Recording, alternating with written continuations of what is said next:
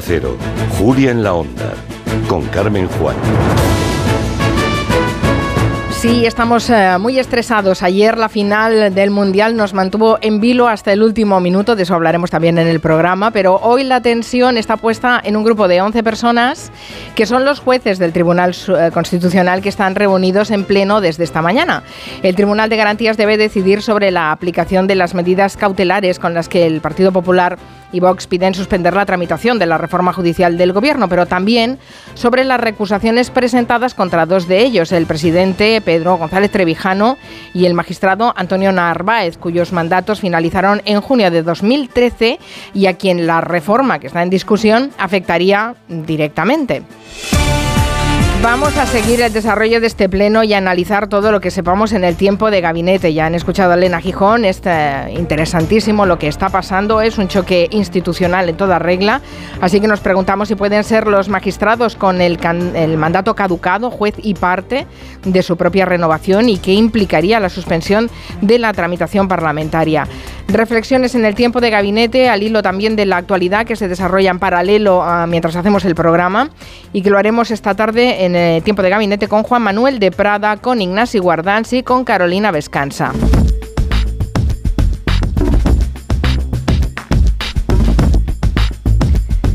Es 19 de diciembre, queda muy poco para el sorteo de la Navidad, por eso hoy Luis Rendueles y Manu Marlasca nos van a contar un caso relacionado con la lotería. Yo no sé si sabían ustedes que en España un boleto premiado con casi 5 millones de euros está sin cobrar desde el año 2012. Si está tan caducado como el Tribunal Constitucional. Bueno, les contaremos esta historia negra, lotera, que está pendiente de ser juzgada. No se lo pierdan esta tarde con Manu Marlasca y Luis Rendueles. Habrá un día en que todos, al levantar la vista, veremos una tierra que ponga libertad.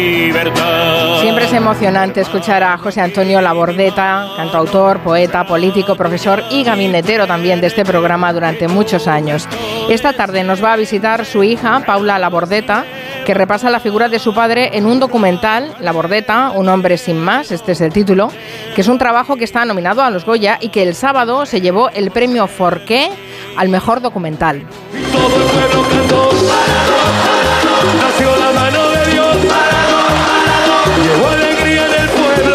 Hoy toda la prensa habla de fútbol y de pies, especialmente de ese pie de Dios, el pie providencial de Dibu Martínez, el portero argentino, hoy el profesor Juan Luis Arzuaga quiere dedicar su lección de anatomía a las manos. Vamos a examinar cada detalle de nuestras palmas, cada tendón, cada hueco, cada línea. Ya verán cómo descubrimos que nuestras manos son casi tan prodigiosas como las de Maradona. Abrimos la mesa de redacción. Hoy está Neima León. Buenas tardes. Muy buenas. No se quita la canción de Rodrigo, hombre. Hay que dejarla hasta el final. marado, marado. bueno, Marina Martínez Vicens, que como por proximidad geográfica debe estar vamos, enloquecida aún, ¿no? Qué divertida la tarde de ayer. Sí, sí, fue tensa por eso, divertida, pero a la vez... Sí, sí, como molan las cosas después de haber sufrido y esperado horas. Todos los partidos de fútbol deberían ser así. Moriríamos Absolutamente, con espectáculo del bueno. bueno, se incorpora a la mesa de redacción Robert Calvo. Buenas tardes, Robert. Hola, ¿qué tal? Buenas tardes. Hola, Robert. ¿viste, Hola. ¿Viste la final del Mundial ayer? Eh, no, tenía piscina ayer. ¿Cómo que tenías piscina? Explica eso. ¿Cómo puedes dejar una, bien? de una final de un ¿eh? Mundial con una piscina? Te juro que no. Te prometo una cosa que es que no he visto un partido de fútbol completo en mi vida. ¿No? Nunca. No, no, no. Ay, al rincón de pensar. Vale. ¿Cómo puede decir eso un día después del ya, ya. mundial? Soy raro. Bueno, no, habrá mucha gente que no le interese el fútbol, pero es que ya estamos hablando de un fenómeno que trasciende al deporte en sí. Clara Jiménez Cruz, buenas tardes. Buenas tardes. Yo me dormí en la segunda parte. Cuando me dormí iba ganando Argentina. Cuando me desperté estaban empatados y luego me quedé con lo interesante que fue la prórroga de los penaltis. O sea, todo bien. bueno, fue un no vivir. ¿eh? Ayer parecía más un partido de básquet que un partido de fútbol porque iba cambiando el marcador cada dos Totalmente. por tres. Contaba Alejo Estivel, el de Tequila, que no hay un argentino que no esté delante de la televisión eh, ante la final del Mundial o ante un partido en el que juegue la selección. Dice, salvo mi hermana, que el día del, de la final o sea, el domingo, iba a coger un avión. Es la única argentina. Ahora yo me pregunto una cosa, porque mi hermana siempre ha sido muy rara, pero ¿y el piloto? Pues con la radio. ¿Qué le pasaba? Pues con Robert yo digo lo mismo, Robert vale, pero... eh, eh, y el que abría la puerta de la piscina estaba allí. claro, evidente- eh, evidentemente. Eh, pues, que hay gente pato, que, ¿para qué nos vamos a engañar? Bueno, Raúl Granado sí que lo vio, obviamente, porque es que si no te Es su gustara, obligación. Que es tu obligación, ¿no? Raúl Granado, nuestro hombre de deportes. Hola, buenas tardes. ¿Cómo no lo voy a ver, hombre? ¿Cómo no lo voy a ver? ¿Cómo Esto no lo, esto lo veo eh, mil millones de personas en- el mundo entero. que no? No, no, no, no. Esto, esto había que verlo y yo no, no pensaba que fuese a, ser tan partidazo como terminó siendo, pero desde luego que entra dentro del top 10 de partidos para la historia de los mundiales. Desde luego, a mí no me gusta el fútbol, pero me lo pasé pipa. Sí, sí, yo no recuerdo una final tan tan disputada y tan reñida. eh, Normalmente son bastante más soporíferas. Sí, sí, pero no, no, lo de ayer fue una- un Dragon Khan en toda regla. Bueno, les recuerdo el WhatsApp de Hello por si quieren compartir algunos de los contenidos del programa con nosotros o nos cuentan eso, que no vieron el fútbol y que, que estuvieron haciendo si no vieron el fútbol. 638-4420-81. Hablabas de Alejo Steven, eh, Marina. Pues mira, aquí tienes a Tequila. Cómo mola. Aquí está guay para empezar. Hombre, esto te pone las pilas, pero rápido. Salí de casa con la sonrisa puesta.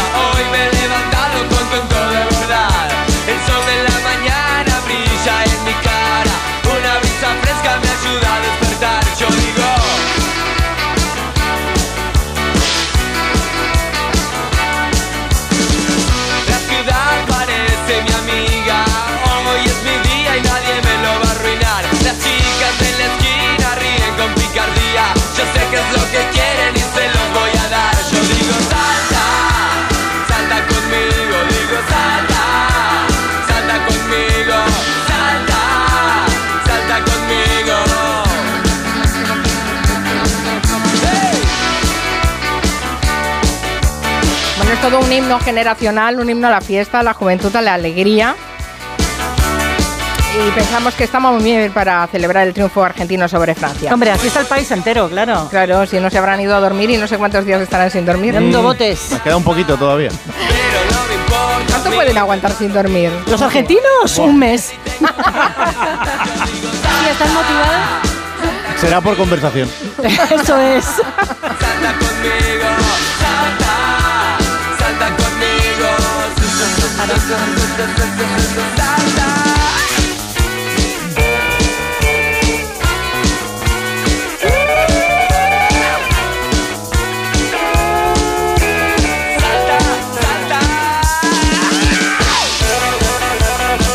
Pues yo creo que a este ritmo está bien, eh, porque es muy animado como para plantear el concurso de bulos, ¿verdad, Clara Jiménez Cruz? Con la maldita meroteca ya saben que los lunes hacemos concurso de bulos.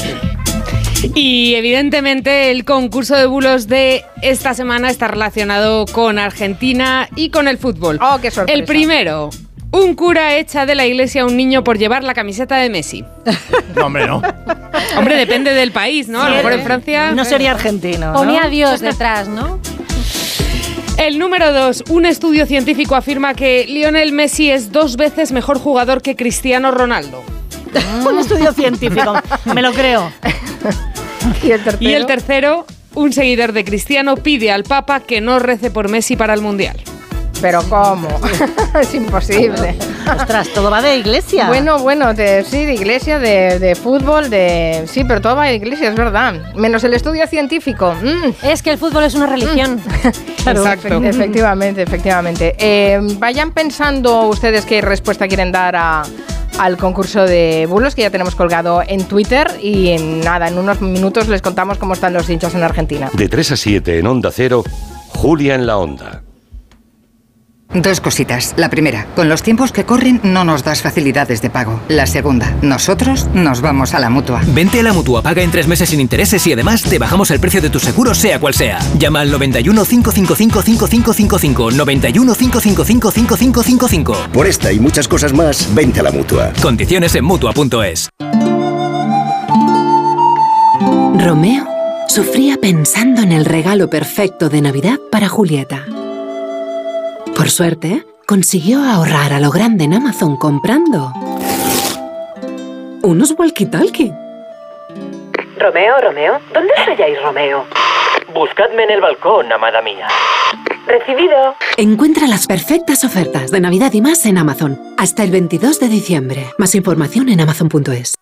Este mes el mundo cambiará para siempre, al menos el mundo de los seguros. Porque si cambias tu seguro de coche a línea directa te daremos una oferta que nadie podrá batir, pero nadie en nadie. Te bajamos el precio de tu seguro de coche y tienes un todo riesgo a precio de terceros. Ven directo a lineadirecta.com o llama al 917-700-700. El valor de ser directo. Consulta condiciones. Y ahora que me voy en Navidad, conecto la alarma y me quedo tranquila. Muy tranquila. Y con la app, cuando tú no estás en casa, puedes verla cuando quieras. Puedes conectarla, desconectarla y si se te olvida, te lo recuerda. Si pasa cualquier cosa, lo detectamos al instante. Te enviamos un mensaje y podemos chequear. Si se ha movido una cortina, si dejaste la ventana abierta. Lo importante es que hay personas al otro lado. Protege tu hogar frente a robos y ocupaciones con la alarma de Securitas Direct. Llama ahora al 900-272-272. Esta Navidad pide tus regalos a mi Movistar. Smart TVs, portátiles, smartphones, tablets, consolas y mucho más desde 0 euros al mes. Y lo mejor, te lo enviamos gratis en 72 horas. Además, si llevas tu antiguo smartphone o tablet a una tienda Movistar para reciclar, te lo recompran. Esta Navidad es mejor. Infórmate en movistar.es o en tiendas Movistar. Uf, no estoy seguro. ¿Un masaje? Espera, no. ¿Tendrán paracaídas? Seguro. Las cajas de experiencia Smartbox en viajes el corte inglés lo tienen todo. O tal vez una caja cena para dos. Bueno, no, no, el masaje. Le vendrá bien, lo necesita. Todos lo necesitamos. Este año regala emociones. Este año regala Smartbox con viajes el corte inglés. Hablemos claro. De vuelta funciona. Funciona tan bien que si nos escuchas y no eres un temerario, pagarás muy pocas multas y nunca perderás el carné. Garantizado. Bueno, sí, porque yo no he vuelto a pagar multas, aunque vengan, yo las escaneo a vosotros y la verdad es que yo estoy muy contenta, incluso os he recomendado. Encima pagáis, si te retiran el carné. De vuelta. 900-200-240. 900-200-240 o devuelta.es. Mucho que ganar. Reacciona.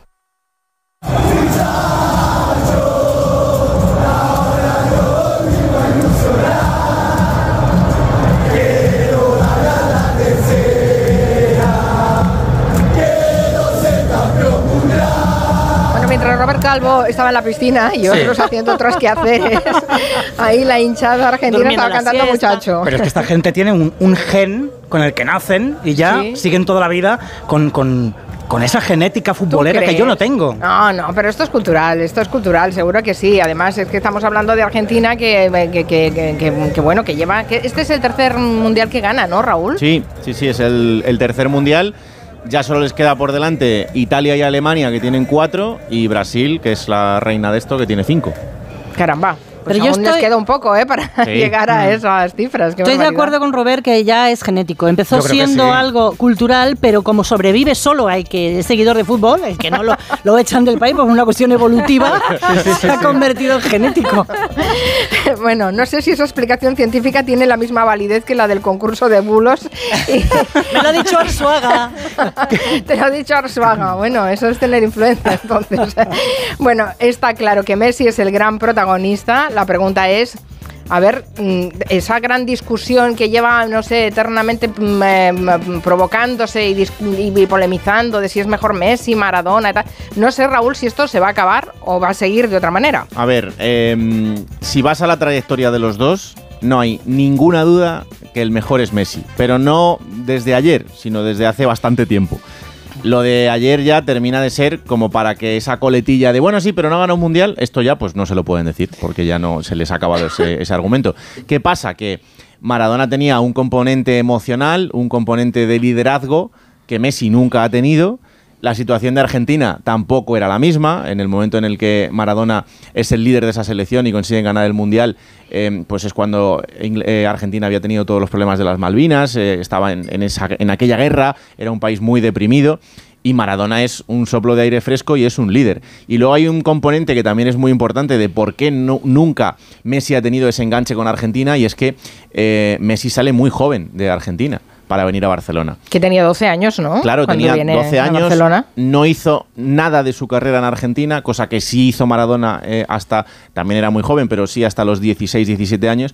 Entonces, eso le, le hizo siempre tener un nexo de unión. En Argentina durante mucho tiempo a Messi se le vio más como un español que como un argentino. Aunque él en ningún momento dudó de que quería jugar con Argentina y representar a Argentina. Pero, pero es verdad que, que le faltaba tener ese gancho con la gente por la propia personalidad que tiene Messi y que tenía eh, Maradona. Pero desde lo que ha sucedido en este Mundial, en el que él ha sido el líder absoluto y eh, cuando consiguen ganarlo, pues todo esto ya, mm, yo creo que es que ya no da para más. Es que Messi ahora mismo es exactamente igual que Maradona. Bueno, la locura eh, se ha instalado en Argentina y de hecho ya lo anticipaba eh, el propio Lionel Messi. Sufrimos un montón, pero, pero lo conseguimos y, y acá está ahora disfrutar. Vemos, no vemos la hora de, de ya estar en Argentina para, para vivir la locura que va a ser eso y, eh, y nada, pensar en, en disfrutar.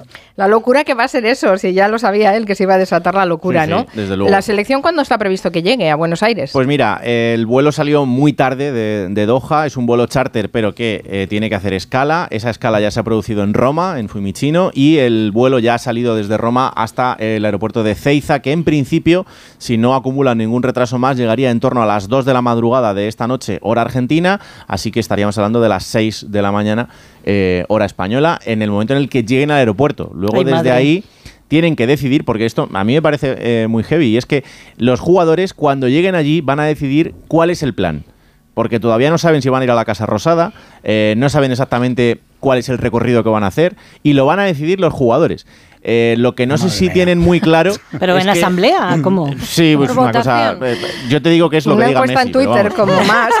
Eh, pero eh, lo que no sé si son muy conscientes es que ahora mismo ya hay dos millones de personas en el obelisco que no se han movido de ahí desde que terminó el partido se van y no mover. se van a mover hasta que no llegue ese autobús y no sé cómo piensan meter ese autobús ahí ¿En helicóptero? porque las últimas veces que los argentinos han tenido que organizar esto les ha salido regular. Que se lancen en paracaídas. Pues no sería mal. Con el batín. ¿Qué era ese batín que llevaba ayer? Pues Ah, ese, ese famoso batín eh, que parece la bata de Guatiné de toda la vida. Feo, ¿eh? Hugh sí. Hefner parece, sí. Es, es una prenda que utiliza el emir de Qatar, los ministros, la gente más influyente de, de Qatar en el Día Nacional del país y que cuando le- el emir de Qatar es la persona que le entrega la Copa de Campeón del Mundo a Messi, pues aprovecha y se la pone. Y, y luego pues salen todas las fotos y toda la gente pues alucina porque eh, yo leía a, a un tuitero que decía esto es como si a Dino Zoff eh, en su momento cuando gana el Mundial de España le hubiéramos puesto una montera, por lo mismo. Ya, lo que pasa es que hay ahí un lenguaje no verbal muy Claro. interesante y eh, no nos olvidemos que eh, dejemos aparcado ahora la alegría de Argentina y la decepción de Francia, aunque desde luego hizo un gran partido, pero hay algo más detrás de ese Mundial de Qatar, como hemos estado denunciando, comentando y hablando hasta la saciedad en, en los últimos tiempos, ¿no? Y eso forma parte también de esa campaña de imagen de Qatar, vamos, que el propio Emir le coloque esta túnica negra, que por cierto se llama Bisht, Sí. yo no lo sabía, ¿eh? pero te, te enteras de estas cosas cuando pasan. Y esa fotografía que pasa la historia de eh, la selección de, de Argentina con un Messi con esa túnica negra que es ceremonial en, en Qatar. Es Bueno, como un- estrategia de comunicación es claro, perfecta. Es, que es una imagen. Sí, pero en un fin. asesor de imagen le, le tendría que haber dicho a Messi, ojo, cuidado, Bueno, les nene. tendría que haber dicho podría- muchas No, cosas no a creo muchos. que te puedas negar. A eso voy. ¿Te pasan a cuchillo? Es un acto más del, del blanqueamiento total y de, de todo. Que eso es lo triste. El gran argumento que queda de que es el mejor mundial de los últimos años, que todo ha sido perfecto, que los estadios eran muy bonitos, que todo ha funcionado como un reloj y que, bueno, nos incluso, como le he escuchado alguna querida compañera periodista decir, nos habían vendido que esto era para las mujeres un sitio al que no se podía venir y aquí hemos estado fantásticas. Bueno, Bien, qué bien, qué bien. Les Pues, pregunten a hombre. las que viven ahí. Sí, sí. Sí, no, la verdad es que hay, hay una parte negra, hay, un, eh, hay un- cosas que van a quedar de este Mundial de Qatar que son difíciles de digerir. También está, estamos todos muy pendientes de la situación de ese futbolista iraní, Amir Nasar Zadani, Mm. que es- está condenado a, a muerte eh, por eh, haber estado apoyando a las mujeres iraníes. Y alguien esperaba que hubiera un gesto, algo de la FIFA, al- alguien dijera algo. Nada, silencio absoluto. Absolutamente nada. Es que eh, yo, mira, me acordaba de las declaraciones de Luis Enrique cuando le preguntaron en sala de prensa qué pensaba él de ir a, a Qatar a jugar y decía, bueno, yo es que soy entrenador, me dedico a hablar de fútbol. Es que en este caso estamos hablando de un compañero suyo. No es que lo esté sufriendo una persona que no tenga nada que ver, es que lo está sufriendo un futbolista al que si nadie hace nada van a matar, van a asesinar. Y ni aún así, aprovechando todo el foco mundial de una final que probablemente hayan visto eh, casi 2.000 millones de personas en todo el mundo, porque la última del 2018 ya la vieron casi 1.500, eh, no se ha hecho nada, ni por parte de la FIFA, ni por parte de los equipos, ni por parte de los futbolistas. Nada, absolutamente nada. Entonces, bueno, pues oye, ellos sabrán, pero que lo de ahora ya no es que sea alguien a quien no conocen, es un compañero de profesión, y ni aún así. Terrible, terrible. Bueno, hablando de también la comunicación no verbal, la foto de Macron consolando a Mbappé también tiene una, un análisis. ¿eh? Embale, que dice la Em- alemana. Embalado, ¿no? Macron que empezó a quitarse ropa y empezó ahí con su traje entero, se iba quitando la Ahí chaqueta, la corbata. la camisa. Yo esperaba que se saque la camisa también y salte, salte con la equipación de la selección francesa a ver si marca el gol, porque Sí. ya es lo último que le queda. este Se la, se la abre con facilidad, ya le vimos en una foto pecho lobo. El sea, día tiene que que, abrir más. escuchamos aquí Lobo Hombre en París. Dice, dice un, un oyente a través de Twitter que si del concurso de bulos solo hay una que es cierta, que él vota porque un seguidor de Cristiano pide al Papa que nos rece por Messi en el Mundial. Mucha gente, no es el único. ¿eh? No, que va, no es el único, no es el único. 35% de los oyentes que han votado por esa, 38% que han votado porque el cura echa al niño con la camiseta de Messi de la iglesia y solamente el 26,5% que votan por ese estudio científico que dice que Messi es dos veces mejor que Cristiano Ronaldo jugando al fútbol. Yo voto por esa. Por la ciencia. la ciencia. Por la ciencia, votas por ¿no? la ciencia. Religión, religión, desempate, ciencia. Eso es. Bueno, sigan ustedes votando, que lo tenemos abierto esta votación de Maldita Hemeroteca en Twitter. Eh, vamos a hablar de las, mm, de las propinas. Ha sido también otro de los temas de conversación y una cierta polémica este fin de semana por esa campaña de la Comunidad de Madrid en la que pide a los ciudadanos que dejen propina en los bares y en los restaurantes. Dicen, ha llegado la hora de hacer sonar las campanas de nuestros bares y restaurantes. La hora de dejar propina para que los trabajadores puedan cumplir sus ilusiones. Son las clases de piano del hijo de Elena. Es el regalo de cumpleaños con el que, un año más, Roberto ha vuelto a sorprender a Concha. Son los estudios de Sofía para perfeccionar su inglés. Son las propinas las que hacen posibles esos pequeños sueños de quienes nos atienden cada día.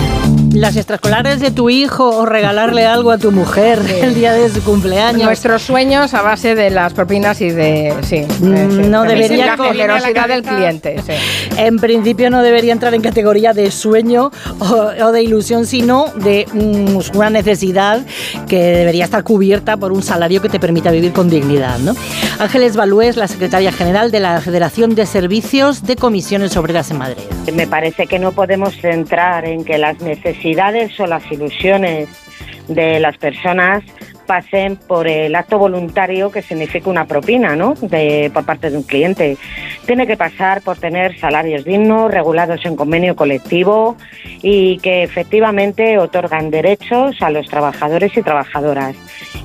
¿No significa eh, considerar un poquito llamativo este anuncio, estar en contra de las propinas? De gente que deja propina, ¿vale? Esta es una cosa que hemos hablado algunas veces de, de eso. Y otra, una propaganda institucional hecha por un gobierno que se ha manifestado en contra de la subida del salario mínimo, ¿no? Eh, Que está fomentando directamente la economía sumergida, porque Claro. la Esa es no tributa. la crítica fundamental que se hace, pues que se, se trata de sustituir salarios por y que la propina es un dinero negro que efectivamente, como dice Anne, no tributa, no se paga impuestos por él. Efectivamente, sí, es lo que es más llamativo, que sea una campaña institucional y que además se mueva en estos términos. Y justo eh, el fin de semana, previo a que se discuta y se aborde directamente el salario mínimo interprofesional y la subida, que ya la Comisión de Expertos ya ha hecho la propuesta y el miércoles a ver... A ver eh, Y luego que queda claro que que, la campaña de- del gobierno eh, de Ayuso se va a centrar en, la- en el mes de mayo en los bares otra vez y en ese tipo de comercios. Bueno, y no sé ustedes qué piensan, si han visto la campaña, qué les parece, si les ofende, si no les ofende, si es que les parece que los camareros tienen que depender de la generosidad de los clientes. 638-442-081. Es una- un viaje hacia el modelo estadounidense puro y duro, ¿no? Que el salario de la gente que trabaja en la hostelería es de miseria y que para, con- para poder llegar a fin de mes en unas mínimas condiciones depende de ese 10-20% que le deja Y la traer gente. de vuelta la caridad, el sobrecito con la limosna. Ahí está. En vez de la dignidad del salario que se ganan trabajando. Bueno, hasta el propio Joe Biden dijo en su momento, ¿no? Que les pagaran más. Pay them more. Pay them more. Vamos a hablar de Elon Musk, porque el nuevo dueño de Twitter, bueno, es que le, ha cogido el gusto a eso de hacerse encuestas en su perfil para que los usuarios decidan si, eh, bueno, debe, debe tomar determinadas decisiones. La última que ha preguntado es si debe dejar de ser director ejecutivo de la red social. Y, oh, sorpresa, ¿qué han dicho? Lo contaba lo contaba Elena Gijón. Al arranque de esta hora se ha cerrado y ha ganado el sí. Debería dejar de ser director ejecutivo de Twitter, aunque claro, ahora está por ver si Musk hace caso al resultado y pone a otra persona como cabeza visible de Twitter, porque él seguirá siendo el dueño en cualquier caso. Eso no lo ha sorteado. Bueno, él ha dicho si va a cumplir con. ¿Era vinculante este referéndum o no? No era vinculante. era consultivo, ¿no? A priori decía que sí que era vinculante. Ah, a priori, bueno, sí. Eh, a priori, que le lleve la contraria seguro, seguro. Bueno, en cualquier caso, esto llega en un momento en el que Twitter está dando volantazos en algunas políticas de moderación de contenidos. Hemos vivido la última en las últimas horas. El domingo, durante la final del Mundial, Twitter actualizaba su política de moderación de contenidos para prohibir que los usuarios pudieran compartir enlaces externos. La idea era suspender a todos los usuarios que promocionaran en Twitter las cuentas de redes como Facebook, Instagram o Mastodon, lo que han llamado el Twitter alternativo, que ya sabes mm. que hay mucha gente virando de una plataforma a la otra. También decían que esta nueva norma podría violar directivas de la Unión Europea. Sí, se habla de la ley de mercados digitales porque ahí se especifica que las plataformas no podrán prohibir que los usuarios enlacen a otras redes sociales, pero hay que decir que esta directiva todavía no está plenamente en vigor. Aunque ojo, porque ese anuncio de Twitter de este domingo ha durado poco más de 12 horas. Desde esta mañana ha desaparecido de la web oficial. Ah, sí. Bueno, pues parece que Twitter ha reculado y que ya no va a prohibir que los usuarios compartan sus perfiles de otras redes sociales. Pero decías que no es el único volantazo que hemos visto a Elon Musk desde que compró Twitter en octubre. Lo vimos también con los tics azules para verificar cuentas oficiales. Elon Musk anunció que a cambio de 8 euros al mes podías tener una cuenta verificada, que en realidad hasta ahora solamente tienen algunas personas en Twitter que, cuya identidad está verificada. Bueno, ¿qué pasó? Cuando lo puso en marcha, varias cuentas que se dedican a suplantar la identidad del propio Musk pagaron esos 8 euros y se hicieron pasar por él. No le gustó mucho la idea, la paralizó para retomar la medida días después, alertando de que un cambio de nombre con la cuenta verificada para intentar suplantar a otra persona supondría perder ese tic azul y además creó una gama de colores para la insignia de verificación con la que diferenciar a empresas, a autoridades, como por ejemplo gobiernos y al resto de personas con esa cuenta verificada pagando. También pasó con el indicativo ese de cuenta oficial que aparecía debajo del usuario. Sí, lo activó durante la batalla del Tikazuk. Era una etiqueta para marcar lo que denominaron cuentas de alto perfil, de personas muy conocidas o con mucha relevancia, pero que desapareció sin previo aviso a las pocas horas y unos días después volvió a estar operativo. Van, vienen, van, vienen y... el problema con este tipo de cosas es que no tenemos muy claro cómo termina de funcionar el nuevo Twitter. Claro. Y luego está el tema de los periodistas a los que suspendió hace unos días. Esos periodistas que informan sobre Twitter y que publicaron tweets desde su cuenta donde informaban de una nueva política de la compañía que prohíbe, compartir la ubicación en tiempo real y que afecta, por ejemplo, a la investigación de datos abiertos que se hace de conflictos como el de la invasión de Ucrania hay muchos vídeos que se, cuelgan, por ejemplo, de la invasión de Ucrania que nos permiten saber qué está pasando exactamente dónde gracias a ese compartir ubicación en tiempo real. Todo viene, toda esta prohibición viene porque había una cuenta que estaba publicando los vuelos que hace Elon Musk en su jet privado. Suspendió esa cuenta junto a la de varios periodistas que habían retuiteado el contenido. Elon Musk tiene una maldita hemeroteca tuitera porque su compromiso con la libertad de expresión eh, era muy grande, decía que él no iba a suspender ninguna cuenta en concreto, aunque pusiera en riesgo su seguridad personal. Ese compromiso le ha durado una semana, literalmente. pero los periodistas se han podido recuperar sus cuentas, no así la norma esta de publicar información privada sobre rutas de vuelo, que sigue vigente. Veremos si la mantiene o vuelve a dar otro cambio de, de opinión, otro volantazo. Nos tiene muy entretenidos también en Twitter Elon Musk hay más oyentes como Robert Calvo que no sea la piscina, pero desde luego no vieron la final. Pues yo a las 6 de la tarde justo me fui a pasear por aquí por mi barrio, no había nadie, ni coches, ni gente, ni perros, nada, no había nada. Se oía un silencio, bueno, si el silencio se oye y lo pasé pipa paseando, dando un buen paseo. Así que para mí fue eso el, el partido de ayer. Yo estuve viendo Avatar en el cine Quinópolis de Valencia y no vi el partido. Pues a raíz de lo que estabais comentando del partido de ayer, nosotros no lo vimos. Estuvimos viendo la función de los Pastorets en, en Cataluña, en Girona. Y lo gracioso es que en medio de la función, pues en la representación pusieron una radio. Y esa radio era para escuchar el mundial. Tanto que a mitad de la función, que se hizo una rifa, pues dijeron, pero ¿quién ha ganado? ¿Quién ha ganado al final? Argentina, Argentina. Y bueno, fue, fue una anécdota graciosa porque dentro de la función pues se seguía también el partido de fútbol. A mí me parece que estos rebeldes merecen toda mi consideración. No, no. Porque irte a ver los pasturets. A ver, eh, Ruber, está Dime. muy bien, pero la que se ha ido a ver Avatar. Hombre. no me fastidies, ¿eh? No, porque, porque, además lo de Avatar te, te lleva toda la tarde. No, además. ahí estaba claro. Ahí no había fallo, ni prórroga, ni penalti. No, no, Lo no. todo. Hablas por la calidad de la propuesta, ¿no? Por el desequilibrio en la calidad de la propuesta. Por bueno, favor. bueno, bueno. Una pausa y de vuelta les hablamos de trenes. De 3 a 7 en Onda Cero, Julia en la Onda. El martes 20 de diciembre, programa especial Julia en la Onda desde Sevilla. Julia Otero y su equipo, junto a tertulianos, colaboradores e invitados, estarán en directo desde el Teatro de la Fundación Caja Sol. Entrevistas, humor, actualidad y entretenimiento en un programa especial con sabor a Navidad para cerrar un año de éxito y logros. El martes 20 de diciembre, a partir de las 3 de la tarde, Julia en la Onda desde Sevilla, con Julia Otero. Te mereces esta radio. Onda Cero, tu radio. En CEPSA estamos contigo, por eso te damos descuentos en cada repostaje, sin límite de litros, pagues como pagues y sin descargarte ninguna app. 25 céntimos por litro para todos y 30 céntimos con Porque tú vuelves. Incluye la bonificación del gobierno. Infórmate en cepsa.es y en las estaciones de servicio CEPSA. ¡Ay, Pinzón! ¿Recuerdas lo de América? Mm, ya no se hacen descubrimientos así. Colón, espabila y descubre un nuevo servicio. Hazte un renting con Rentic y estrena un Samsung Galaxy S22 Ultra por 67 euros al mes, con seguro incluido y cambias cuando quieras. ¿Dónde? En Rentic.com, tiendas autorizadas y en Phone House, porque comprar un móvil ya es historia.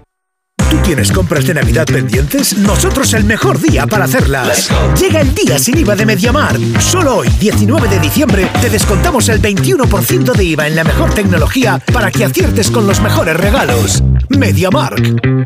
La vida es como un libro y cada capítulo es una nueva oportunidad de empezar de cero y vivir algo que nunca hubieras imaginado. Sea cual sea tu próximo capítulo, lo importante es que lo hagas realidad. Porque dentro de una vida hay muchas vidas y en Cofidis llevamos 30 años ayudándote a vivirlas todas. Entra en cofidis.es y cuenta con nosotros. Es noche de paz y de tranquilidad cuando proteges tu hogar, porque con la alarma de Movistar Prosegur, en caso de incidente, te avisan en menos de 29 segundos. Y también llaman por ti a la policía si fuese necesario. Celebra la Navidad con tu alarma por 34,90 euros al mes durante todo un año. Contrátala hasta el 31 de diciembre. Infórmate en tiendas Movistar o en el 900-200-730. Visita Corral Cervantes, situado en Madrid Río. Solo en pareja o con crío, siglo de oro como antes. Compra tu entrada en web Corral Cervantes. Y mejor que te adelantes, tiene oferta anticipada. Tierra Cervantes entre meses y pasos de la barraca. Nara Seguros de Vida garantiza la tranquilidad de los tuyos. Desde solo 6,65 euros al año les aseguras con un capital mínimo de 20.000 euros si tú ya no estás. Incluye asesoramiento legal y segunda opinión médica privada para diagnósticos graves. 913-874-199 o consulta Nara Seguros en Internet. Nara Seguros se adapta a ti. Papá, ¿cómo ha hecho eso? No lo sé, hijo. No lo sé. Algún día tenían que descubrir que sus padres no lo saben todo. Jorge Blas presenta Flipar, un espectáculo lleno de ilusión que dejará boquiabierta a toda la familia. Entradas ya a la venta en la web y en la taquilla del Teatro Reina Victoria. ¿Qué pasa, chaval?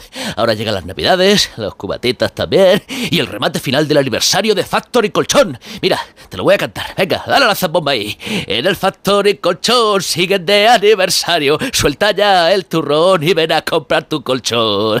que sí, hombre, que sí. Ven a Factory Colchón y nos hacemos unos colchones.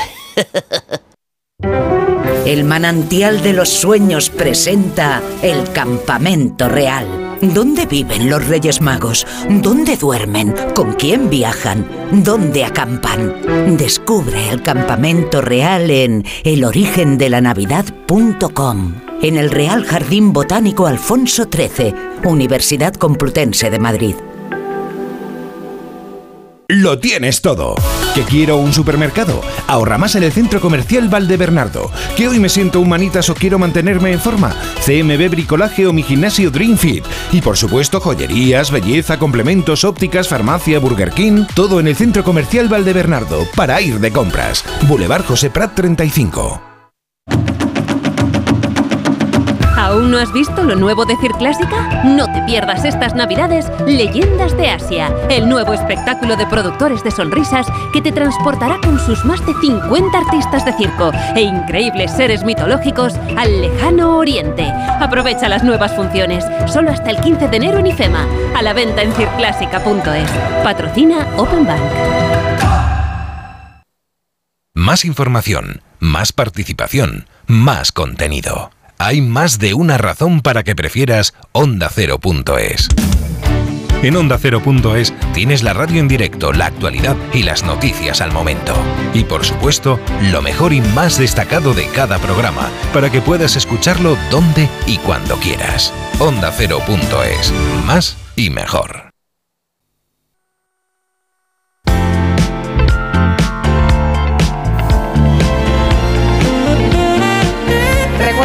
Nuestro concurso de bulos de los lunes. Dice en Casa Sanitaria que apuesta por la ciencia, por la respuesta 2 del estudio científico que afirma que Lionel Messi es dos veces mejor jugador que Cristiano Ronaldo. Es una de las tres opciones en el concurso de bulos. Aunque dice en Casa Sanitaria, dice, no lo veo muy científico, pero apuesta por hmm. eso. Bueno. Tengo que decirte, Carmen, que está el concurso de bulos hoy como el partido de ayer, porque iba ganando claramente una de las opciones y ahora están los tres bulos empatados al 33,3%. A ver si no tenemos que hacer prórroga. Bueno, Lo que pasa es que eso de dos veces mejor jugador suena como soy siete veces más fuerte Hombre, que tú. suena cachondeo, pero que seguro que alguien lo ha calculado. ¿Eso se cuantifica? No sé, no sé. Vamos a hablar de, trenes, porque bueno, hay que felicitar sobre todo a los murcianos que hoy el AVE les llega 20 años después y, dando muchas vueltas. Pero ah, de, eso hablaremos eh, más tarde. Pero ahora lo que les queremos contar, estamos en una semana en que mucha gente va a hacer viajes y mucha gente viaja con sus animales de compañía. Claro, si pesaban más de 40 kilos no podían viajar en tren. Ahora estamos haciendo y, siguiendo con, ah, eh, operaciones piloto para ver si se puede viajar con animales de este peso. Por ejemplo, se pone en marcha la de los trenes AVE Madrid-Málaga. Sí, este proyecto piloto comenzó en varios trenes, perdón, varios trenes AVE de la línea Madrid-Barcelona el pasado mes de septiembre y se amplía ahora también como prueba a estos cuatro trenes AVE de la relación Madrid-Málaga, cuatro al día. De hecho, en la web de venta de Renfe ya aparecen los trenes que se llaman Pet Friendly. Eh, le hemos preguntado por esto a Encarna Carretero, que es la responsable de comunicación de la Asociación Nacional para la Defensa de los Animales. La verdad es que es un nuevo paso, un nuevo paso y un avance muy importante para todas las personas que tengan animales eh, sobre todo mm, animales que, tengan ese peso, ¿no? que ya que hasta ahora Renfe solo permitía algo lo que te decía, con perros de menos, de menos de 10 kilos. Entonces es un, es un logro, es un avance y es muy positivo, es muy positivo para nosotros. ¿Pero esto va a tener algún coste para el viajero? Sí, 35 euros por cada animal que viaje en cada vagón de AVE. O sea, tiene que pagar billete, ¿eh? Sí, tiene que pagar un billete de 35 euros, pero eh, esto permitirá de algún modo integrar a los animales en la vida cotidiana, como nos cuenta Encarna. Lo que sí que tenemos que pensar también es que en muchos países ya de Europa esto ya ha salido, esto ya se está haciendo y tenemos que avanzar, tenemos que ir avanzando y los animales como son animales, pero son seres vivos, al igual que nosotros, y para muchos de nosotros es no es un animal, no, no simboliza un animal, simboliza uno más de nuestra familia con el que queremos viajar ¿Y dónde lo sientan? ¿Lo sientan en, ¿Tienen asiento? ¿Tienen derecho a asiento? De hecho, Renfe les va a proporcionar una funda y una alfombrilla para el asiento de la mascota. El dueño tiene que llevar un kit de limpieza compuesto por bolsas higiénicas, toallitas y spray desinfectante y antiolor. ¿Pero va contigo? ¿Va sentado a tu lado? Sí, claro. Sí, sí. ¿El San Bernardo? Claro. Hombre. vale, vale. ¿Cuánto pesa San Bernardo ahora que lo, ahora que lo mencionas? Como mañana cojo el ave para saber qué me puedo encontrar. 40, 40, kilos es un peso mediano, ¿no? de hecho, eh, el caso es que se permite un máximo de dos perros grandes por tren. Dos perros grandes, es decir, los primeros tampoco va a poder ir todo el mundo. Ya, ya, ya, ya. Vale, vale, vale. Bueno, eh, no sé qué os parece la idea. El plan piloto ya ha empezado Me a impresiona la idea un poco. ¿Te impresiona? Me impresiona que me toque cerca, vamos. ¿Te imaginas con el perro al lado y que te moleste? No, no. que te vaya lamiendo el codo. Ay, maravilloso. Si no Bueno. hace nada, si es que es, le gusta jugar ya, pero es San Bernardo, o sea... Eh, em, lo Que voy me a está someter- bañando, señora. Eh, lo voy a someter a consideración de los oyentes a través del 638-4420-81. Yo no tengo criterio para responder a esto. Cuéntanos, Anne, esta historia del primer foie vegano, que, que- que nada, que tiene origen español. Sí, foie vegano, se ¿eh? está revolucionando el, el mercado y los menús de Navidad porque yo creo que somos muchos los que disfrutábamos, si lo digo en pasado, mucho del foie, pero que acabamos renunciando a él por conciencia porque es, es insostenible, es muy cruel la manera de producirlo. Si habéis visto un vídeo de cómo engordan a los patos, yo creo que ya no puedes volver a comerlo nunca más. Y de eso se dieron cuenta en Hello Plant Foods, que es una empresa de productos cárnicos vegetales. Es pequeñita, trabajan ocho personas en Villanueva de la Cañada, pero tienen un I+D potentísimo. Se han pasado años investigando en laboratorios con productos, con chefs de primer orden. Y a sus carnes vegetales acaban de unir el Hello Foie. Foie escrito con U y con A. Y con una H al final. ¡Pua! Así, ¿no? Cuando coges el botecito, ese botecito Le Parfait típico francés con las asitas, plon, con la goma roja, una conexión inmediata con el consumidor. Dice, ostras, esto es pero de repente leen vegetal. Dice, ostras, coges un cuchillito, te lo echas en una tostada, te lo comes y todo el mundo hace el mismo gesto. Levanta las cejas, ¡cling! Oye, impresionante eh, la aceptación. Estamos, eh, de verdad no nos lo esperábamos. O sea, estamos absolutamente desbordados y la gente dice que es un producto hiperrealista. Bueno, de hecho, nos contaba Javier Fernández Álvarez de Carrizo, eh, fundador de la empresa, que al principio invitaba a su casa a amigos, amigos que son muy carnívoros, y se lo servía sin decirles lo que era y les engañaba. La pregunta inevitable que hace todo el mundo, ¿de qué está hecho? Eso, ¿de qué está hecho? ¿Vosotros de qué creéis? Os doy una pista, es un Ah. fruto seco. Buf, no sé, Mm, ni idea. Ni idea. Bueno, la base de este foie es anacardos. Fruto seco eh, pues muy graso. Utilizamos también armagnac para darle un toque francés, la grasa amarilla que se hace con cúrcuma, oleoresina, que este nombre tan raro es un extracto como de pimentón. Iban a sacar una línea de mil tarritos, ya van por 5.000. Salió hace nada, unas semanas. Cuesta la mitad que el foie de verdad y se vende en hipermercados, en tiendas veganas y por internet si lo buscáis. Hello Foie, con H al final. Yo tengo una reflexión que es, no yo, no, yo no soy vegano, pero si tú eres vegano, entiendo que foie no te apetece comer, aunque sea de imitación o parecido. Ah, ¿no? yo esto lo- es que tampoco lo entiendo. Cuando Claro. dice hamburguesa, pues Claro. una hamburguesa es una hamburguesa. Si a ti no te gusta la carne, entiendo que no te gusta nada que se asemeje a la Pero hay carne. gente que se hace vegana no por el sabor de las Ah, cosas, sino amiga. por convicción y a lo mejor Claro. tiene un poco de síndrome de abstinencia. Y a mí la hamburguesa vegetal me encanta. no innato, ¿no? O social. Sí, a, mí, la- a mí también me gusta la hamburguesa vegetal. Y probé una vez chorizo hecho con calabaza y estaba bueno. No le llamen chorizo. Muy rico. Es, Bueno, pero eh, ¿por qué creación no? de calabaza, Bien, pero bien, bien, sí, ahí, ahí puedo darte la razón. Ah, claro. De todas maneras, hay un empresario español, eh, hablamos aquí con él una vez, no me acuerdo de dónde es, pero que hace foie sin torturar al bicho. Y es que es Ah, ¿se puede? eh, porque eh, hacen escala, digamos, antes de emigrar eh, en esa zona y es ahí cuando han acumulado más comida para poder aguantar esa, esa emigración. Es engorde natural. Y ese engorde natural es el que aprovechan para hacer un foie, digamos, sin, sin tortura previa. Bueno, hablando de cosas que no son lo que parece, vamos a la maldita hemeroteca, porque ha terminado el Mundial, ya lo hemos contado con la victoria de Argentina, ya lo diremos más veces, ¿eh? no se piensen por si alguien no se ha enterado. Tengo una última hora, por cierto. ¿eh? Ah, sí, ¿qué dices? Se acaba de retirar Karim Benzema de la selección francesa. Ah. Acaba de hacer un comunicado público en el que dice que deja la selección. Este asunto también da para una serie en Netflix y vamos a ver si en algún momento lo hacen, porque aquí han pasado muchas cosas de manera interna. No, no tenemos mesa para tantas cosas que han pasado con Sí. lo de Karim Benzema, ¿no? Sí, sí, sí. Está bien. Bueno, eh, yo estaba hablando de bulos, eh, porque a, a propósito de las celebraciones de Marruecos cuando ganaba partidos, circularon muchísimos bulos, Clara. Algunos de los que hemos desmentido aquí ya, pero que ahora además podemos corroborar con datos. Fíjate, el domingo, cuando terminó el partido, decenas de argentinos salieron por toda España a celebrar la victoria de su selección y algunos medios y webs decían que era una fiesta. En cambio, con Marruecos, las redes sociales hablaban de bombardeos. Aquí un centro pueden ver a mis espaldas. La policía va a empezar a cargar en breves instantes. La gente ya está huyendo, lógicamente. Bueno, bombardeos que eran en realidad fuegos artificiales. Y las cargas de las, las cargas de las que habla ese vídeo no fueron tales. En todos los partidos de Marruecos no se ha registrado ninguna incidencia, excepto en el encuentro entre Marruecos y Portugal el pasado 10 de diciembre, que, en la que hubo nueve asistencias sanitarias, pero las autoridades no hablan de incidentes violentos. Bueno, lo habéis comparado también en la maldita meroteca con otras celebraciones futbolísticas de estos últimos años donde sí hubo incidentes. Por ejemplo, año 2010, cuando España gana el Mundial de Sudáfrica, en Madrid no hubo detenciones o intervenciones, salvo incidentes puntuales en el centro de la capital, pero sí que los servicios sanitarios tuvieron que atender a 260 personas, de los que 50 tuvieron que ingresar en el hospital.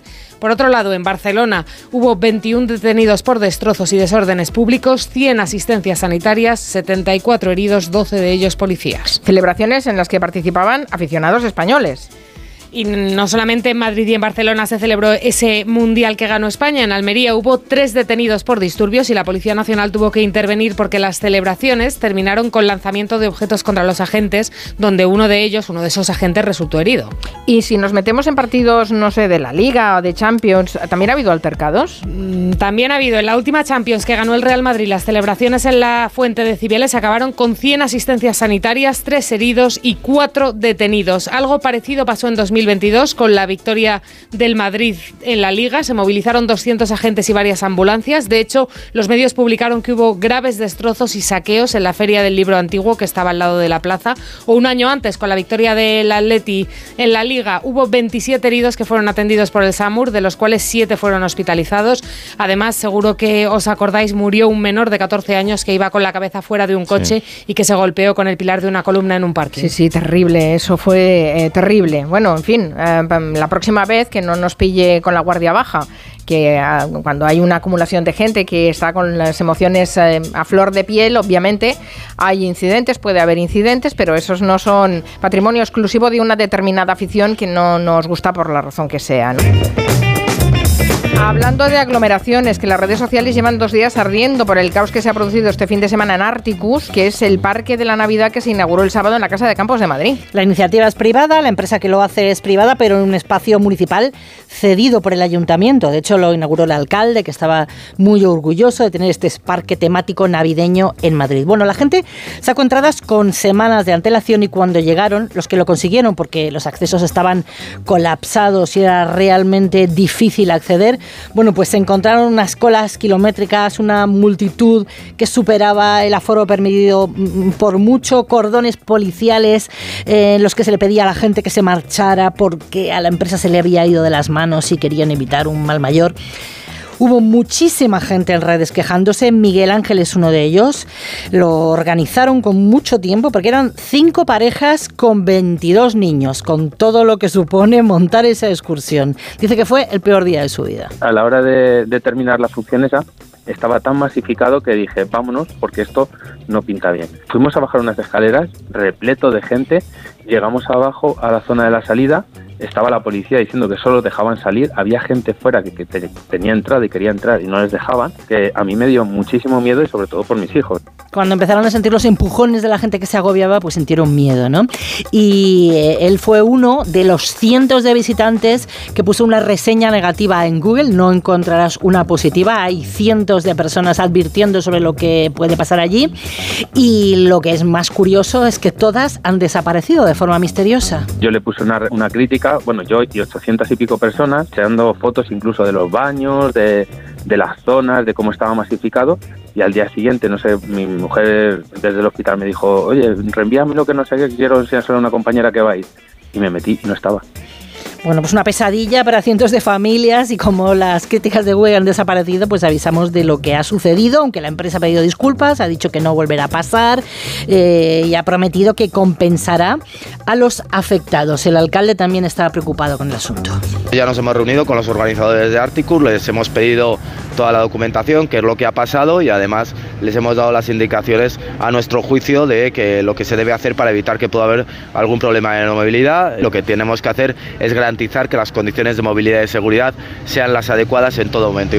Como hay gente que viene a Madrid de visita y tiene entradas y bueno, eh, forma parte de su plan de fin de semana, que lo mire bien, a ver si se ha solucionado el problema antes de meterse en semejante encerrona. Dadme dos minutos y enseguida les hablamos de otro mundial, no solo de mundiales en Qatar vive el hombre, no, hay otro En Onda mundial. Cero, Julia en la Onda, con Carmen Juan. Las noticias recientes nos dan pocas alegrías. Aún así, debemos disfrutar de la vida. ¿Ansiomet te puede ayudar? Ansiomet con Crocus Atibus mantiene tu ánimo positivo. Ansiomet de Pharma OTC. En Vision Lab hasta 50% de descuento en cristales graduados y además sorteamos una gafa graduada al día. Te puede tocar a ti. Hasta el 31 de diciembre. Más info en visionlab.es. Hay una alegría tan grande como llevar agua potable donde no llega, tan vital como el acceso a la sanidad y a la educación en los lugares más olvidados, tan necesaria como alimentarse cada día. La alegría de vencer nuestra indiferencia y ayudar a hacerlo posible. No les des la espalda. Contra el hambre, actúa. Entra en manosunidas.org y colabora.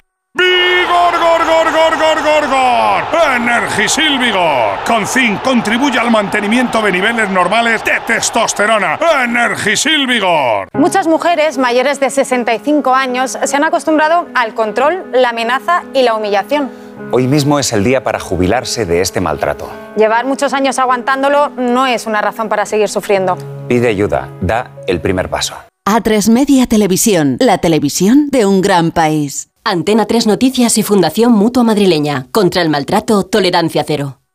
Eh, ¿Esto está funcionando ya? Sí. Ah, vale.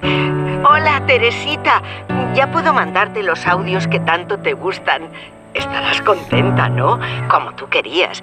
Dime si el fin de semana vas a venir al pueblo. En Telefónica acercamos toda nuestra tecnología para que el 83% de la población disfrute del 5G y así todos tengamos más oportunidades. Telefónica, cuanto más cerca estemos, más lejos llegaremos. Y ahora que me voy en Navidad, conecto la alarma y me quedo tranquila. Muy tranquila. Y con la app, cuando tú no estás en casa, puedes verla cuando quieras. Puedes conectarla, desconectarla y si se te olvida, te lo recuerda. Si pasa cualquier cosa, lo detectamos al instante. Te enviamos un mensaje y podemos chequear. Si se ha movido una cortina, si dejaste la ventana abierta. Lo importante es que hay personas al otro lado. Protege tu hogar frente a robos y ocupaciones con la alarma de Securitas Direct. Llama ahora al 900-272-272. Pues resulta que nosotros pendientes del fútbol y lo que hay es un mundial de dardos que se está jugando en Londres. A ver, Raúl. Sí, sí, tal esto. cual. Tal cual, y es una cosa seria, ¿eh? Que a esto van 15.000 personas a ver cada, cada sesión. ¿Qué dices? Sí. ¿Y caben eh, todas en el pub? Es que es un pabellón, ¿sabes? Habrá cerveza seguramente, pero, pero se hace en un pabellón. Y lo que tiene más mérito todavía, porque la tradición de los dardos es básicamente de Reino Unido y del mundo asiático. Del mundo asiático es todo tradición, porque como son tantos millones, pues a poco que se pongan, algo hacen y ya se lo montan como tradición. Y lo que tiene mérito es que hay un español que ha competido en ese, en ese mundial. Es un alicantino que lleva además 20 años eh, jugando a dardos y al máximo nivel, sin coña, porque esto eh, tiene Es que los españoles parte tenemos seria. mucho bareto y eso se practica Eso mucho une, en sí. el Pero ya no hay dianas en de el bar dardos nocturno. en los bares. Se está perdiendo, ¿verdad? Eso, Ah, eso ¿no? es cierto. Antes había muchas más. En Galicia hay muchas. Pues este chico, José Justicia, alicantino, eh, competía el sábado, perdió, porque, bueno, entre otras cosas jugaba con el campeón del mundo juvenil, un irlandés de 21 años, así que no, no esperábamos que saltase la sorpresa, aunque estuvimos ahí pendientes de lo que hacía, pero tiene mucho mérito, insisto, que esté entre los mejores del mundo. Y, y es que esto tiene, ya os digo, audiencias millonarias por todo el mundo, y es un deporte que se considera como tal, un deporte en el que pues a lo mejor no hay un cansancio físico muy extremo, porque, porque no, pero sí tiene una parte de eh, toda la parte mental y concentración en Claro. la que sí que tiene una preparación muy específica, ¿no? El, el propio eh, José Justicia lo que decía es que lo equipara muchas veces a, a deportes individuales como el tenis o como el golf, donde tienes que estar muy concentrado para que todo salga bien, ¿no? Así que, bueno, ya os, os doy otro deporte más al que os podéis dedicar. Oye, y ayer, a la hora del Mundial, también se celebraba un campeonato eh, increíble con 13.000 eh, participa- asistentes Sí. de Versolaris. ¿Sabéis? Los que improvisan. Qué bonito. Las, en Euskadi improvisan. eh, es como las peleas de gallos. Pero de versos. de Pero con de versos en euskera. sí, sí. 13.000 personas, ¿eh? Bueno, en no está mal. Bueno, total, no sé por qué estábamos viendo el mundial con toda esta oferta. Pero vamos a ver, ¿qué hacíamos? razón yo. Pero, y el otro se va a nadar, ¿sabes? Claro. Sí. Bueno, y quien se va a ver Avatar, que también. Ah, bueno, es eso ya Eso, lo he borrado eso de la tiene mente. delito, sí. Bueno, vamos a resolver el concurso de bulos. eh, Ya saben que iba de fútbol. Eh, vamos a repasar las- los titulares co- engañosos que nos has puesto, Clara. Venga, el primero era un cura echa de la iglesia a un niño por llevar la camiseta de Messi. El 28,1% de los oyentes han votado por esa, que no es la real.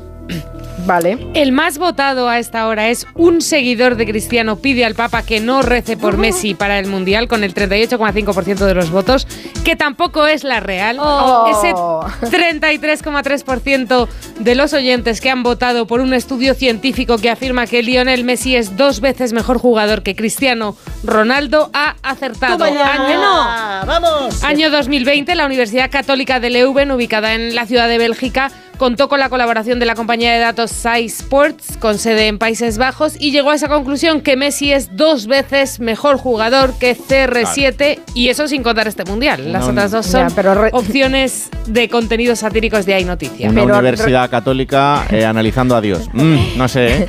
¿Recibió, ¿Recibió un Ig Nobel o no este estudio científico? Y se hacen muchísimos estudios. Hay tres veces más posibilidades de que la pelota entre por la izquierda que por la derecha. No sé qué. Aquí tuvimos un científico hablando de los penaltis hace Sí, poco. es verdad, es verdad, es verdad. Y muy interesante, por cierto, la ciencia de los penaltis. Bueno, chicos, que eh, os vais a Sevilla. Mañana hacemos programa desde no. Sevilla. Tú no, yo Los que tampoco. vayan. Yo sí. Pero, Cla- Clara, ¿vas a ir a Sevilla? Yo voy a Sevilla, yo voy a Sevilla. Claro, y, mañana. Y y Marina también. Sí, señora. Y David Martos y Nuria Torreblanca. Y bueno, y un montón de cosas. ¡Qué gran Elisa Beni en gabinete, Javier Gallego, Fernando Iwasaki, que ya saben que es nuestro sevillano peruano que vive en Sevilla. Tendremos entrevista con Juan Manuel Moreno Bonilla, con el presidente de la Junta de Andalucía y muchas cosas más. No se lo pierdan. Mañana, mm, Gel on Tour. Pararemos en Sevilla, en el Teatro de la Fundación Cajasol, en la Plaza San Francisco. Buen viaje, chicos. Gracias. Adiós. Adiós. Adiós. Adiós.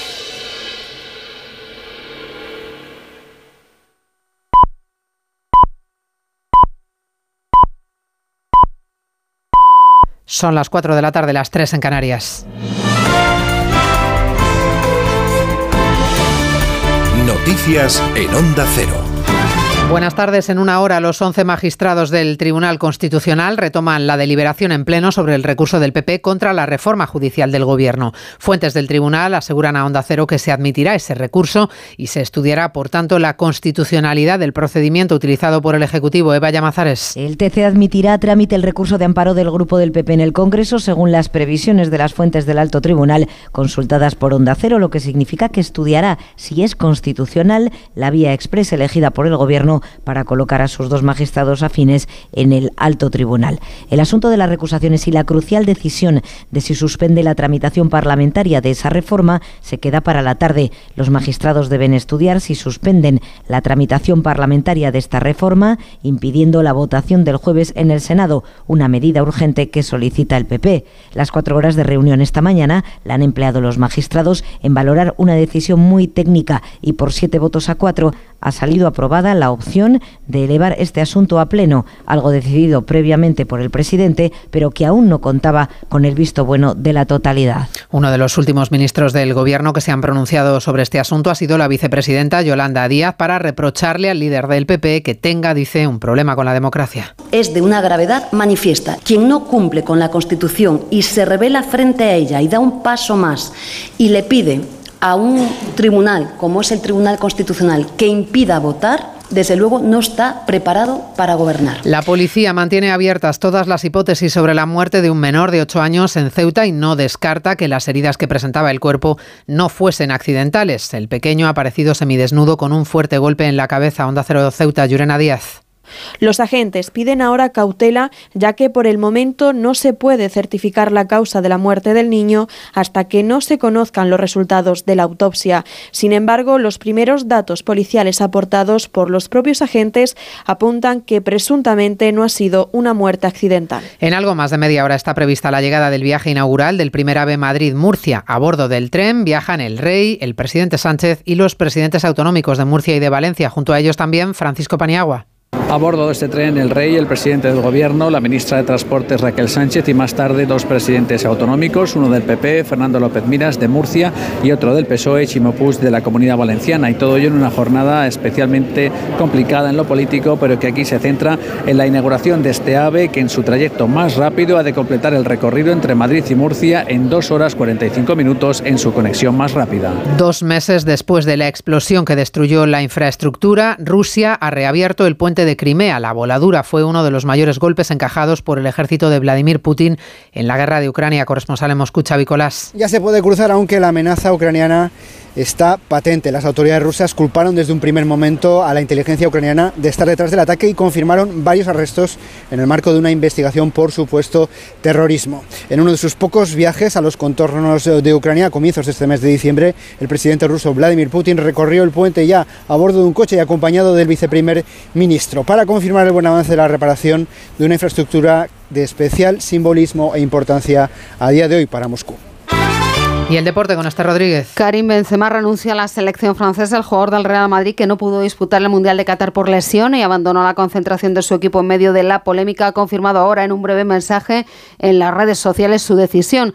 En su mensaje, el delantero dice estar orgulloso de su esfuerzo y sus errores que le han llevado a donde está. He escrito mi historia y la nuestra se acaba, concluye ese mensaje. Mientras tanto, en París se prepara el recibimiento a la selección subcampeona del mundo en un acto previsto en la Plaza de la Concordia que había sido cancelado y nuevamente reprogramado. Por su parte, Argentina, tricampeona del mundo, sigue su vuelo desde Doha a Buenos Aires tras hacer escala en Roma. Completado el Mundial, retoma el protagonismo el fútbol doméstico con el último partido de la jornada 21 en Segunda División, le gana Zaragoza, y la previa de la segunda eliminatoria de Copa del Rey de la que se juegan mañana ocho partidos.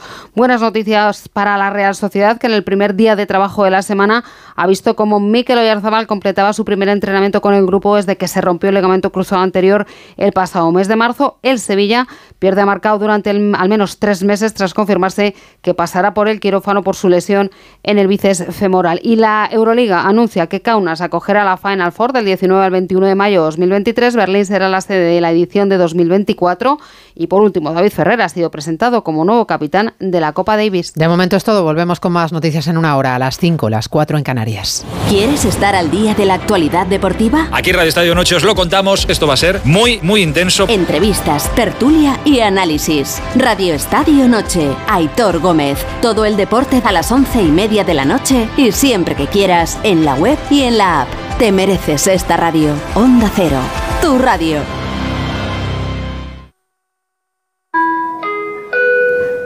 Esta Navidad te hacemos un gran regalo. Aeropuertos para ti. Gracias al trabajo de nuestros equipos, son aeropuertos más sostenibles y confortables. Tiendas, restaurantes, aparcamientos. Ese es nuestro regalo para ti. AENA. Aeropuertos para ti. Ministerio de Transportes, Movilidad y Agenda Urbana. Gobierno de España. Dos cositas. La primera, me has subido el precio de mi seguro aunque yo nunca he dado un parte. La segunda, yo me voy a la mutua. Vende a la mutua con cualquiera de tus seguros y te bajamos su precio, sea cual sea. Llama al 91 555 5555. 91 555 5555. Por esta y muchas cosas más, vente a la mutua. Condiciones en mutua.es. Esta Navidad voy a tope de flow que tengo un extra de ilusión. Hasta en el pavo pongo espumillón con un extra de ilusión. Dame un cupón o mejor dame dos que quiero un extra de ilusión.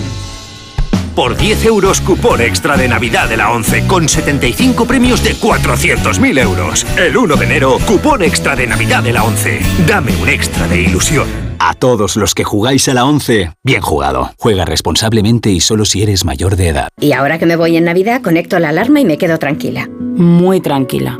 Y con la app, cuando tú no estás en casa, puedes verla cuando quieras. Puedes conectarla, desconectarla y si se te olvida, te lo recuerda. Si pasa cualquier cosa, lo detectamos al instante. Te enviamos un mensaje y podemos chequear. Si se ha movido una cortina, si dejaste la ventana abierta. Lo importante es que hay personas al otro lado. Protege tu hogar frente a robos y ocupaciones con la alarma de Securitas Direct.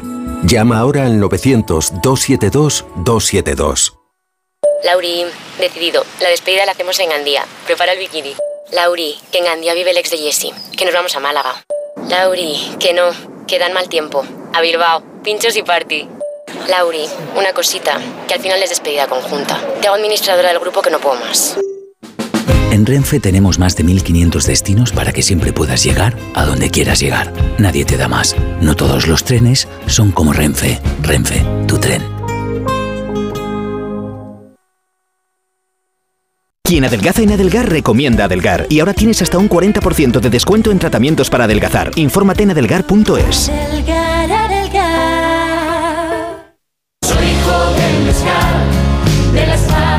Estas navidades ven a ver Malinche, el nuevo musical de Nacho Cano. Más de 60.000 personas han alucinado ya con este espectáculo que celebra el mestizaje y el encuentro. No te pierdas este show con más de 60 actores en el escenario más grande de Europa. Entradas a la venta en malinchedemusical.com, entradas.com y el corte inglés.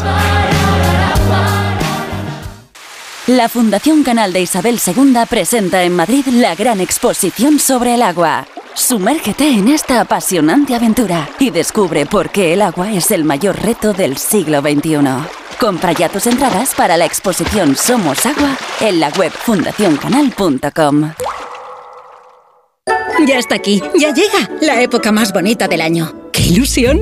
Alegría y muchos regalos llegan al Centro Comercial Plaza Loranca 2. Disfruta de las actividades y espectáculos infantiles navideños. Entrega tu carta a Papá Noel y los Reyes Magos y envuélvete de Navidad. Más información en plazaloranca2.com. Las Moradas de San Martín, vinos de garnacha centenaria y albillo real de la Deo Vinos de Madrid elaborados bajo una viticultura ecológica. Las Moradas de San Martín.es, de Madrid para Madrid. Llega la Revolu Plus, la ocasión Plus. 7000 coches con descuento de hasta el 30%. Ahora es el momento. No dejes escapar esta oportunidad irrepetible. Hasta un 30% de descuento y solo hasta fin de mes. Ocasión Plus, 15 centros en Madrid, dos nuevas tiendas en Torrejón y una en Arganda. Localiza tu centro más cercano en ocasiónplus.com. Abierto sábados y domingos.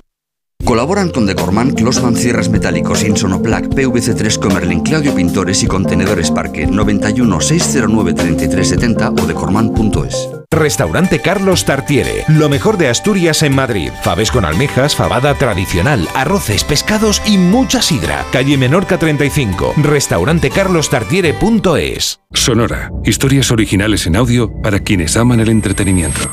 Una investigación policial es algo muy parecido a un puzzle. Las víctimas cuentan que las abordó a punta de pistola y las trasladó a otro lugar para violarlas. Un enorme rompecabezas en el que primero hay que buscar los bordes. Su método era este, raptar a una mujer a punta de pistola y trasladarla a otro lugar para cometer la agresión sexual. Es este, es este, al 99%. Es decir, hasta dar con el malo. Mon. Descarga la aplicación de Sonora en tu móvil y disfruta de grandes producciones en audio por solo 4,99 al mes. Tienes 15 días de suscripción gratis. Sonora, películas, series y documentales para la gente que escucha.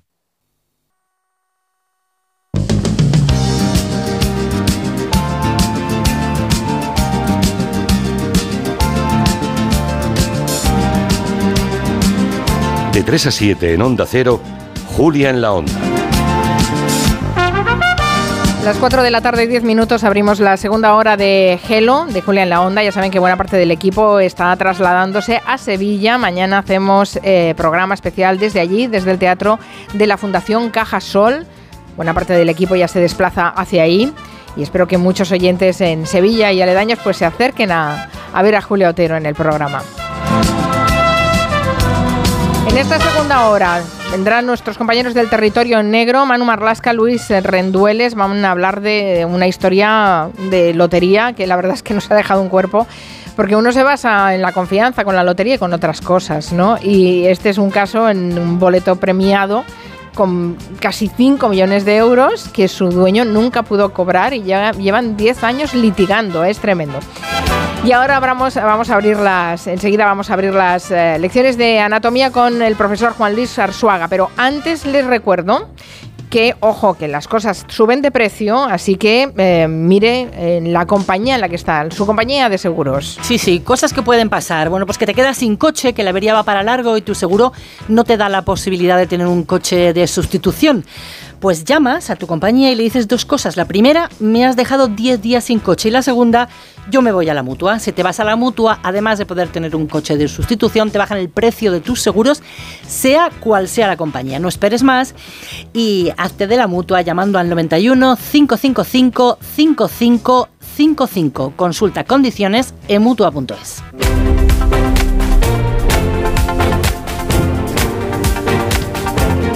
Saludamos ya al profesor Arzuaga, doctor en Ciencias Biológicas y catedrático de Paleontología en la Universidad Complutense de Madrid. Profesor Arzuaga, ¿qué tal? Buenas tardes. Hola, ¿qué hay? Muy buenas tardes. Vamos a seguir hablando de manos. La semana pasada ya, ya nos habló usted de cómo los humanos usamos las manos para descubrir el mundo. Eh, a pesar de que siempre nos dicen de pequeño, no toques, no toques nada, y es lo primero que hacemos, es poner la mano, ¿no? Tocar y chupar, ¿no? Sí, psicología inversa, sí, esto, este, esto es tremendo. Eh, eh, dicen es frase de madre eso de que tienes los ojos en los dedos, es una pues frase de madre. Bueno, hay muchas expresiones en nuestro idioma que contienen la palabra mano, ser la mano derecha de alguien, tener mano izquierda, actuar con mano dura. Mm, hablar con, la, con el corazón en la mano, estar mano sobre mano, estar manos a la obra, como vamos a estar en este caso con el profesor Arzuaga. Em, tenemos que mirarnos las manos, esto va a ser fácil porque las tenemos a la vista, así que empiece a contarnos por dónde empezamos, profesor. Eso no deja de ser importante, que tengamos las manos a la vista, ¿no? Ah, claro. Porque, no, bueno, eso es una de las, de las conquistas de la evolución, tenemos las manos delante de los ojos. Eh, no, no, es casualidad, nada es casualidad en el cuerpo humano. Además decimos tener algo a mano, ¿no? Porque ese es un poco como nuestro, es nuestro rango de acción, eh, hasta donde llega la mano. Las cosas que tenemos a la mano son las que quedan, nos quedan cerca. Eh, es nuestro, nuestra esfera, ¿no? Nuestra esfera más personal. Lo que queda fuera, más allá de, los límites del brazo extendido, es como ya el mundo exterior, ¿no?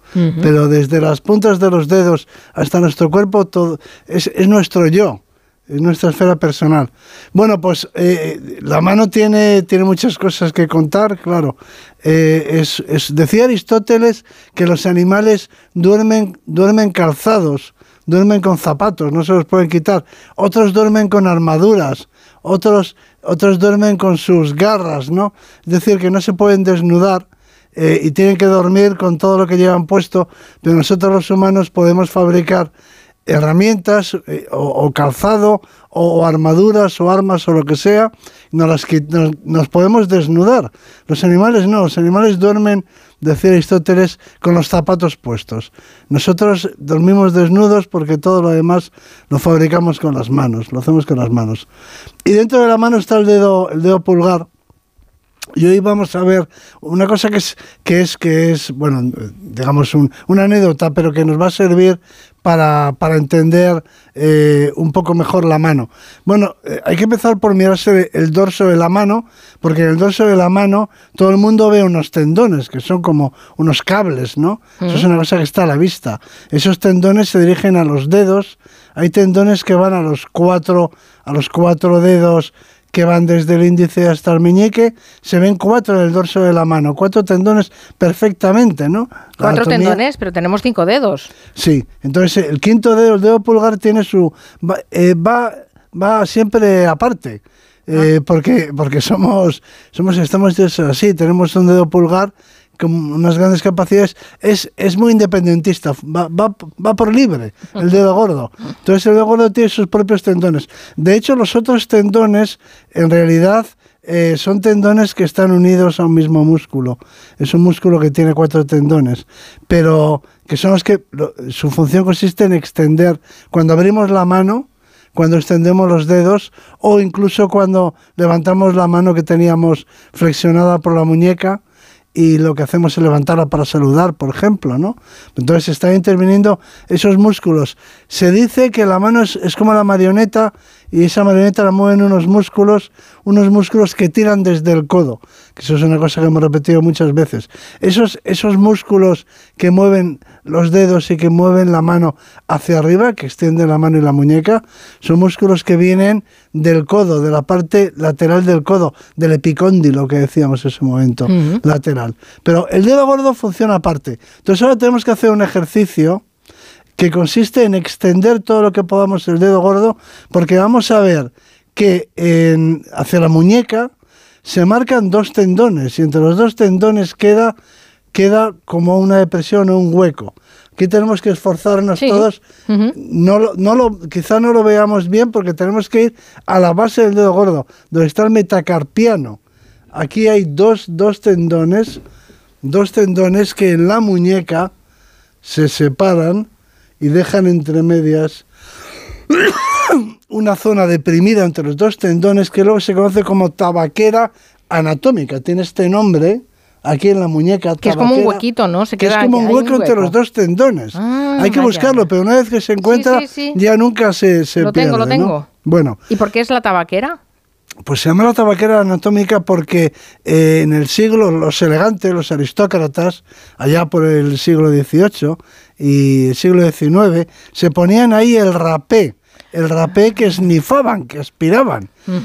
y hacían un gesto muy, como muy sofisticado de llevarse la mano a la, a la nariz, el canto de la mano, en realidad, la parte del pulgar a la nariz, para, eh, para para, para inspirar ese, eso, ese polvo de tabaco que se llama rapé, ¿no? Entonces se llama el gesto sería muy glamuroso, pero las consecuencias eran después horribles, bueno, sacando mocos por todas partes. El rapé se usaba muchísimo, se consumía muchísimo, muchísimo. Más que el tabaco se consumía más por la nariz que, eh, que que fumado, eh, que por los pulmones. Es decir, que se usaba muchísimo el rapé. Los, los elegantes, los aristócratas, en los salones, en la alta sociedad, se lo vemos en las películas, llevaban toda su cajita de rapé. Entonces de la cajita sacaban un puñadito de tabaco picado. Rapé es una palabra francesa que significa eso, precisamente, picado, ¿no? Y depositaban un puñadito en esta tabaquera y con un gesto muy afectado lo llevaban a la nariz y lo inspiraban por ahí esa es la tabaquera anatómica. Es una cosa que podemos contar a los cuñados en estas cenas navideñas, ¿no? Porque es algo que poca gente sabe. Pero eso está Ahora, si vamos a la anatomía, ese hueco queda entre dos tendones. Son los dos tendones del dedo pulgar. Un tendón es largo, largo, largo, largo y llega hasta la falange, hasta la falange de la uña. Hay uno que podemos seguir hasta el final. Vemos cómo pasa por la falange basal y cómo llega a la, falange que, sostiene la uña. Es decir, uno de los dos tendones lo podemos seguir en todo su recorrido hasta, hasta la uña prácticamente. El otro no, el otro se queda más corto. Bueno, lo importante es que esos tendones son los que permiten, cuando hacemos la postura esa de ok, la de los emperadores romanos para, eh, para indultar al gladiador vencido, ¿no? Que levantaban el dedo hacia arriba, que no es verdad, pero que se ve en las películas, que ponían el dedo pulgar hacia arriba. Bueno, eso es el resultado de la extensión de esos dos tendones. Lo interesante es que uno de ellos, el tendón, el más corto, es exclusivo del ser humano y se especula con que eh, la aparición de ese tendón es lo que ha hecho posible, lo que hizo posible luego eh, la talla de la piedra o quizá esté relacionado con eso. Es decir, la manipulación de objetos. Si no somos capaces de coger con el dedo gordo pues, eh, el, gesto que hacemos cuando encendemos un mechero, por ejemplo, o cuando apretamos el botón de un bolígrafo para que salga la punta, mm. ese es un gesto que hacemos o cuando queremos clavar un puñal, y de eso hablaremos, sujetamos con el dedo gordo, sujetamos la punta del objeto la piedra que estemos con la que estemos tallando o que estemos tallando o bien lo que estemos sujetando. Y esa posibilidad de poner la mano así es decir de hacer fuerza con el dedo gordo nos la permiten esos tendones esa posibilidad nos la ofrecen esos tendones tan divertidos que forman la tabaquera anatómica. Claro, el pulgar tiene que hacer mucha más fuerza que el resto de los dedos, por es muy gordo. es muy gordo, mucho más que en los monos. Es un, nosotros tenemos un pulgar que es oponible, pero es el, es el pulgar con el que, eh, por ejemplo, imagínate que estamos cortando, que estamos cortando carne con una lasca, que somos prehistóricos, somos humanos prehistóricos y queremos cortar con una lasca, es decir, con un trozo de piedra, queremos cortar una lámina de piedra, queremos con el borde cortante, queremos cortar la carne para trocear una presa. Bueno, pues entonces tenemos que hacer fuerza ahí con los dedos, ¿no? Tenemos que sujetar esa lasca con mucha fuerza. Entonces, para eso necesitamos un pulgar muy resistente, muy fuerte.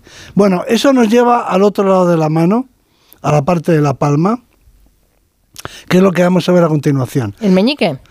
Si miramos, ahora vamos a ver la palma. En la mm, palma vemos como una zona abultada en la base del dedo pulgar, se corresponde con el metacarpiano del dedo pulgar, una molla, ¿no? Sí, que digo yo, una, parte carnosa, ¿no? Eh, que tenemos ahí, que eso se llama ariatenar. Ahí, eh, ahí están los músculos que mueven el dedo pulgar es decir, los músculos que hacen que se oponga a los otros dedos, los músculos que hacen que se separe de los otros dedos, los músculos que hacen que se junte, es decir, los músculos propios. Estos ya no vienen desde el codo, son músculos propios del dedo pulgar, al servicio del dedo pulgar. Esos músculos están ahí en esta zona carnosa que tenemos en la palma de la mano. Justo enfrente tenemos otra zona carnosa que se llama hipotenar que está al servicio del dedo meñique. Y entre es el canto, el canto de la mano. El canto de la mano, sí. Mm. Y entre las dos áreas carnosas se encuentra una zona deprimida que es que se corresponde con el famoso túnel carpal, túnel carpiano, que mucha gente conoce porque le, se lesiona con el, ratón, con el ratón del ordenador, ¿no? Sí, haciendo ese tipo de, ejercicios, lo que sucede es que por ese túnel carpiano, que es un túnel que se forma entre los huesos del carpo, de la muñeca, por ese túnel carpiano pasan los tendones de los músculos que flexionan los dedos. Ahora vamos a hablar de cómo se cierra la mano, los que cierran la mano. Y son ni más ni menos que nueve tendones. Y también pasa por ahí un nervio, el nervio mediano, y si esos tendones, por, por hacer algún tipo de, mm, de ejercicio pues inadecuado, se inflaman, terminan por eh, oprimir el nervio mediano y eso es lo que produce esas molestias y esos problemas en la mano que pueden requerir cirugía. Pero ya tenemos entonces localizado el túnel carpiano y lo podemos tocar. Ahora podemos ir un poco más arriba y fijarnos en las líneas de la mano. Hay dos líneas en la mano que son transversales y de hecho son oblicuas no son horizontales, sino que son oblicuas. Todos tenemos líneas diferentes, ¿no? En la mano. Sí, hay muchas líneas, pero hay dos que la atraviesan. Eh, si miramos la palma, todos tenemos dos líneas que son transversales, que van de un lado a otro. Bueno, pero esas líneas son líneas que, son, que están que, no están en ángulo recto, no son totalmente transversales con respecto al eje de la mano y del antebrazo. Si miramos el eje de la mano y el antebrazo, vemos que esas líneas están como inclinadas, ¿no? Bueno, ahora lo que tenemos que hacer es cerrar el puño y mirarnos los dedos. Entonces, y los nudillos. Ah. Vemos que esos dedos tampoco están en ángulo recto con el eje de la mano, están desviados del eje de la mano y del eje del antebrazo, están como escalonados, ¿no? Entonces cuando cerramos el puño, es como si podríamos imaginar que estamos sujetando, que estamos sujetando, por ejemplo, un martillo. Vemos en nuestra imaginación cómo estamos sujetando algo y la inclinación de esas líneas de la palma también nos marca la dirección del martillo. Es decir, que tenemos una mano que nos permite dos tipos de agarres. Un agarre que se llama pinza de precisión, que es cuando con dos dedos, o tres dedos, o cuatro dedos, o los cinco dedos, cogemos una bola, una esfera, con todos los dedos, eso sería un agarre de precisión, y un agarre de fuerza, que es cuando cogemos el mango de un martillo. Bien, cuando cogemos el mango de un martillo con todos esos dedos y cerramos el puño. Bueno, esa también es una característica exclusivamente humana. Los chimpancés no tienen ese escalonamiento, ese, ese eje em, que, que es diagonal, que parece que está hecho para sostener un martillo. Entonces ahora lo que tenemos que hacer es hacer el movimiento con la mano el movimiento de clavar un clavo. Entonces estamos viendo que con la mano tenemos más giro, si queremos decirlo así, hacia el clavo que hacia el otro lado. Es decir, la mano tiene poco giro, poco recorrido cuando se separa el martillo del clavo, pero tiene mucho recorrido hacia el clavo, cuando se clava. Hacia abajo, sí. Muchos ángulos. hacia abajo. ¿De acuerdo? Eso eso nos dice que tenemos la posibilidad con la mano de hacer tres cosas. Una, agarre de precisión. Dos, agarre de fuerza con un palo, con un martillo. Tres, utilizar el propio puño como arma.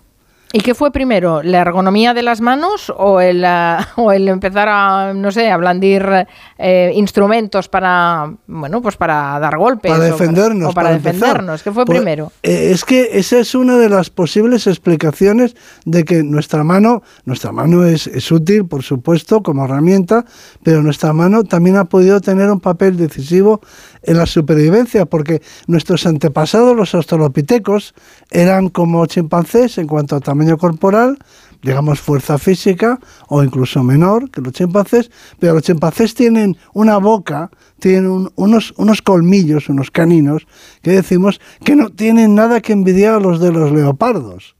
O sea que, de hecho, un chimpancé mm, no tiene, no tiene miedo del leopardo, no tiene, no tiene que temer del leopardo en condiciones normales. Son tan fuertes como el leopardo. Tienen la piel dura, mucho más dura que la nuestra. Nosotros somos monos de piel fina, es decir, que eso les protege contra los arañazos, contra las garras de, del leopardo. Tiene eh, mucha fuerza, eh, una fuerza en los brazos, una fuerza corporal que es como una vez y media la nuestra la de nuestra especie, son mucho más fuertes y tienen unos caninos que, son como los de un leopardo. Claro, por eso nosotros necesitamos cosas para defendernos. Porque Pero el gran problema no podemos. El gran problema de la prehistoria es cómo sobrevivían y luego, por supuesto, los chimpancés viven en un hábitat forestal en el que tienen la, posibilidad de, huida hacia las copas de los árboles, ¿no? Entonces, el gran problema es cómo sobrevivían nuestros antepasados, cómo se defendían sin colmillos, sin caninos grandes de los depredadores, que eran los leopardos y luego eh, al frecuentar ambientes más abiertos los leones, ¿no? Entonces puede que la respuesta, quizá nunca lo sepamos, pero que puede que la respuesta sea en la capacidad para lanzar objetos con precisión, para lanzar piedras, por ejemplo, que es un arma que ninguna otra especie utiliza, y por supuesto para golpear con bueno pues con, con, precisión, con, con, una maza, con un objeto, con algo, con un palo, y luego más adelante ese movimiento de la muñeca que he mencionado, mm. es, ese, esa inclinación mucho mayor hacia el lado del clavo que hacia el lado contrario, parece que lo que nos está diciendo es que tenemos la capacidad de golpear con un palo, con una maza, con una espada, ¿no? Vamos a mirar las manos de diferente manera a partir de esta lección de anatomía con el profesor Juan Luis Arzuaga.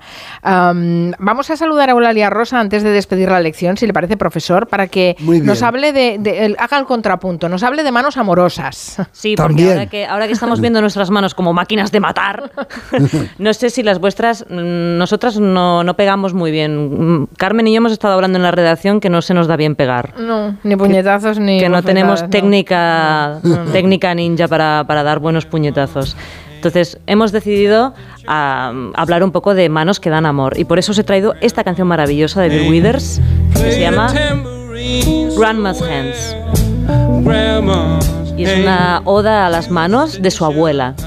No sé si recordáis las manos de vuestros abuelos, de vuestros padres, de las personas que os han dado amor, ¿no? Porque las manos son muy características. Entonces, yo perfectamente.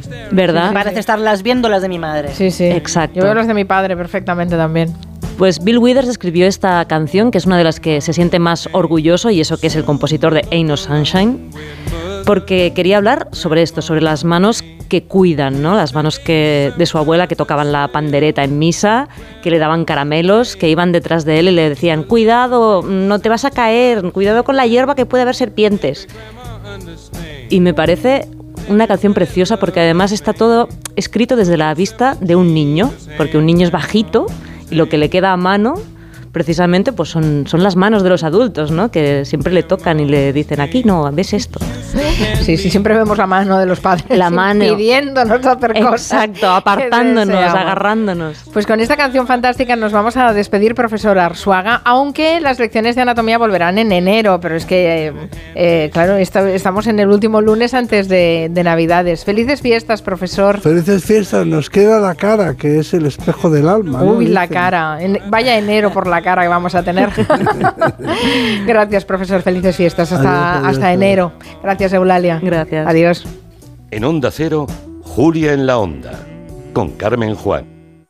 Hola, soy Rocío, locutora profesional y experta en poner voz amable, triste o indignada.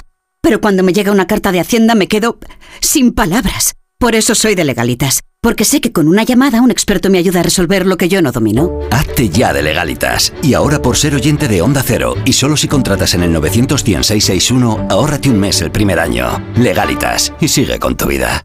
¡Ay, Pinzón! ¿Recuerdas lo de América? Mm, ya no se hacen descubrimientos así. Colón, espabila y descubre un nuevo servicio. Hazte un renting con Rentic y estrena un Samsung Galaxy Z Flip 4 por 49 euros al mes. Con seguro incluido y cambias cuando quieras. ¿Dónde? En Rentic.com, tiendas autorizadas y en House. Porque comprar un móvil ya es historia.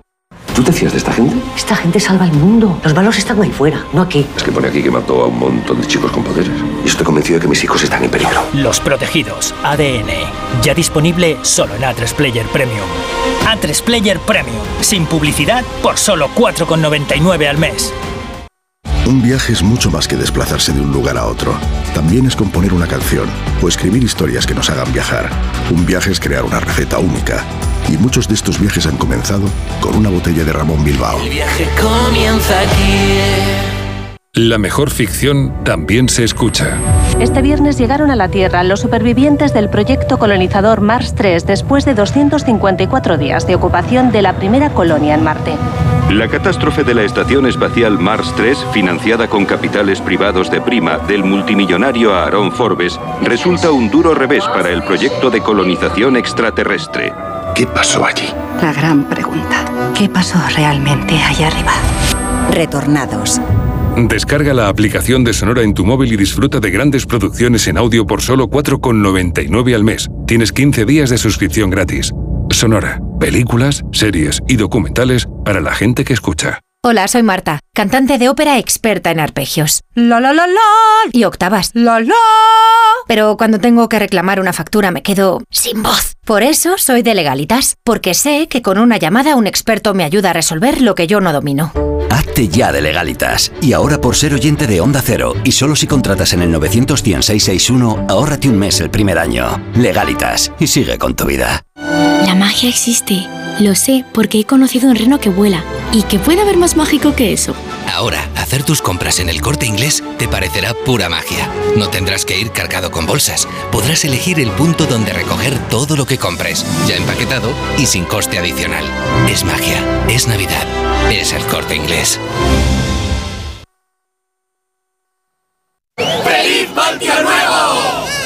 Parece que Mutua ha tomado la delantera a los Reyes Magos y ha dejado un montón de coches nuevos por la ciudad para que te des un voltio. Voltio, tu nuevo car sharing en Madrid.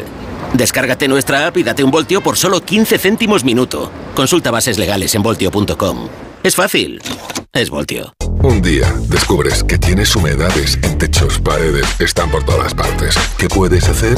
Llama a Murprotec. Llama, Llama al 930 1130 o entra en murprotec.es. Si con las humedades te las tienes que ver, ¿qué puedes hacer? Llama a Murprotec. 930 1130. Murprotec. Cuidando tu hogar, cuidamos de ti.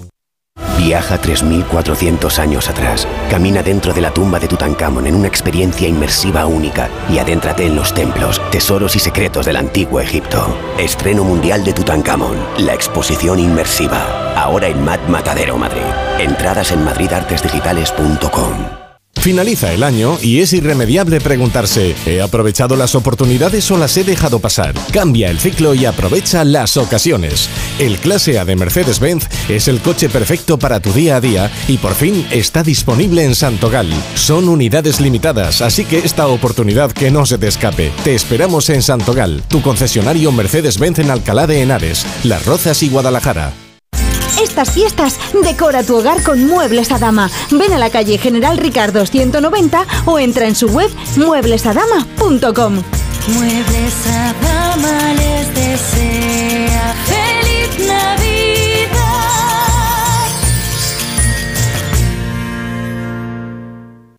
Hola, soy Mercedes Robles, eh, estoy viniendo a Cuerpo Libre desde el mes de mayo para que me ayuden a perder peso, ya llevo 10 kilos, realmente su intención es enseñarnos a comer y lo recomiendo totalmente. Cuerpo Libre, 40% de descuento, 91 192 32 32.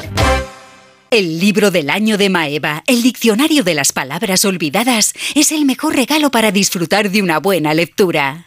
Acierta y regala una novela sobre el poder del lenguaje para crear historias. Un libro que entusiasma y que recordarán.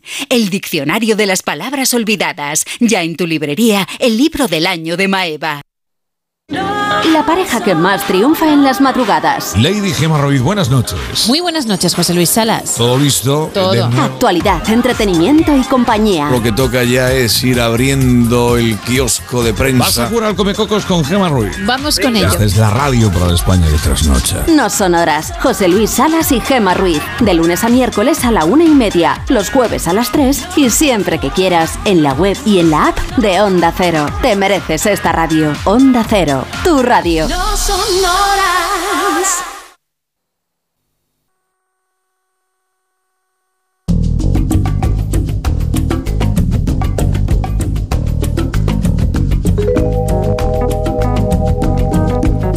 Son las, seis, las 4 de la tarde y 38 minutos.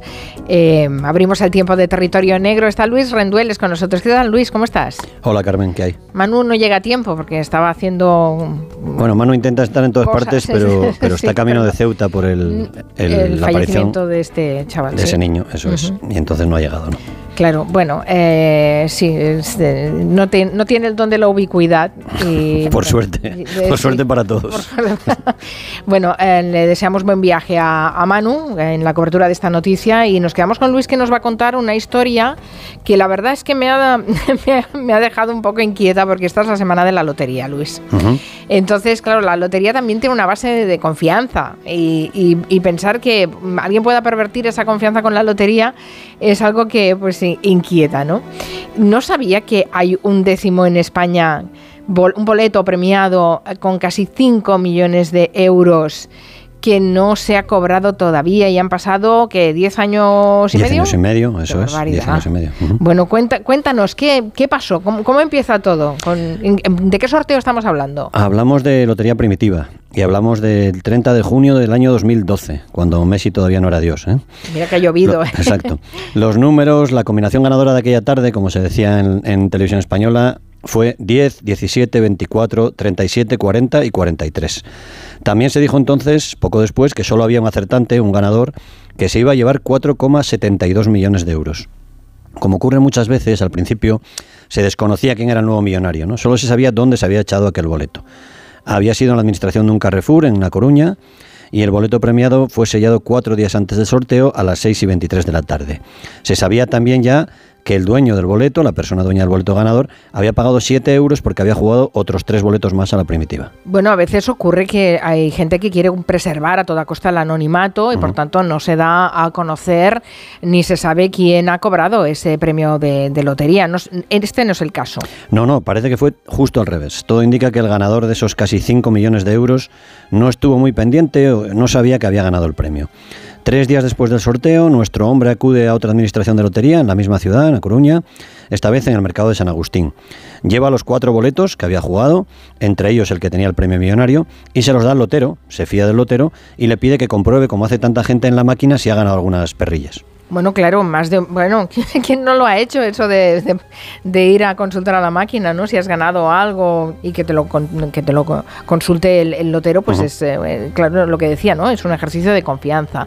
Eh, ¿La máquina qué le dijo? La máquina no mintió y tampoco fue ningún error.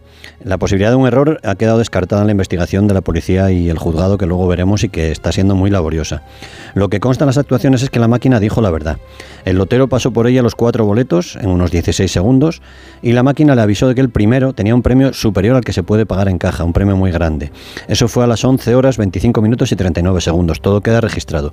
Los informes de la policía reflejarían luego que en la pantalla del lotero como siempre que se gana un premio de más de 5.000 euros, apareció el siguiente mensaje.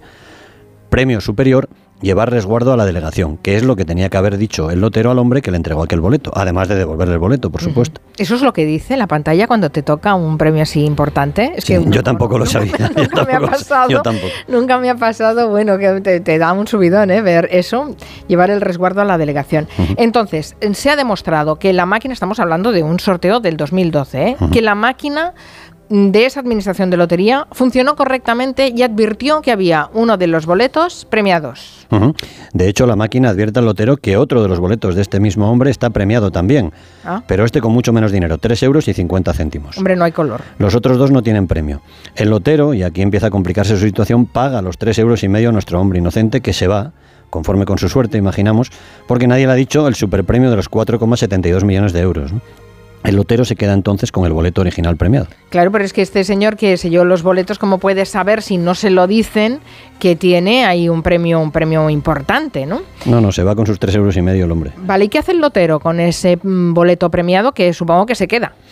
El 3 de julio de 2012, el lotero, Manuel Reija, escribe a la delegación de apuestas de A Coruña, que casualmente dirige su hermano, y explica que ha encontrado casualmente el resguardo de un boleto que estaba en el mostrador de su establecimiento y que eso había ocurrido entre las 10 y las 12 de la mañana del día anterior, del 2 de julio. Cuenta que iba a romperlo, pero que antes, por curiosidad, lo pasó por la máquina y descubrió que estaba premiado con 4,72 millones de euros. Explica también el lotero que estuvo esperando todo ese día a que el ganador volviera por allí para reclamar el boleto, para reclamar el premio, pero que no había ido nadie. Perdona que te diga, pero que veo muchas casualidades, porque que además el lotero, el hermano del lotero sea el director de la delegación de apuestas en la provincia. Bueno, ya, es casualidad también. Eh, mientras tanto, el hombre que ganó esa primitiva mm, no sabe nada, no tiene ni idea. No aparece. El lotero da entonces un paso más. El 5 de septiembre, después del verano de 2012, Manuel Reija le pide a Loterías que inicie los trámites para poner a su disposición el boleto agraciado. Explica que él está actuando de buena fe y que como no aparece el dueño original, digamos, él está en su derecho de quedarse con el premio. Dos días después, sin embargo, Loterías ordena desde Madrid que se bloquee ese boleto porque aún no tiene un dueño comprobado. Eh, bueno, es decir, el lotero está haciendo lo que le corresponde hacer. Esos son los trámites. Si, si, esto hubiera pasado realmente, si eh, no, se supiera eh, quién es el dueño de ese boleto premiado, ¿no? Pero claro, si el problema que veo aquí es que si el que lleva ese boleto premiado no sabe que está premiado, ¿cómo va, a...? Claro. ¿Cómo va a reclamar ese premio? Claro, además pasa el tiempo y nadie hace nada, nadie explica que hay un premio millonario pendiente de cobrar, todo eso va en contra del ganador legítimo y la verdad es que no sabremos qué habría pasado con esta historia si no llega a ser por los compañeros, los periodistas de La Voz de Galicia. El 15 de septiembre de 2013 publican la historia después de más de un año de sorprendente silencio por parte de Loterías del Estado. La historia es un bombazo, claro. El título era Buscan un coruñés que perdió una primitiva premiada con 4,7 millones de euros. Bueno, menudo titular, sí. Claro, dos días después los periodistas de La Voz de Galicia entrevistan a nuestro lotero, que posa muy tranquilo para el fotógrafo en la puerta de la administración y el periodista le hace una pregunta directa, le dice, ¿se le pasó por la cabeza ir a cobrarlo usted? Y el lotero contesta, no, no, nunca, yo no podría dormir tranquilo. Eh, o sea, Loterías debería haber avisado y había, debería haber, mm, no sé, publicado que se estaba buscando al ganador de ese premio, pero en, ese caso incluso el que tenía el boleto premiado, al que se le dijo que no tenía premio, ¿cómo va a pensar que va a ser él? Claro, porque además Primero, eh, aparecen un montón de gente diciendo que el boleto es suyo, como te puedes imaginar, estamos en España. Nada más salir en la prensa, el ayuntamiento, setas, claro. El ayuntamiento de Coruña, que es el que recibe esas solicitudes, empieza a recibir notificaciones de supuestos dueños. ¿no? La ley dice que si no aparece ningún dueño legítimo, el dinero puede acabar parando en los ayuntamientos, ¿eh? donde se haya sellado el boleto. Ah, sí, no sabía. Tendría que pasar primero por el lotero y luego al ayuntamiento. Al ayuntamiento de Coruña acuden casi 300 personas diciendo que ellos son los dueños del boleto, que les tienen que dar los 4.700.000 euros. Pero ninguno puede demostrarlo. Y la tardanza de loterías en hacer público el caso y el modo en que lo hizo, porque pusieron un anuncio en el boletín oficial de la provincia dos días antes de ese reportaje de La Voz de Galicia, pero no se daban detalles del premio, ni siquiera si era de lotería, de Navidad, de la quiniela. Todo eso hizo imposible recuperar la grabación de las imágenes de las cámaras de seguridad del despacho de loterías. Habría sido tan sencillo como eso, pero después de 14 meses ya las grabaciones no están. Hombre, claro, si es que había pasado más de un año, ¿cómo, iban a conservarse esas, esas grabaciones? Bueno, y esos 300 ciudadanos, eh, claro, evidentemente ellos no pueden aportar pruebas, entre otras razones, porque ninguno de ellos era el, el agraciado, pero es que el agraciado tampoco podría demostrarlo, claro, porque no tenía el boleto. Claro, queda la vía judicial, pero un litigio así puede costar hasta 20.000 euros por persona. ¿no? La inmensa mayoría de esos 300 apostantes, vamos a llamarlos así, se retiraron del asunto y decidieron dejar de pelear. Arranca entonces la investigación de la Policía Nacional y del juzgado. Los que pleitearon son en torno a una decena de ciudadanos que han ido perdiendo casi siempre porque no han podido demostrar haber sellado ese boleto. Se pidieron muestras de ADN, se tomaron huellas incluso del boleto de Lotería Primitiva premiado, en fin, un montón de cosas. Bueno, y bastante complejo y, bastante arduo ¿eh? todo este trabajo. Aquí eh, con el ADN, con las muestras de ADN, imagino que ya arranca oficialmente una investigación penal. ¿eh? Sí, estamos ya pues 2018 prácticamente. Se encuentran 11 huellas en el boleto que no son identificadas. La policía acelera la investigación, que no deja muy buen lugar a loterías del Estado, tampoco a Lotero Reija descubren varias contradicciones en el testimonio del lotero, que metió en la máquina dos veces el boleto premiado, la segunda vez después de que se fuera el dueño legítimo, suponemos que para comprobar que no estaba soñando. ¿no? Primero dijo que se había encontrado el boleto cuando estaba solo. Luego dijo que se encontró cuatro boletos diferentes, pero el registro muestra que pasó el boleto dos veces y que siguió atendiendo a clientes apenas un minuto después de descubrir el superpremio. Vale, porque grabaciones no habrá, pero los registros de la, de la máquina sí. Eh, y el, lotero supongo que la jueza lo llamó a declarar y no sé qué debió explicar. Estamos ya en noviembre de 2019, seis años después del premio, y llama a declarar la jueza al lotero y a su hermano, aquel alto cargo que te decía de loterías en La Coruña. El lotero lo que declara ante la jueza es que si él hubiese querido actuar de mala fe, se habría marchado, lo dice así, a Canarias con el dinero del premio. Y dice también que él no tiene mentalidad criminal.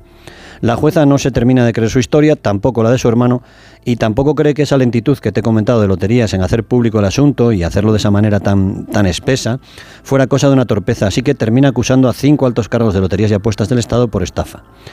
La policía desvela en sus informes que los altos cargos de lotería no le dieron datos esenciales para resolver el caso y encontrar al dueño del premio. Esto no es, no es ninguna broma. ¿eh? No le dieron, por ejemplo, otros premios de más de 5.000 euros que pudiera haber tenido Lotero Reija durante los cinco años anteriores para ver si podía haber hecho lo mismo con algún otro premiado. Claro, porque la sombra de la sospecha se extiende, claro. Los policías escriben textualmente, el silencio de loterías refuerza la hipótesis de que la sociedad estatal encubrió la conducta del autor material. Esto es gravísimo. ¿eh? Que se aprovechó de la posición y el conocimiento de su hermano para llevar a cabo el intento de estafa. Ya. ¿Y qué dicen estos directivos? Porque la policía no, evidentemente, con este informe no les está dejando un buen lugar. Eh, que habían que habían ralentizado, ¿no? Toda la búsqueda del legítimo dueño, que no se había dado la publicidad adecuada. ¿Cómo se excusa esto? Uno de los imputados fue el que era entonces nada menos que presidente de Loterías del Estado. ¿eh? Eh, todos declararon ante la jueza que se creyeron de buena fe la versión del Lotero Reija, el Lotero de La Coruña, y que solo mucho después se dieron cuenta de que aquella historia no encajaba. Por eso no pusieron todos los medios posibles para buscar al ganador del premio. ¿no? Tenían muchos medios para encontrarlo. ¿eh? No parece que fueran muy diligentes, pero lo cierto es que la audiencia de Coruña se creyó que actuaron de buena fe, revocó la imputación de la jueza y los dejó libres de cualquier sospecha de delito. Bueno, ¿creen que esto acaba aquí?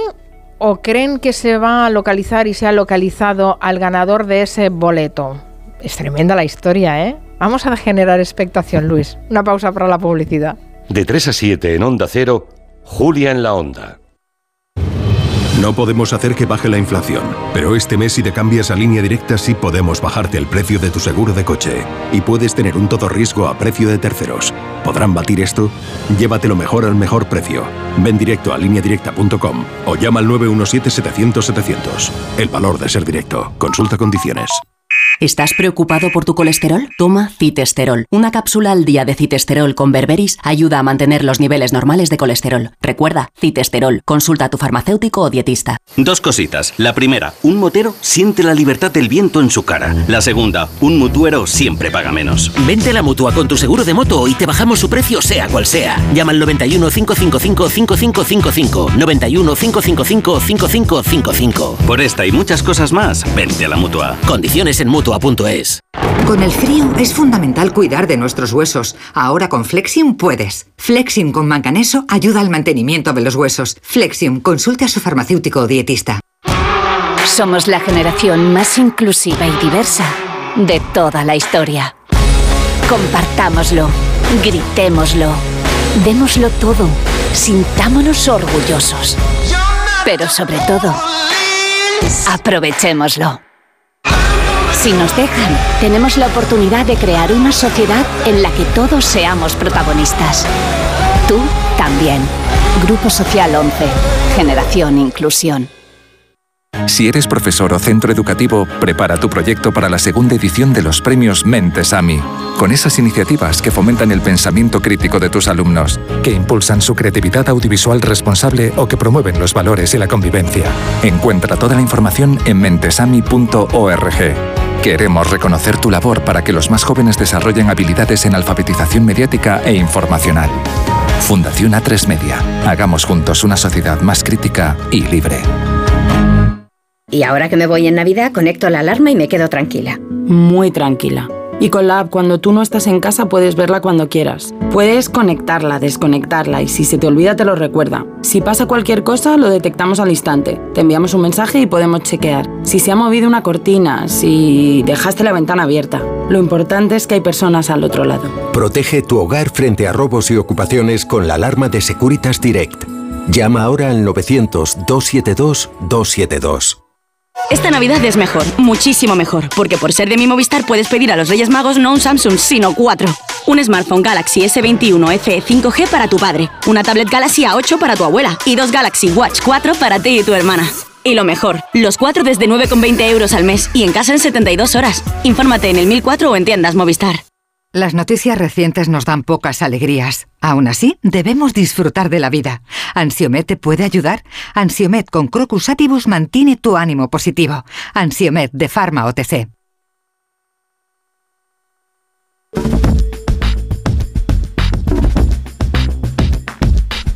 Estamos en el territorio negro con Luis Rendueles hablando de ese premio millonario de lotería que lleva 10 años sin cobrarse. Estoy en ascuas todavía porque hemos eh, eh, reconstruido un poco toda la investigación, pero todavía no sabemos, Luis, si la policía descubrió finalmente quién era el hombre que había ganado los eh, cuatro, más de 4 millones y medio de euros. Sí, la policía cree que sí, que 10 años después lo encontró.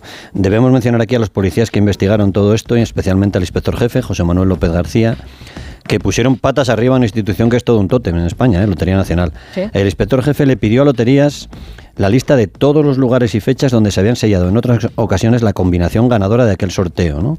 Vamos a recordar, el boleto premiado tenía los números 10, 17, 24, 37, 40 y 43. Pero esa misma combinación de números posiblemente se jugó en muchos lugares de España en diferentes fechas en aquel 2012. Sí, sí.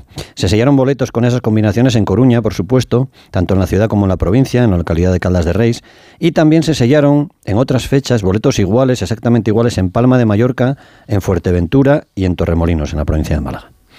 Aquí es donde entra el chispazo policial, vamos a decir así, ¿no? La intuición, esa famosa de la que habláis a veces. Los investigadores tienen claro que el ganador vive en Coruña o que pasa muchas temporadas en La Coruña. Y ven que todos esos lugares lejanos son lugares turísticos. Que las fechas en las que se sellan esas loterías primitivas coinciden además con vacaciones del inserso, de los jubilados. De forma que piden la lista de todos los mayores de Coruña que han ido en esas fechas a pasar sus vacaciones a esos lugares con el inserso. Y ahí aparece un señor que según la policía es el legítimo dueño del boleto, el hombre que lo selló y que de hecho jugaba siempre esa combinación, incluso dos veces la había echado muy cerquita de su casa en Coruña. Me temo de todas maneras que esta, que esta historia tiene un final triste. Sí, porque ese hombre se tardó 10 años en, que la policía le pusiera nombre eh, y había muerto. Había muerto sin saber que había tenido tanta suerte. Queda viva su esposa, su viuda, que debería, pensamos, tener derecho al premio, por cierto, que suma ya más de 6 millones de euros por los intereses de tanto desastre y tanta tardanza. ¿no? no sabemos bien qué ocurrirá porque primero tiene que celebrarse el juicio contra el lotero Reija y contra su hermano, el alto cargo de loterías, que será seguramente el año que viene. Están acusados de apropiación indebida y de otros delitos. En este juicio solo se va a decidir si actuaron de mala fe y si merecen una condena. Y después vendrá un juicio civil que deberá decidir si el dinero debe ir, como apunta la policía, a la viuda de este jubilado coruñés, aunque todavía quedan cuatro o cinco personas más que siguen insistiendo en ser ellos los que echaron el boleto. ¿no?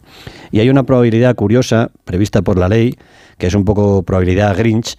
Si no se demuestra quién es el dueño del boleto, el dueño será quien lo encontró, el ah. lotero, Manuel Reja. No puede ser que demos toda esa vuelta con 12 años y lleguemos al punto de partida. Por eso he dicho que era un poco grinch, un poco antinavideño. Ya, ya, ya, ya. O sea, es una solución horrible. No, no, no, no haría justicia, claro. Bueno, qué, qué historia. Yo no tenía ni idea de esta, de que estaba todavía pendiente de, de cobrarse ese premio. Eh, que no sé si es muy habitual que se queden premios desiertos. Supongo que sí, porque hay muchas loterías y muchos sorteos y no todos se reclaman. No, no, claro que los hay, pero este es el caso más, digamos, más sangrante, ¿no? Y por, y por la supuesta participación maliciosa de, del lotero y además eh, de dejar irse al señor a su casa, ¿no? Y seguir haciendo su vida durante 10 años.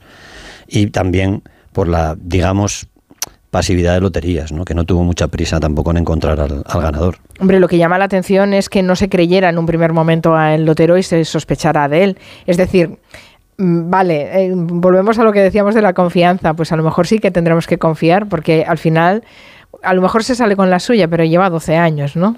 Instruyéndose este caso. Sí, y bueno, la, la, única parte buena es que si a la señora viuda le dan el dinero, en vez de 4,7 millones van a ser 6. ¿eh? sí, bueno, sí, bueno, no sé si es, la consolará. No, es un, es un consuelo menor en este caso, pero vaya, vaya historia. ¿Llevas lotería, por cierto, para el 22? Muy poquita, porque con, la, con todo lo que compra mi padre, ya que ya toda la familia cumple con loterías del Estado. Llevo poquita, algo de los sitios donde trabajo. Bueno, pues que sea una buena semana en cualquier caso. Gracias, Luis Retueles. Hasta Gracias, la próxima. Carmen. Adiós. En Onda Cero, Julia en la Onda, con Carmen Juan. Dos cositas. La primera, una motera no se come ni un atasco. La segunda, una mutuera siempre paga menos. Vente a la mutua con tu seguro de moto y te bajamos su precio sea cual sea. Llama al 91 555 5555. 91 555 5555. Por esta y muchas cosas más, vente a la mutua. Condiciones en mutua.es. Si eres autónomo y tu vehículo es tu herramienta de trabajo, Línea Directa se ocupa de todo. Tendrás vehículo de sustitución de forma inmediata en caso de avería. Además, si contratas ahora tu seguro, te regala un cheque combustible gratis. Gratis. Llama ya al 917-700-700. 917-700-700. Consulta condiciones en lineadirecta.com. El valor de ser directo. Y ahora que me voy en Navidad, conecto la alarma y me quedo tranquila. Muy tranquila. Y con la app, cuando tú no estás en casa, puedes verla cuando quieras. Puedes conectarla, desconectarla y si se te olvida, te lo recuerda. Si pasa cualquier cosa, lo detectamos al instante. Te enviamos un mensaje y podemos chequear. Si se ha movido una cortina, si dejaste la ventana abierta. Lo importante es que hay personas al otro lado. Protege tu hogar frente a robos y ocupaciones con la alarma de Securitas Direct. Llama ahora al 900-272-272. Después de La novia gitana llega Las Madres, de Carmen Mola. La mejor novela negra del momento con más de un millón de lectores. Un regalo extremo para esta Navidad. Las Madres, de Carmen Mola. Alfaguara Negra. Venga, un brindis, un brindis. ¡Salud! ¡Salud! ¡Salud! En estas fechas siempre deseamos salud. En Médicos del Mundo sabemos que es lo más importante, pero para muchas personas se está viendo amenazada por la guerra y sus consecuencias. Esta Navidad, ayúdanos a que la salud no sea solo un deseo. Dona en médicosdelmundo.org o envía un bizum al 33509. En CEPSA estamos contigo, por eso te damos descuentos en cada repostaje, sin límite de litros, pagues como pagues y sin descargarte ninguna app. 25 céntimos por litro para todos y 30 céntimos con porque tú vuelves. Incluye la bonificación del gobierno. Infórmate en cepsa.es y en las estaciones de servicio CEPSA. Hablemos claro. De vuelta funciona. Funciona tan bien que si nos escuchas y no eres un temerario, pagarás muy pocas multas y nunca perderás el carné. Garantizado. Bueno, sí, porque yo no he vuelto a pagar multas, aunque vengan, yo las escaneo a vosotros y la verdad es que yo estoy muy contenta, incluso os he recomendado. Encima pagáis si te retiran el carné. De vuelta. 900-200-240. 900-200-240 o devuelta.es. Mucho que ganar. Reacciona. Son las 5 de la tarde. Antes de escuchar las noticias, vamos con un consejo de Ibudol de nuestros amigos de Kern Pharma. A ese dolor de espalda que no te deja hacer deporte o a ese dolor de cabeza que te hace difícil trabajar, ni agua. Ibudol, el primer ibuprofeno bebible en stick pack para aliviar el dolor. También Ibudol en comprimidos. Adultos y niños a partir de 12 años. Al dolor, Ibudol. Tenía que ser de Kern Pharma. Lea las instrucciones de este medicamento y consulte al farmacéutico.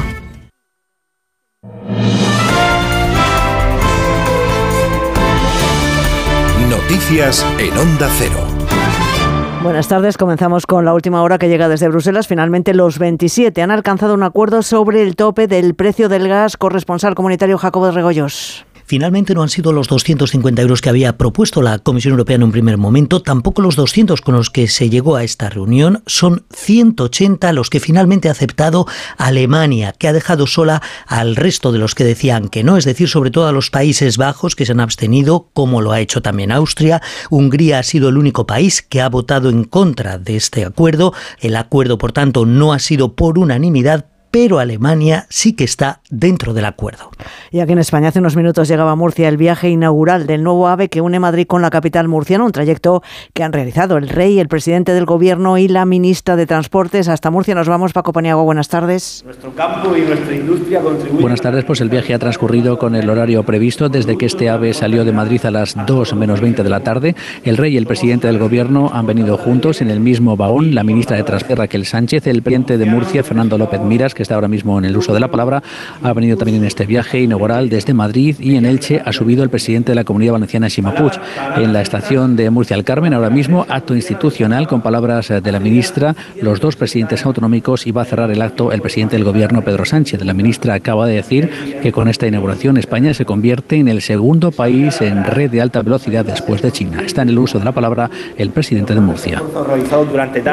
Reunión este lunes del Consejo Interterritorial de Salud que se ha celebrado en Badajoz sobre la mesa el calendario vacunal con algunas novedades como la generalización de cuatro de las vacunas, entre ellas la del herpes zóster. Belén Gómez del Pino. Herpes zóster para adultos, además meningococo B para niños, papiloma humano para varones de 12 años y gripe para bebés entre 6 meses y 5 años, todas ellas disponibles y subvencionadas por el Sistema Nacional de Salud en todo el territorio. Precisamente sobre la gripe ponía el acento la ministra Darias en el impulso a la vacunación ahora que este virus copa las urgencias. La COVID representa un 11,6% y el virus sincitial representa en la gripe el 25,8% y el virus sincitial el 9%. Es muy importante eh, compartir con ustedes la importancia de la vacunación de la gripe. El interterritorial ha analizado además la situación de atención primaria. Sanidad ha pedido que las comunidades oferten las 54 plazas aún vacantes en la próxima convocatoria MIR. 195 países han alcanzado un acuerdo en la cumbre de la biodiversidad de Montreal, en Canadá, para proteger el 30% de la superficie del planeta en 2030. Es un plan para revertir décadas de destrucción ambiental que amenaza especies y ecosistemas, pero que no convence a los ecologistas. Diana Rodríguez. Acuerdo histórico, según los firmantes, e insuficiente para los ecologistas que exigen también pasar del papel a los hechos. 195 países han adquirido el compromiso de restaurar las áreas degradadas del planeta, frenar la extinción de especies, movilizar la financiación desde los países desarrollados a los más pobres y reducir a la mitad el exceso de plaguicidas. Ese 30% es el principal avance alcanzado en la COP15 de Montreal que alerta de una pérdida de biodiversidad sin precedentes y la extinción de un millón de especies. Tom Kuchar, portavoz de Ecologistas en Acción, habla de acuerdo trampa. El resultado es decepcionante porque nos podemos encontrar con la paradoja en la que el 30% del planeta esté protegido por medidas concretas y los recursos financieros obtenidos al destruir el 70% del resto del planeta. Según la ONU, actualmente apenas el 17% de las áreas terrestres y el 10% de las áreas marinas del planeta están protegidas. La Audiencia Provincial de La Coruña ha condenado hoy como autor de un delito de agresión sexual a 14 años de cárcel a José Enrique Abuin, alias El Chicle, por violar a su cuñada en enero de 2005 cuando él tanto solo tenía 17 años. El tribunal también le ha impuesto la prohibición de comunicarse con la víctima y de acercarse a ella durante 22 años. Redacción en Galicia, Ángeles San Luis. José Enrique Abuin ya cumple condena a prisión permanente revisable por el asesinato de Diana Kerr. También fue condenado a cinco años y un mes de prisión por el secuestro e intento de violación de una joven de Boiro, un caso que propició su detención. Y ahora se le suma esta condena a 14 años de cárcel por la violación a su excuñada cuando ella tenía 17 años de edad. Con una excusa, el 17 de enero de 2005 se la llevó en coche a un lugar forestal y ahí consumó la violación. Así terminamos. Volvemos con más noticias en Onda Cero a las 6 de la tarde, las 5 en Canarias. El acontecimiento radiofónico de esta Navidad se llama Julieta Serrano. Manzanas, manzanas nuevas. Cómpreme una manzana. Te ayude a esta mujer humilde. La fábula inmortal de una vida imaginada. Quería que se sintiera orgullosa de su abuela española y me dejé llevar por las mentiras piadosas. Pues sí que está usted en un buen lío. Un actor para un milagro. ¿Cómo vamos a convencerles de que actúen para nosotros, arriesgándose a que salga todo mal y se descubra la farsa? Con Imanol Arias, Charo López, Miguel Reyán y Alicia Borrachero. ¡Viva la farsa, hijo! Y la colaboración especial de Emilio Gutiérrez Cava, Manuel Galeana y Secund de la Rosa. A ver si se cree usted que el trabajo de actriz es una broma. Está aquí, el poeta de Granada. No digo que no se pueda hacer. Un actor para un milagro.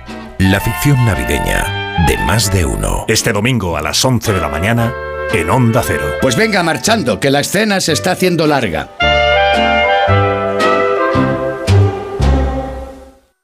Sonora es la puerta a todo un universo de entretenimiento en audio. Tío, problemón, problemón. Ha venido gente, o sea, ha venido gente aquí. Tranquilo, tranquilo, ocurre. Tío, son todos panes de la misma masa. Un conglomerado humano, global y uniforme. La mochufa. La mochufa, la mochufa. Me gusta el nombre. Bueno, será lo único de ellos que te vaya a gustar. Son unos malnacidos, tío. Unos asquerosos. Los asquerosos. De Santiago Lorenzo. Sí, señor. La mochufada pura. Descarga la aplicación y escucha todo su catálogo por 4,99 euros al mes o 39,99 al año. Sonora. Gente que escucha. A ver, la mesa de la cenita. Un cachopo para Susana Griso, croquetas para el karateca, el malabarista quiere un marmitaco y la bailarina con patines está esperando los langostinos a la plancha. ¡Madre mía con la cena de Navidad de Antena 3! Solo les falta traerse una banda municipal. Oh, es verdad, la banda municipal quiere nueve raciones de chopitos y una de bravas. Seas como seas y vengas con quien vengas, tú también estás invitado a la Navidad de Antena 3, porque tenemos de todo y para todos. Antena 3, la tele abierta.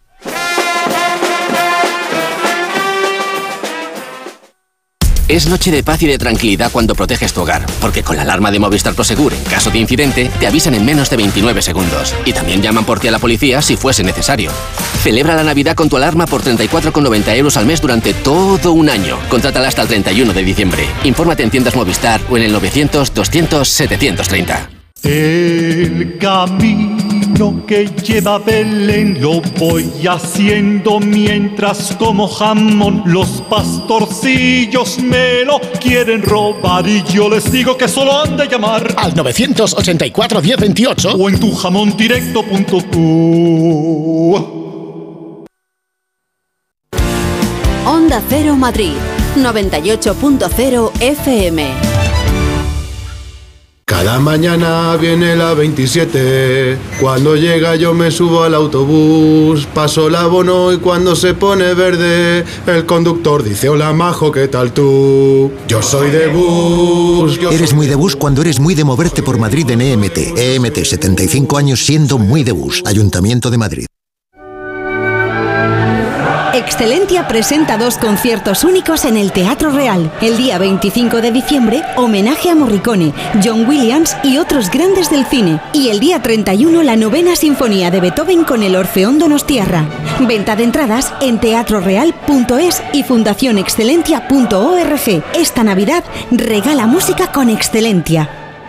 Decorman ejecuta obras integrales de interiorismo, decoración y reformas en viviendas particulares o locales comerciales de cualquier tipo. Al contratar tu proyecto integral con Decorman, te olvidas de todo. Nuestro objetivo es tu absoluta tranquilidad, sin anticipo de cantidades y llave en mano. Llama ahora y sin compromiso pídenos presupuesto 91 609 3370 o decorman.es. Si a ti lo que realmente te gusta es llegar del trabajo y ponerte a revisar portales inmobiliarios, hacer llamadas, mandar mails, organizar el papeleo y tener que enseñar tu casa a desconocidos, hazlo. Si no, confía la venta de tu casa a los mejores profesionales y disfruta de lo que realmente te gusta.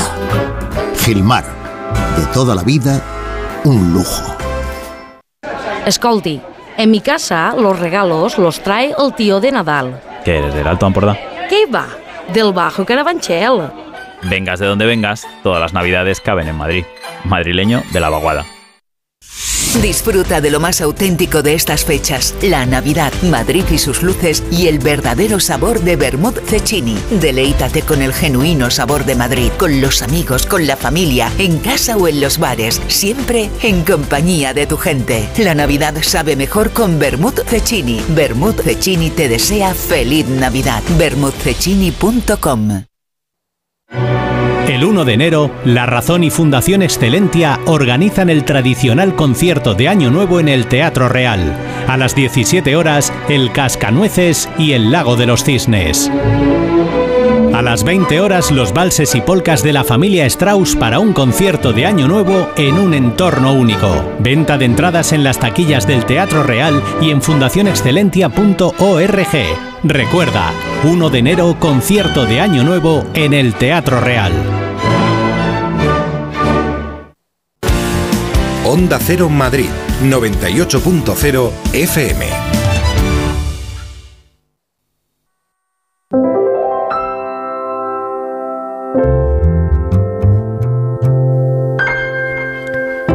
Hay muchas personas que son ya clientes de Naturgy. Pues escuchen, porque este invierno todos los que son de Naturgy pueden pasarse a la tarifa regulada de gas de una forma más fácil, con un solo clic. Sí, como lo oís, sin tener que llamar y sin interrupción en el servicio. Vamos, sin preocupaciones. En Naturgy se ocupan de todo. Qué gustazo, ¿no? Y así sus clientes pueden tener siempre el mejor precio. Si queréis tener más información, la encontraréis en naturgy.es barra tour a un clic. Y es que en Naturgy te lo ponen algo más fácil.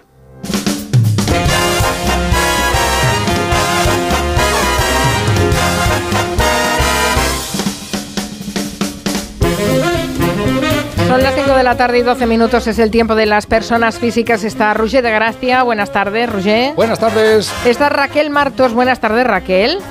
Hello, people. Está Rafa Maza, ¿qué tal, Rafa? Buenas tardes. No sé si sabéis que Argentina ha ganado el Mundial de Fútbol. ¿Qué va? ¿Qué? ¿Qué dices? ¿En serio? No puede ser, boludo.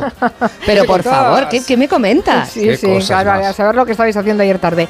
Eh, Roger ha estado muy pendiente del equipo ganador, ¿a que sí? Claro que sí, Argentina campeona del mundo, partido muy emocionante, con prórroga, con penals, penaltis y ahora Messi, ahora ya sí, ¿eh? es el mejor jugador de la historia del fútbol. También ya le podemos decir, lo siento, tengo que hacerlo, culés, ya le podemos decir por fin a Cristiano.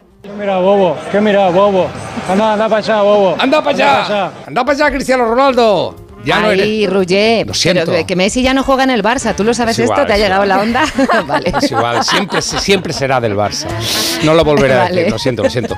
Hemos visto Vale. a un grande, a un mito. Hoy le podemos dar la razón al locutor que oíamos el otro día argentino que le definía, entre otras lindezas, como servidor del arte del fútbol. Arlequino maravilloso, servidor del arte del fútbol, mimo increíble, aladino inolvidable acción del Mimo increíble. Qué a mí me gusta más la de Arlequino. Arlequino. Arlequino es fantástico. Bueno, ayer vimos imágenes impactantes antes y después del partido. Sí, vimos, por ejemplo, a Scaloni llorando muy potente, las imágenes, pero la más impactante, estaréis de acuerdo conmigo, es la de Messi cuando le ponen esa bata para recoger el trofeo. Una bata Madre mía. Una bata que podría ser bata. podría ser de Batman, de Harry Potter Sí. o de una sueca de las de mechas. Sí, o una sueca de las pelis de López Vázquez, ¿eh? de aquellas. Eso es otra otro misterio mundial también. ¿Por qué las suecas querían enrollarse con un señor calvo de metro sesenta y Ay, por favor, me has hecho viajar en el tiempo muy atrás. Pero bueno, pues seguro que querían. Vale. no sé si querían, pero volvamos al obelisco. Así sonaba Buenos Vuelve. Aires.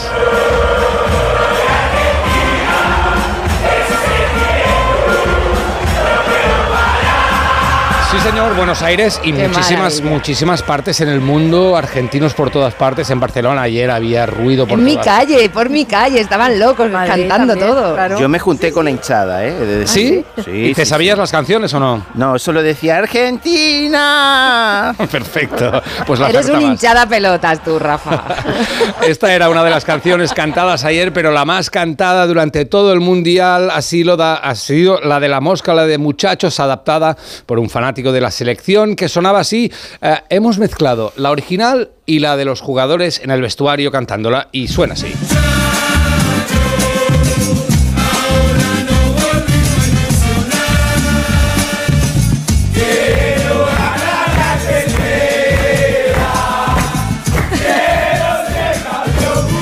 Todos desnudos, venga, todos sudados. Parece porquis, pero en fútbol. ¡Qué maravilla! Sí, señor, hasta aquí la crónica del lado del vencedor. Damos ahora la palabra a los perdedores como Raquel. Pero, a ver, un momento, Fran, ¿puedes quitar esta música que te han Sí, encargado, Roger? Perdedora. Es que yo no iba con Francia, pero es que yo no iba con Francia. Vale, un yo no iba sí. con Francia, yo iba con Argentina. Tengo que felicitar además a mi Argentina de Rosario, como Messi, como Di María, Gabriela Tasile. Yo no feliz iba ayer. con Francia. Sí, Tú sí, sabes sí. que a Queda Francia- claro, queda claro, pero tú estabas pendiente del palco, lo sé. A ver, a lo mejor lo dices por Elon Musk, que estuvo en el palco. ¿Lo dices por eso? eh, No, no, no, lo digo por eso, lo digo Bueno. por Macron, que estás especializada en él y se quitó hasta, se quedó en mangas de camisa, se quitó hasta la Bueno, chaqueta. por favor, se quitó la chaqueta que yo hubo un momento que dije, como meta otro Mbappé, se quita los pantalones porque estaba Macron que se venía arriba, parecía que iba a saltar al terreno de juego. Estaba y por cierto, la brasa y la brasa que le dio luego al pobre Mbappé al final, venga a darle abrazos, que estaba ya el pobre diciendo, qué pesado, es el presidente, qué pesado. Bueno, finalmente Messi venció a Mbappé, esto que, mm, de- que es superior, que es un ser superior, que daba más miedo al argentino, que tendríamos que tener más miedo al argentino que de las hazañas del francés. ¿Sabéis quién lo predijo? Mm. Lo predijo Rajoy hace tiempo, cuando le preguntaron en un momento así difícil A del ver. Real Madrid y si viniera Mbappé. Esta fue su predicción, Mariana. ¿El futuro del Real Madrid pasa por Mbappé? Pasa porque Messi se vaya a jugar a Australia. Bueno, Australia no, pero se fue a Francia y mira, pues ni tan mal. Por cierto, ¿cómo se dice Mbappé? Mm, A ver, eh, se dice, es facilillo decir, más Sí. o menos, igual no lo decimos bien del todo, pero ¿cómo se escribe? Ahí hay dificultades, porque no sé vosotros, pero hay veces que doblas a lo mejor la, la que no es, que Sí. en lugar de doblar la P, doble- bueno, eh, un oyente nuestro, Javier Suárez, puso Mbappé. Como, como, Como Guardiola. con Guardiola, que me encantó. Pero la mejor solución, Ruggé y yo nos hicimos ayer muy fans de la solución de Sí. Carmen Lomana, que bautizó a Mbappé y lo llamó de otra manera. Dijo Lomana en su tuit, Embalé es un fenómeno. Embalé sin tilde, o sea, sería Embale, pero hombre, en francés sería Embalé. Eh, bueno, hubo bastante cachondeo, eh, al rato puso Carmen. Grandioso partido, Carmen Lomana, grandiosos jugadores. Embalé forever. Y entonces la gente empezó a ponerle, Embalé bueno, pero precinté es mejor. O Embalé, egalité, fraternité, Fraternité. vaya tres. bueno, pues eh, alguien también le dijo, Carmen, al próximo mundial comentarista. Y ella remató como una auténtica diosa. Dijo, no. Es el que va embalado metiendo goles. Bueno, ya lo escribió, no lo dijo así. Pero eh, es verdad que, que iba embalado, pero entre el resultado y la brasa que le dio Macron, Mm. Mbappé, embalé, acabó que Madé. A la parrilla, como me gusta. Carmen, Carmen, Sí, sí, Maravilla bueno, lo de fue, Carmen, fue muy gracioso verdad. lo de Embalé, porque además iba embalado. ¿eh? Es que no sé si ha habido Qué un bestia. jugador en una mundial, eh, en, un- en una final de un En un- mundial que haya marcado dos goles seguidos. En un minuto, casi. En un minuto, prácticamente. Sí, sí. Qué Bueno, tío. hasta que no llegaron Sí, los penaltis iban empate. Sí, señor. Bien visto. Totalmente, totalmente. Bueno, empate eh, de mucho, mucho rato no fueron empate, mucho rato fueron ganando los argentinos, pero después todo Sí, se sí. desmoronó, ¿no? Bueno, encajar la derrota es difícil, pero Sí. gestionar el éxito mm, tiene su aquel, ¿eh? Tenemos un argentino de cabecera que nos puede hablar desde su perspectiva de cómo Sí, gestionar tardes. el éxito. Buenas tardes. Efectivamente, sí. eh, con ustedes Armando Chacras. Lo que quería decir es que cuando se catan las mieles del éxito, todo el mundo, en, una vez en la vida, en la vida tiene que catar las mieles del éxito. Sin éxito no Ah, hay éxito, eso está claro. Pienso luego éxito. Cojito ergo sum, se dice, ¿no? Si eres Sí. cojito, no puedes tener Cojito éxito no, porque sí. te quedas en el banquillo. Bien, usted, por ejemplo, Roger, ¿usted eh, quiere tener eh, éxito? Sí. Dime sí. Sí. No, di Messi. Ah, Messi. Exactamente. Perdón, Este, perdón. Siéntese en el banderín del córner. Eso es, siéntese ahí, relájese y está a, gusto, está a gusto ahí con el banderín. Y ahora yo le pregunto de nuevo a, a la señora Raquel Martos, eh, ¿qui- Sí. ¿usted quiere tener Oui, eh, éxito? Di María, Eh, no diga... María. No, Di María, efectivamente. Eh, sigamos respirando porque fíjese que el campo de fútbol, el hipocampo de fútbol, que es lo que se muestra en el cerebro, en el área frontal, no la frontal del área, quiero decir. Este, todo lo que mueve el cerebro es un lío en el, es un lío en el, es un lío en el, en el, el- en el cerebro, me refiero a las hormonas del éxito, las excitocinas. Sí. Eh, este, y, y ahora, res- eh, ahora quiero que sienten, le relájense y ahora sí, piensen en el éxito, re- sienten sus pesos.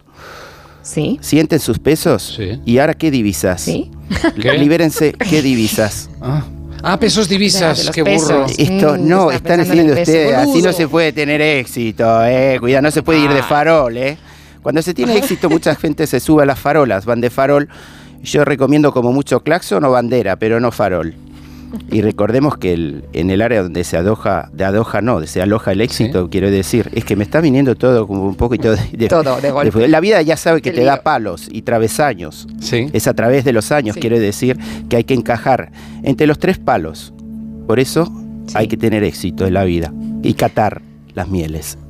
Bueno. Bravo, bravo. Qué fuerte. Estamos levitando, vale, vale, muy bien, muy bien. Tío, ¿eh? Me ha dejado, vamos, sin peso en el cuerpo. Dios mío. Vamos a dejar el deporte, vamos a la política porque no sé si sabéis que el Tribunal Constitucional nos tiene también en vilo. Sí. Desde hace horas está reunido para decidir si frena la tramitación de la reforma legal que se aprobó en el Congreso. Bueno, Mari Carmen, a ver, tú has dicho que nos vayamos del deporte, pero igual no tenemos que salir porque esto se puede contar también como un partido de fútbol, por ¿Sí? ejemplo. Eh, eran 12, ahora son 11, Bien. por lo tanto ya son un equipo. Pero dentro de su equipo hay como dos equipos, están un poco enfrentados. Y luego hay entrenadores a la banda, los del PP por un lado que van indicando, el PSOE y el gobierno por el otro. Por lo tanto, como es un equipo de fútbol y una final y están en tiempo de descuento, repasamos los titulares del partido. Qué nervios. Como la cosa va de togas y de decisión, el titular es Toca decidir. No. Qué malo. Tienes que subir la música, si no quedo fatal, Fran, gracias. Y aunque la subas, aunque la subas. ¡Calla tú! Francesa. No, no, no, todavía no, todavía no. Todavía no, sigue con el día de partido. Si el constitucional pierde, todo mal, por lo tanto, constitución mal.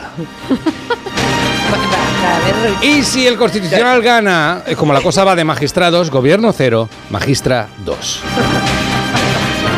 Madre mía. Pero sea como sea, desde aquí les pedimos... No tardes más, por favor, se esté alargando muchísimo este partido, aunque el PP yo creo que está en este otro momento de esta canción. Tú fuiste la verdad de mi destino y de mi corazón la consentida. Tú fuiste Ya la veremos razón. cómo, cómo avanza. Ahora están que si la sala segunda, que si la sala primera. ¿Cuántas salas hay? No Yo para saberlo, ¿eh? Porque... la decisión Hay se ha tantos a cuartos como en un hotel. Pero sí, sí, bueno, tienen que tomar una decisión que el jueves hay, Sí. hay la Pues discusión venga, en el Senado. espabilar, o sea que, espabilar, ¿eh? Bueno, ya están trabajando por Venga, la tarde. que viene la lotería y no hemos terminado, nos por estás favor. haciendo trabajar mucho ya. Vale, vale, vale. ¿Qué te Oye, parece, por favor. Raquel, a ti qué te parece la tensión en torno a todo este asunto? A mí me parece que es muy mal rollo. Yo te oí antes decirlo de pesadilla antes de Navidad y hemos sincronizado nuestros relojes de la tontuna porque yo pensaba exactamente lo mismo. Porque sí, muy mal rollo. Muy mal rollo justo antes de Nochebuena. Hay que pensar en que las familias se van a reunir. Ya tenemos motivos suficientes las familias para discutir. Ya tenemos motivos familiares suficientes para discutir. Y ahora encima se suma el movidón este del, del constitucional. Imaginemos, es que ve- veamos, yo qué sé, uno de la familia del PP y otro de la familia del PSOE. Esto es lo que dijo Bendodo y esto de Bolaños. No quiero ni imaginarme cuáles serían las consecuencias de eh, que mañana el Tribunal Constitucional adoptara una decisión en línea con la maniobra que está planteando el Partido Popular. Sánchez ha utilizado la democracia para llegar al poder y ahora utiliza el poder para cargarse la democracia. Vamos a celebrar la familia en el hogar. Nuestra Por favor. Por favor, eh, simplemente que lo hagan por las familias. O sea, que las familias ya no pueden discutir más. Hay preocupación. En mi casa siempre hay bronca. ¿En vuestra casa hay bronca en Navidad o no? ¿O sois.? mm, ¿No? Depende si podemos salir por la tangente. No sé, no Sí, sé, pero yo, escapáis. ¿tú ¿de verdad creéis que va a haber preocupación en las cenas familiares? Sí, La verdad es que no. Por esto en concreto algún, mo- no. algún motivo u otro siempre habrá, pero preocupación por esto, no sé. Tú, Fabiolo, en, en- en tu mundo glamuroso, em, en- en las discusiones familiares existen en las cenas navideñas. ¿O eso es Perdona, Carmen, De, de- de- de pobres como nosotros. no, fíjate que nosotros en la cena de Navidad no hablamos ni de política, ni la familia política, vamos. Si nosotros ni votamos, en todo caso votamos un yate, pero muy poco más. Siempre en Nochebuena, mi familia somos muchos, ¿eh? Siempre está el blando y el duro. Me refiero a, a mi cuñado, el de Alicante, que se hace el duro, y mi tío, que se hace el blando. No, y para nosotros todas las noches son buenas en cuanto a menú se refiere, quiere decir. Claro. Es muy, es muy Claro. vulgar comer marisco cuando todo el mundo lo come. Nosotros abrimos latas ¿Ah, del hacendado ese día. ¡Ah! Sí. ¡Hostia! Pizza ¿Ah, y sí? ¡Qué conservas. locos! No me lo esperaba. Ah, por supuesto. Es lo más cool esa noche, perdona. Pero sí que tenemos pequeños dramas, ¿eh? Eh, Yo, por ejemplo, con los enanos de mis hermanos, ¿sabes? Los enanos. los- ¿Enanos? los- sí, sí, los ricos no tenemos niños, tenemos enanos. Ah, los hijos. Los hijos los ah, son los enanos. sí. Y todos son rubitos y visten igual, bueno, ya sabes. Y yo les confundo a Fefa con Pilo, a Martina con Jimena, a Rodri con Bosco, a Borja con Chenso. Y- es que- es que van todos de Dolce. De Dolce Gabbana. ¡Qué pavo! Y a mi tía abuela, que la confundimos siempre con, con, con el- el- la tejedora del Belén. Pero vamos, eh, ay, me pasó una vez también en, eh, que me olvidé del mote de mi primo. Lo llamé Francisco ¿Ah, sí? Javier Martínez de Irbici a secas. Se me había olvidado. O sea, es que los pijos tenemos todos motes, ¿no? Le ¿Ah, llamé sí? a Como son secas nombres tan largos. Martín de Irbizu, a mi primo. Bueno, otro, otro drama es llegar a la cena y no saber dónde sentarte. Que te llegue el tratar del protocolo y no sepas dónde. O sentarte en la cena sin haber pasado antes por el Belén o el fotocol. ¿Hay un fotocall en la cena? no. Eso me encanta. Buenísimo. Otro, otro drama es servir el jamón en lascas, cuando a la gente lo que le gusta es en virutas, pero no en lascas, perdona. y luego hacer la lista de propósitos del año nuevo. Eso es un drama. ¿Y cuáles son? Pues es que haces la lista de propósitos del año nuevo y te das cuenta que ya lo tienes todo.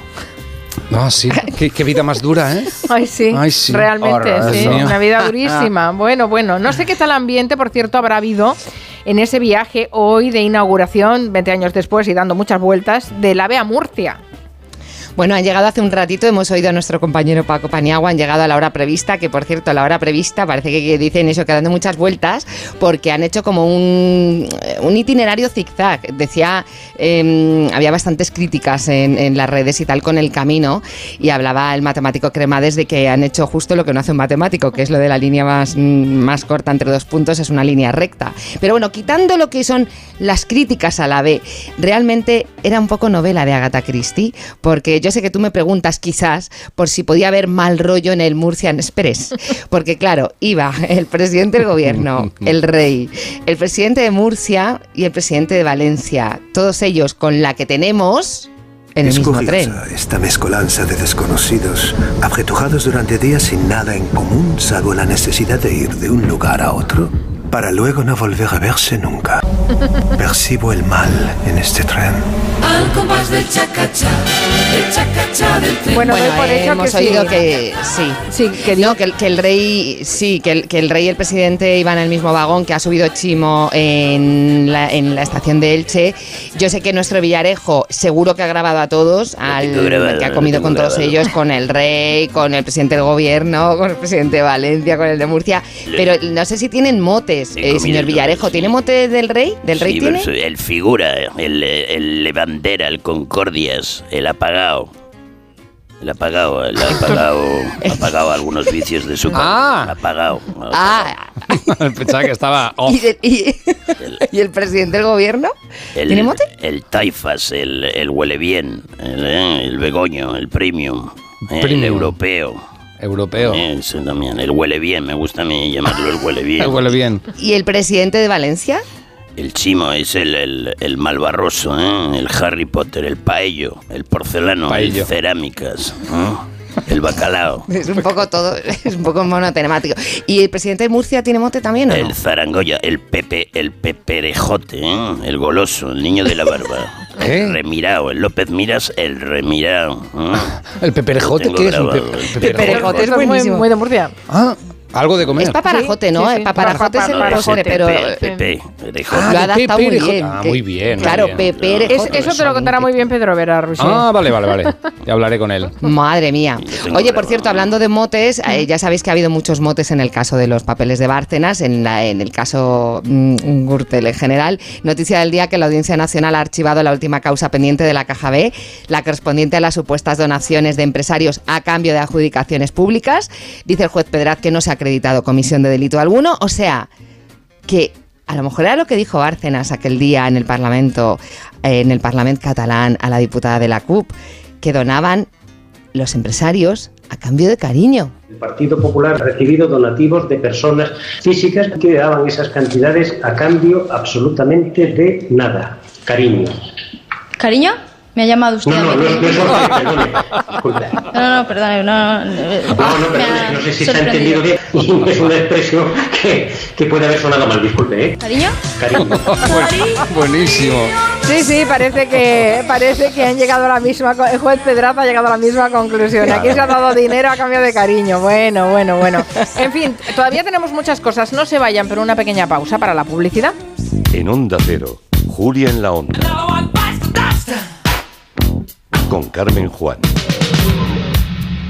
Con el frío, los huesos me avisan de que voy cumpliendo años. Toma Flexion Articulaciones. Flexion con manganeso contribuye a mantener los huesos en condiciones normales. Flexion Articulaciones de Pharma OTC. Dos cositas. La primera, tenemos todos los seguros contigo y seguimos pagando de más. La segunda, nosotros nos vamos a la mutua. Vente a la mutua con cualquiera de tus seguros y te bajamos su precio, sea cual sea. Llama al 91 555 5555. 91 555 5555. Por esta y muchas cosas más, vente a la mutua. Condiciones en mutua.es. Hola, soy Rocío, locutora profesional y experta en poner voz amable, triste o indignada. Pero cuando me llega una carta de Hacienda me quedo sin palabras. Por eso soy de legalitas, porque sé que con una llamada un experto me ayuda a resolver lo que yo no domino. Hazte ya de legalitas. Y ahora por ser oyente de Onda Cero, y solo si contratas en el 91661, ahórrate un mes el primer año. Legalitas. Y sigue con tu vida. Esta Navidad es mejor, muchísimo mejor, porque por ser de mi Movistar puedes pedir a los Reyes Magos no un Samsung, sino cuatro. Un smartphone Galaxy S21 FE 5G para tu padre, una tablet Galaxy A8 para tu abuela y dos Galaxy Watch 4 para ti y tu hermana. Y lo mejor, los cuatro desde 9,20 euros al mes y en casa en 72 horas. Infórmate en el 1004 o en tiendas Movistar. ¿Y los exámenes te quedas en blanco? Prueba con The Memory Studio. The Memory contiene vitamina B5 que contribuye al rendimiento intelectual normal y eso se nota en exámenes. The Memory Studio, de Pharma OTC. La Diputación de Alicante celebra su 200 aniversario. Con este motivo, el lunes 19, el programa La Brújula pondrá rumbo a Alicante para darnos a conocer los detalles de este bicentenario. Estaremos con su presidente Carlos Mazón para descubrir la historia, la actualidad del presente y los retos para el futuro de los 141 municipios que conforman la provincia. Desde el ADA, Auditorio de la Diputación de Alicante, el lunes 19 de diciembre a las 7 de la tarde, La Brújula, con Rafa La Torre. Colabora la Diputación Provincial de Alicante. Te mereces esta radio. Onda Cero, tu radio. Bueno, se nos acumula el trabajo. ¿Ahora de qué quieres hablar, Roger? Del referéndum. ¿Cómo que del referéndum? No, no, no, no, pero del referéndum catalán no. Quiero hablar del referéndum que se ha montado directamente eh, él solo, un poco Elon Musk. Eh, ya sabéis que ha tenido unos días y unas horas complicadas, que primero baneó o eliminó las cuentas de unos periodistas porque, porque sí, un poco porque sí. Luego quería prohibir que pusieras links que te llevan a otras redes sociales. Total, que al final todo el mundo lo criticaba y dice, ah, sí, pues voy a preguntaros esto. Y pregunto, ¿debería yo dejar el cargo de jefe de Twitter? Acataré los resultados de esta votación. Te van a botar del trabajo, te van a botar. Te van a botar del trabajo por estar vacilando. Cerrados los colegios electorales que han sido básicamente sofás y tazas de váter, el resultado ha sido bastante ajustado. Con un 57% ha ganado el voto a favor de que lo echen. De que lo echen. Las primeras declaraciones no son de Elon, son mías y dicen que eres un poco tonto, Elon, porque ya lo dice el dicho, cuidado con lo que deseas, eh, no le mires el dentado. Era así, ¿no? Más o menos. Más o menos. Más sí. o menos, sí. ¿Y para, para qué Madre preguntas? Claro, ¿y ahora qué hará Elon Musk? Ah. ¿Cómo se despedirá a él mismo? ¿Se va a enviar un tweet? ¿Se va a enviar un, un meet? ¿Hará un zoom con él mismo? Y Yo, eh, mira, también te digo, Elon, que lo veo bien, porque no hay que estar mucho tiempo en un mismo proyecto, porque si no, como decía el filósofo Tevez, ganando cosas y, y No tenemos medida que uno fue ganando ¿O sí? cosas y, y- y llenando la heladera de la casa y, y comprándole, pudiéndole comprar la casa a mi viejo, uno se, se hamburguese, ¿no? Ya está. Era esto. Era para, para decir Claro, esto. vas acumulando cosas y uno se hamburguesa. vale, vale, vale. Está hamburguesado un No poco. sé, eh. Evaristo, en una línea, ¿a usted qué le parece este señor? A mí me parece que tiene muchos pájaros en la cabeza. Este señor Ah. tiene muchos pájaros en el mar. ¿eh? Se va a volver loco y nos va a volver todos locos con su Twitter. Oiga, que a mí no me gusta que me tuiten. A mí me gusta que me llamen de usted. Como le llamo yo a usted, señora Carmen. Hombre. Muy bien, queda claro. Más vale pájaro en mano que pájaro que vuela a la cazuela. Oiga. Bien, bien, bien. ¿Alguna otra noticia, Raquel, que nos alegre la Navidad? Que estamos ya en la semana de la Navidad. Mm, No sé si os alegra mucho lo de Lagarde, lo del Banco Central de Espa- Europeo que ha dicho, el Banco Central de España iba a decir yo, el Banco Central, ya sabéis que cuando habla Lagarde, Lagarde, Lagarde, porque dijo que la inflación es significativa, que los tipos van a subir mucho más. Menos mal que ha llegado hoy de Guindos, el vicepresidente, con ese deje Julio Iglesias que a mí me encanta, sabéis que soy muy fan de, de Guindos, que me encanta cómo, cómo cuenta las cosas porque él siempre da menos miedo. Aunque esta vez incluso con su manera Julio Iglesias ha acojonado un poquito. ¿Cuánto vamos a subir los tipos? Pues yo voy a ser sincero, no lo sé. En el sentido de que sabes que eres, eres consciente de, de los pros y los contras. Lo único que le puedo decir es que estamos absolutamente, y yo creo que nadie lo sabe. Porque justamente es el momento donde uno no tiene que pensar. También estas cuestiones... ah, Bueno, es muy Julio Iglesias, pero me encanta su deje pijo, de verdad, porque a mí no se me da como eso, como felicidad. Hay un momento que he elegido que no sé si Fabiolo mm, se atrevería a reproducir esta palabrita porque me parece ya el total. Y eso es eh, muy importante. Eh, muy importante. ¿Qué vocal es esa? Fabiolo? No existe esa vocal. Importante. Eh, importa- es un poco francés, ¿no? Afrancesado. Importante, wea. Bueno, dejémoslo aquí, dejémoslo aquí. Gracias, Raquel Martos, Rafa Mazo. Roche de Gracia, adiós. Adiós.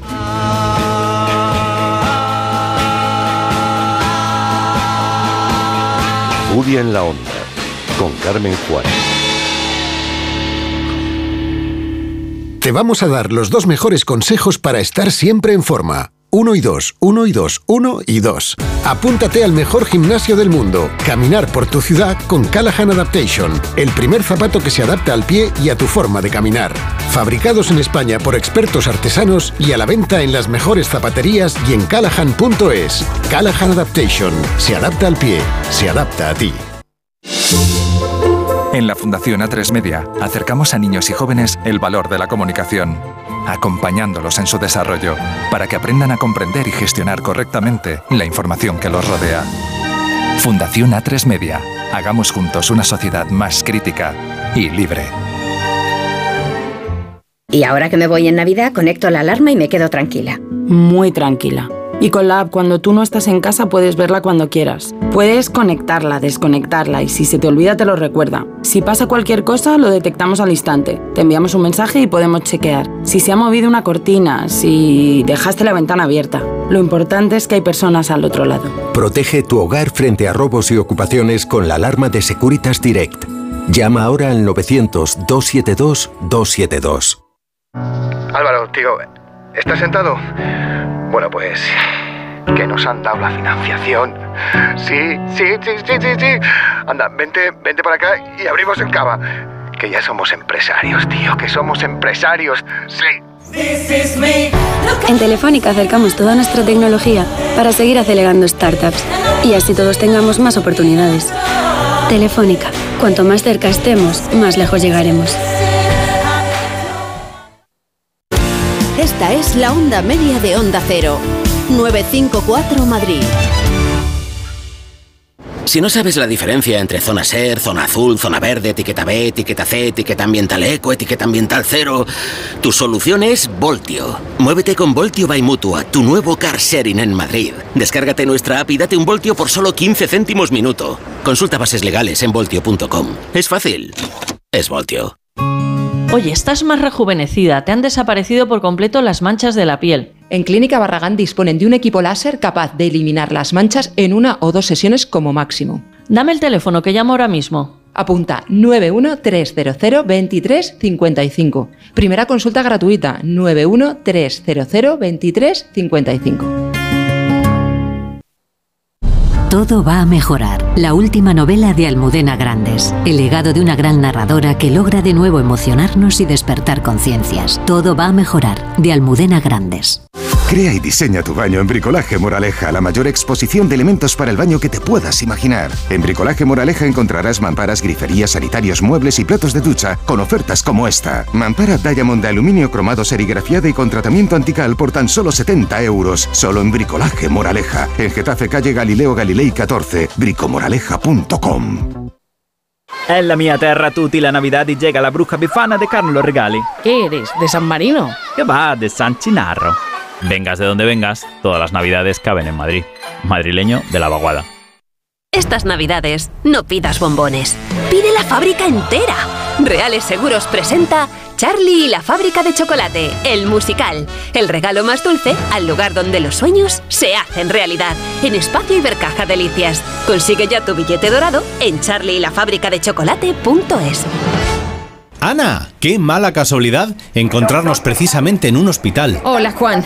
Pues sí, sí es mala coincidencia. Es por mi marido que se resbaló en la bañera y se ha dado un golpe muy fuerte en la rodilla. Vaya por Dios, nosotros ese problema ya no lo tenemos. Hace tiempo llamamos a Duchamanía y cambiamos la bañera por un plato de ducha. Hazme caso, llama a Duchamanía y evitarás este tipo de accidentes. En Madrid, Paseo del Molino 6, 91 468 4907 y duchamanía.es.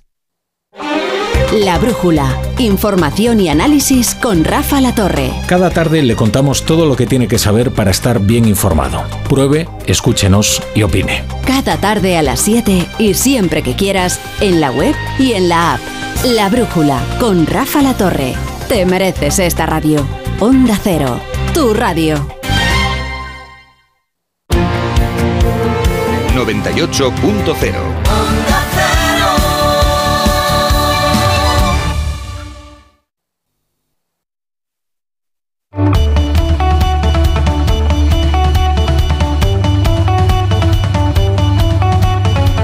Septiembre de 2010 nos dejaba José Antonio Labordeta. Seguro que cada oyente conserva en la memoria su propia imagen de él, la del Labordeta cantautor, la del Labordeta político, la del Labordeta eh, explorador televisivo.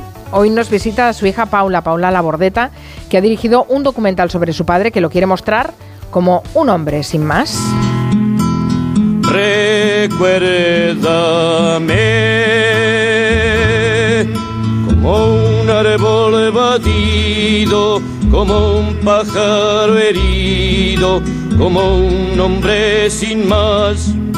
Esto es lo que cantaba y de ahí supongo que sale el título del documental. Paula Labordeta, buenas tardes. Hola, buenas tardes, ¿cómo estáis? No fue difícil, ¿no? Poner el, el título con como un hombre sin más. Es lo que pretendía él, que no lo llegó a conseguir porque ha sido siempre mucho más. Bueno, es lo que nos pedía él, que lo recordáramos así, pero al fin y al cabo es un recuerdo con mucha fuerza, ¿no? Porque es un árbol batido, un pájaro herido, un lobo cansino, todo tiene fuerza lo de la bordeta. Y sí, es de las primeras cosas que se surgieron sin querer. La bordeta, un hombre sin más, sí, eh, salió muy rápido, muy rápido. El documental está codirigido por Gaizka Urresti y el sábado ganasteis el premio Forqué, el premio que entregan los productores audiovisuales al mejor documental y también estáis nominados al Goya.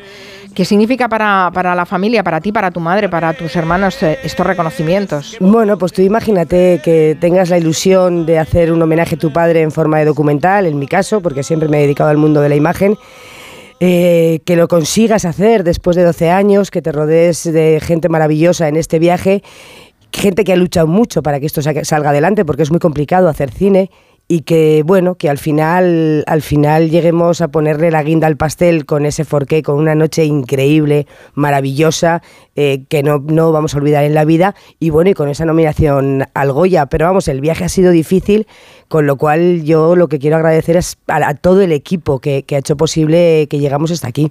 12 años, has dicho, no está mal, ¿eh? todo, todo el tiempo, que seguramente es un viaje que empezó de una manera y acabó de otra, porque adquieren vida propia. Los documentales tienen vida propia, sí, no son como una película de ficción en el cual tienes un guion al cual te aferras. Eh, aquí tienes una idea, yo tenía una idea muy clara el día que fallece mi padre y pasan 50.000 personas a despedirle y me doy cuenta que lo he compartido toda mi vida, pero que, mm, bueno, que he compartido una parte y entonces aquel día decidí que si mi madre me quería mm, y me dejaba, eh, iba a enseñar la cara a, a la gente o la cara B. No sé quién, si conocían la cara A o la cara B, pues yo les iba a enseñar la otra cara. No les iba a enseñar el labordeta completo para que lo, para que lo disfrutaran, porque me di cuenta que aquel día la gente pues se despedía de un hermano, de, una, de un padre, de un amigo, así que se, se merecían enseñarles, darles eh, el, el, el labordeta nuestro, ¿no? ¿Y costó convencer a tu madre? No, muy poco. Muy poco. Eh, confía mucho en nosotras. eh, yo le planteé la idea. Y mi madre es muy, muy cinéfila, le gusta mucho el cine, los documentales. Entonces yo le planteé la idea de hacer un documental muy diferente. No era el documental básico de la bordeta, el canto a la libertad, que también, evidentemente, sino que era una, una visión muy personal. Yo siempre digo que si hubiéramos hecho este documental o yo lo hubiera, lo hubiera pensado desde la cabeza, creo que no sale, ¿no? Salió, sale más desde las entrañas y, mucho, mucho del corazón. Cuando yo se lo propongo a mi madre, mi madre lo que, lo que me responde es, es que si no se hace así, no lo hacemos. Y una frase que a mí me gusta mucho que dice ella es que no nos podemos hacer trampas a nosotras mismas, ¿no? Y este documental lo que tiene es eso, no hay una trampa ni media y hay mucha, mucha verdad y mucho amor. Los hijos no siempre lo saben todo sobre sus padres. Yo no sé qué has descubierto tú, Paula, sobre tu padre, que te haya sorprendido más. Bueno, eh, te- mm, tú imagínate si me sorprende a mí el que vaya a ver lo que no lo conocía, que no era su hija, le va a sorprender mucho más. Evidentemente eh, intuyes muchas cosas, eh, no sabes todo, pero intuyes eh, mucho. Pero esa, esa lucha que tenía interior, eh, ese, ese dolor eterno que tenía, ¿no? Pero sobre todo ese afán, porque por mucho dolor, eh, mucha, mucha cosa fea que tuviera alrededor, él tenía muy claros sus objetivos, ¿no? Y, y lo que aprendes de él es a, a- coger tu camino, a seguir adelante, eh, acompañarte de la mejor gente posible y no, y no parar, ¿no? no En Aragón se dice no reblar. No reblar es no, no echar eh, hacia atrás de la vista, sino eh, tienes un objetivo y hacia él para adelante, luchando de una manera bonita, siendo buena persona y creyendo absolutamente en lo que haces.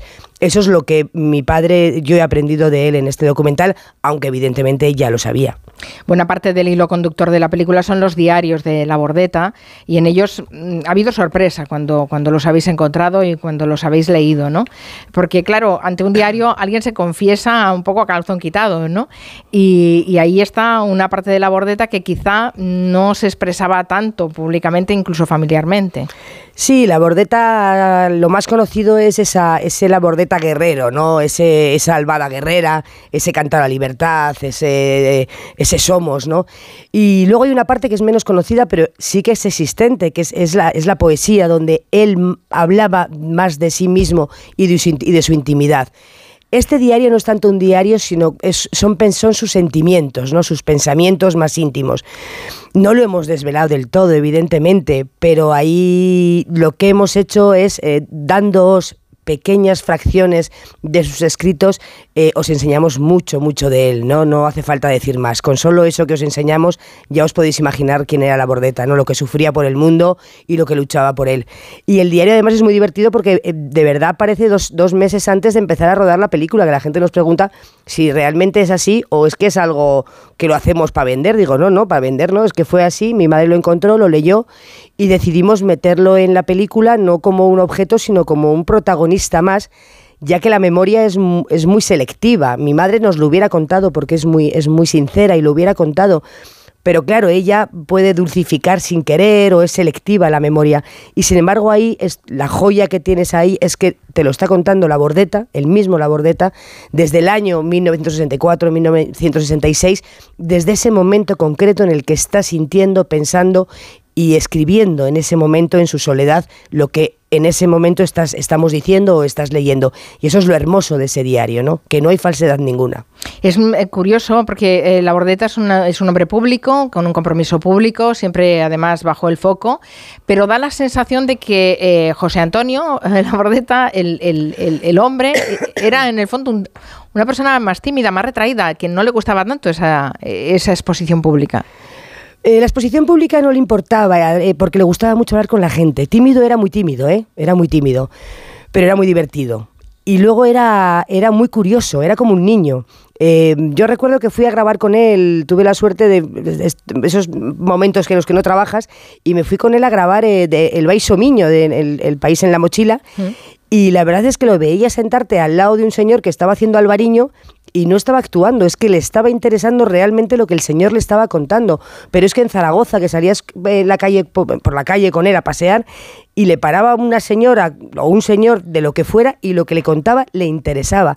Entonces, la Boreta lo que tenía, aparte de, de que yo creo que tenía genialidad, esa genialidad se, se centraba sobre todo en empatía. Le, interesaba mucho lo que le decía la gente y le interesaba mucho lo que ocurría en el mundo. Y no hipócritamente, sino de verdad.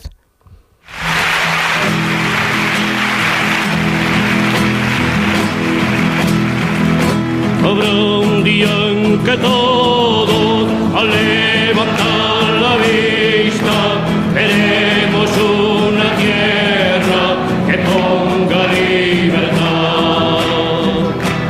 casa cómo vivíais ese compromiso político de, de tu padre? Porque, claro, eh, os llevaba un poco a rastras él, ¿no? No, no te creas, ¿eh? No te creas, hemos ¿No? tenido ahí un, un, muro de fortaleza y de, y de, contención que era mi madre y, y, y mi abuela Sabina que eran dos mujeres que han sido capaces de sacar la casa adelante y, y, que, y, que, mi padre pudiera hacer lo que hiciera, que fuera libre para, para, para hacer lo que hacía sin tener, eh, eh, sin tener que elegir.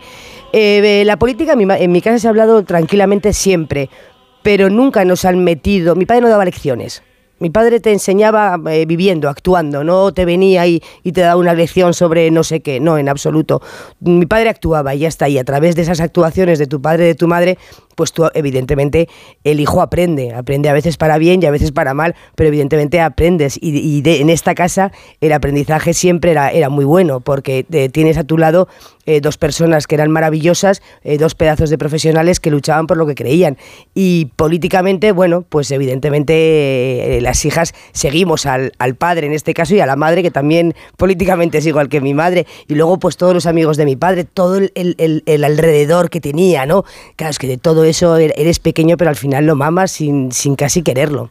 Él tuvo una larga carrera política, desde la transición hasta esa mayoría absoluta de Aznar. Hay un momento que recordamos eh, todos, incluso los más jóvenes que quizá no tienen esa trayectoria tan fresca de lo que, de lo que ha hecho y lo que hizo eh, José Antonio Labordeta, y es ese, ese famoso abrupto en la tribuna de los oradores. ¿Pero no pudo hablar aquí o qué? Coño, a ver si no pudo hablar aquí. A la mierda, joder. Estoy hablando con el ministro y no con ustedes. Estoy hablando con el ministro y no con ustedes. Ustedes están habituados a hablar siempre porque aquí han controlado el poder ustedes toda la vida. Y ahora les fastidia que vengamos aquí las gentes que hemos estado torturados y roturados por la dictadura a poder hablar. Eso es lo que les jode a ustedes. Coño, y es verdad, joder. No sé en todos, en todos estos años, uh, Paula Labordeta, no sé cuántas veces habrás pensado, ostras, ¿qué diría mi padre de esto que estamos viviendo ahora, de esto que ha pasado, de cómo se está viviendo la política en el Congreso de los Diputados? ¿Alguna vez lo piensas? Más que pensarlo yo, me lo preguntan mucho.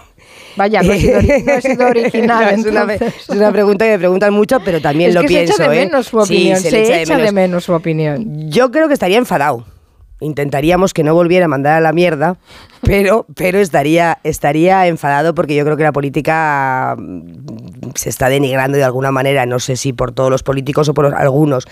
Sobre todo porque yo creo que mi padre además era un hombre que, que, a lo mejor era, era la punta de, de, lanza de una lucha, pero la lucha era colectiva. Él nunca pensaba en sí mismo, no tenía nada de egos. Y yo creo que ahora mismo en la política hay demasiados egos y, y muy poca lucha colectiva donde piensen en los demás, ¿no? Y ahí estaría, estaría enfadado. Intentaríamos que lo dijera de otra manera, pero yo estoy convencida de que a través de Facebook, de Twitter, de lo que fuera, mi padre eh, seguiría elevando la voz y, y diciendo lo que, lo, que, lo que en ese momento tendría que decir. Antes mencionabas ese, ese programa delicioso, Un país en la mochila, que tú también recuerdas por haber hecho un tramo ¿no? con, con, con tu padre. Bueno, fueron dos, dos, temporadas. Era un programa en el que, bueno, adelantaba lo que era la España vacía. Me dijeron lo que íbamos a hacer, que era recorrer España por, con una, bueno, un, un, ciudadano que fuera un caminante, que fuera andando y se encontrara con la gente y hablara con la gente, pero, pero que sería difícil y tal. Y recuerdo que en aquella comida, pues dije, título, digo, hombre, pues un título que sería bonito sería Un país en la mochila. Y había hecho un libro que se llamaba Aragón en la mochila, que ellos no lo sabían, por eso la trampa, ¿no? Bueno, ¿cómo le marcó esa experiencia? Bueno, pues es que un país en la mochila es muy importante, muy importante para mi padre, primero porque lo disfruta brutalmente como un niño pequeño, de hecho le dice a mi madre, esto es una maravilla, no lo dejo por nada del mundo pero sobre todo eh, mm, mm, él estaba en un momento absolutamente de crisis en la canción, en la canción de autor estaba en crisis y él, bueno, pues casi ni, cantaba, ¿no? Y de repente llega a un país en la mochila y de repente lo vuelve a poner en, la televisión, la gente lo vuelve a ver, hace un programa que es una maravilla porque hacía todo, escribía el guion, eh, lo presentaba, entrevistaba eh, y yo creo que además hizo un programa que es, modernizó esos programas de, viaje, ¿no? Y les dio un, carácter diferente, el carácter de la bordeta que tenía.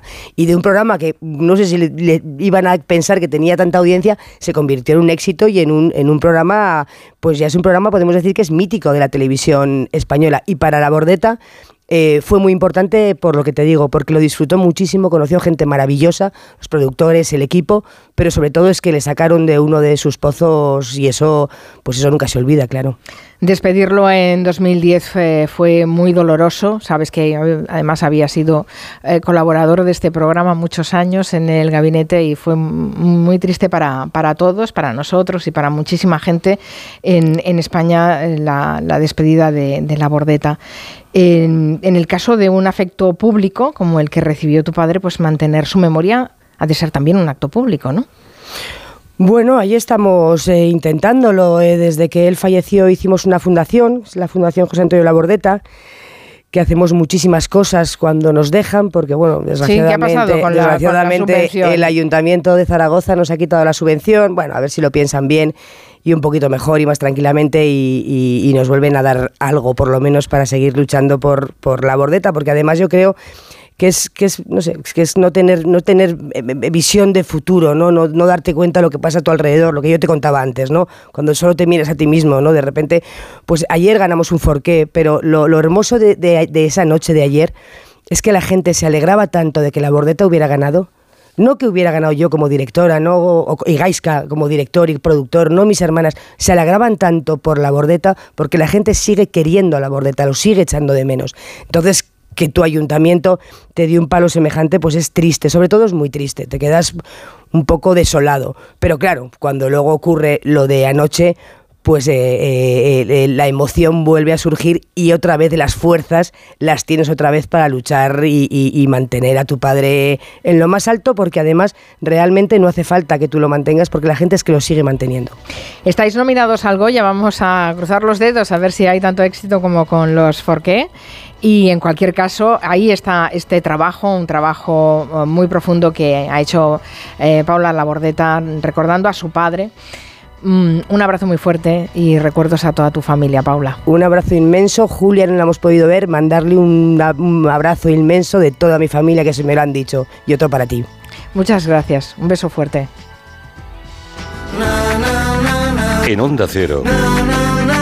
Julia en la Onda con Carmen Juan. ¡Vamos, Quito!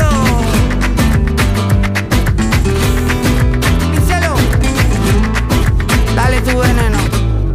Que la inflación suba día a día no quiere decir que todo tenga que subir en tu casa. Porque si traes tu seguro de hogar a línea directa te bajamos el precio y tendrás el seguro más completo con coberturas como daños por fenómenos meteorológicos o llama al 917-700-700. El valor de ser directo. Consulta condiciones. Y ahora que me voy en Navidad, conecto la alarma y me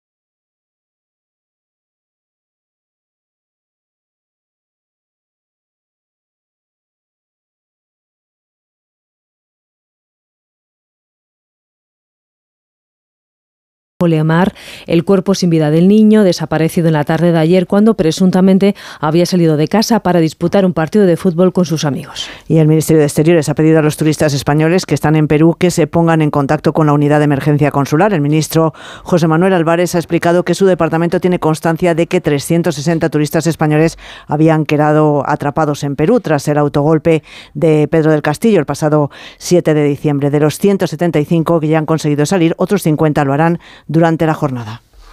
Recomiendo a los españoles aplazar los viajes a Perú, salvo en casos de extrema necesidad, dada la incertidumbre de la situación, y para quienes se queden, como indican las recomendaciones, que permanezcan atentos a la evolución de la situación a través de los anuncios de las autoridades y los medios locales y por favor que entren en contacto aquellos que no lo hayan hecho ya lo antes posible con la unidad de emergencia consular del Ministerio, con la embajada y el consulado. Y a todo esto sumamos la pregunta que hoy les hacemos en nuestra página web ondacero.es.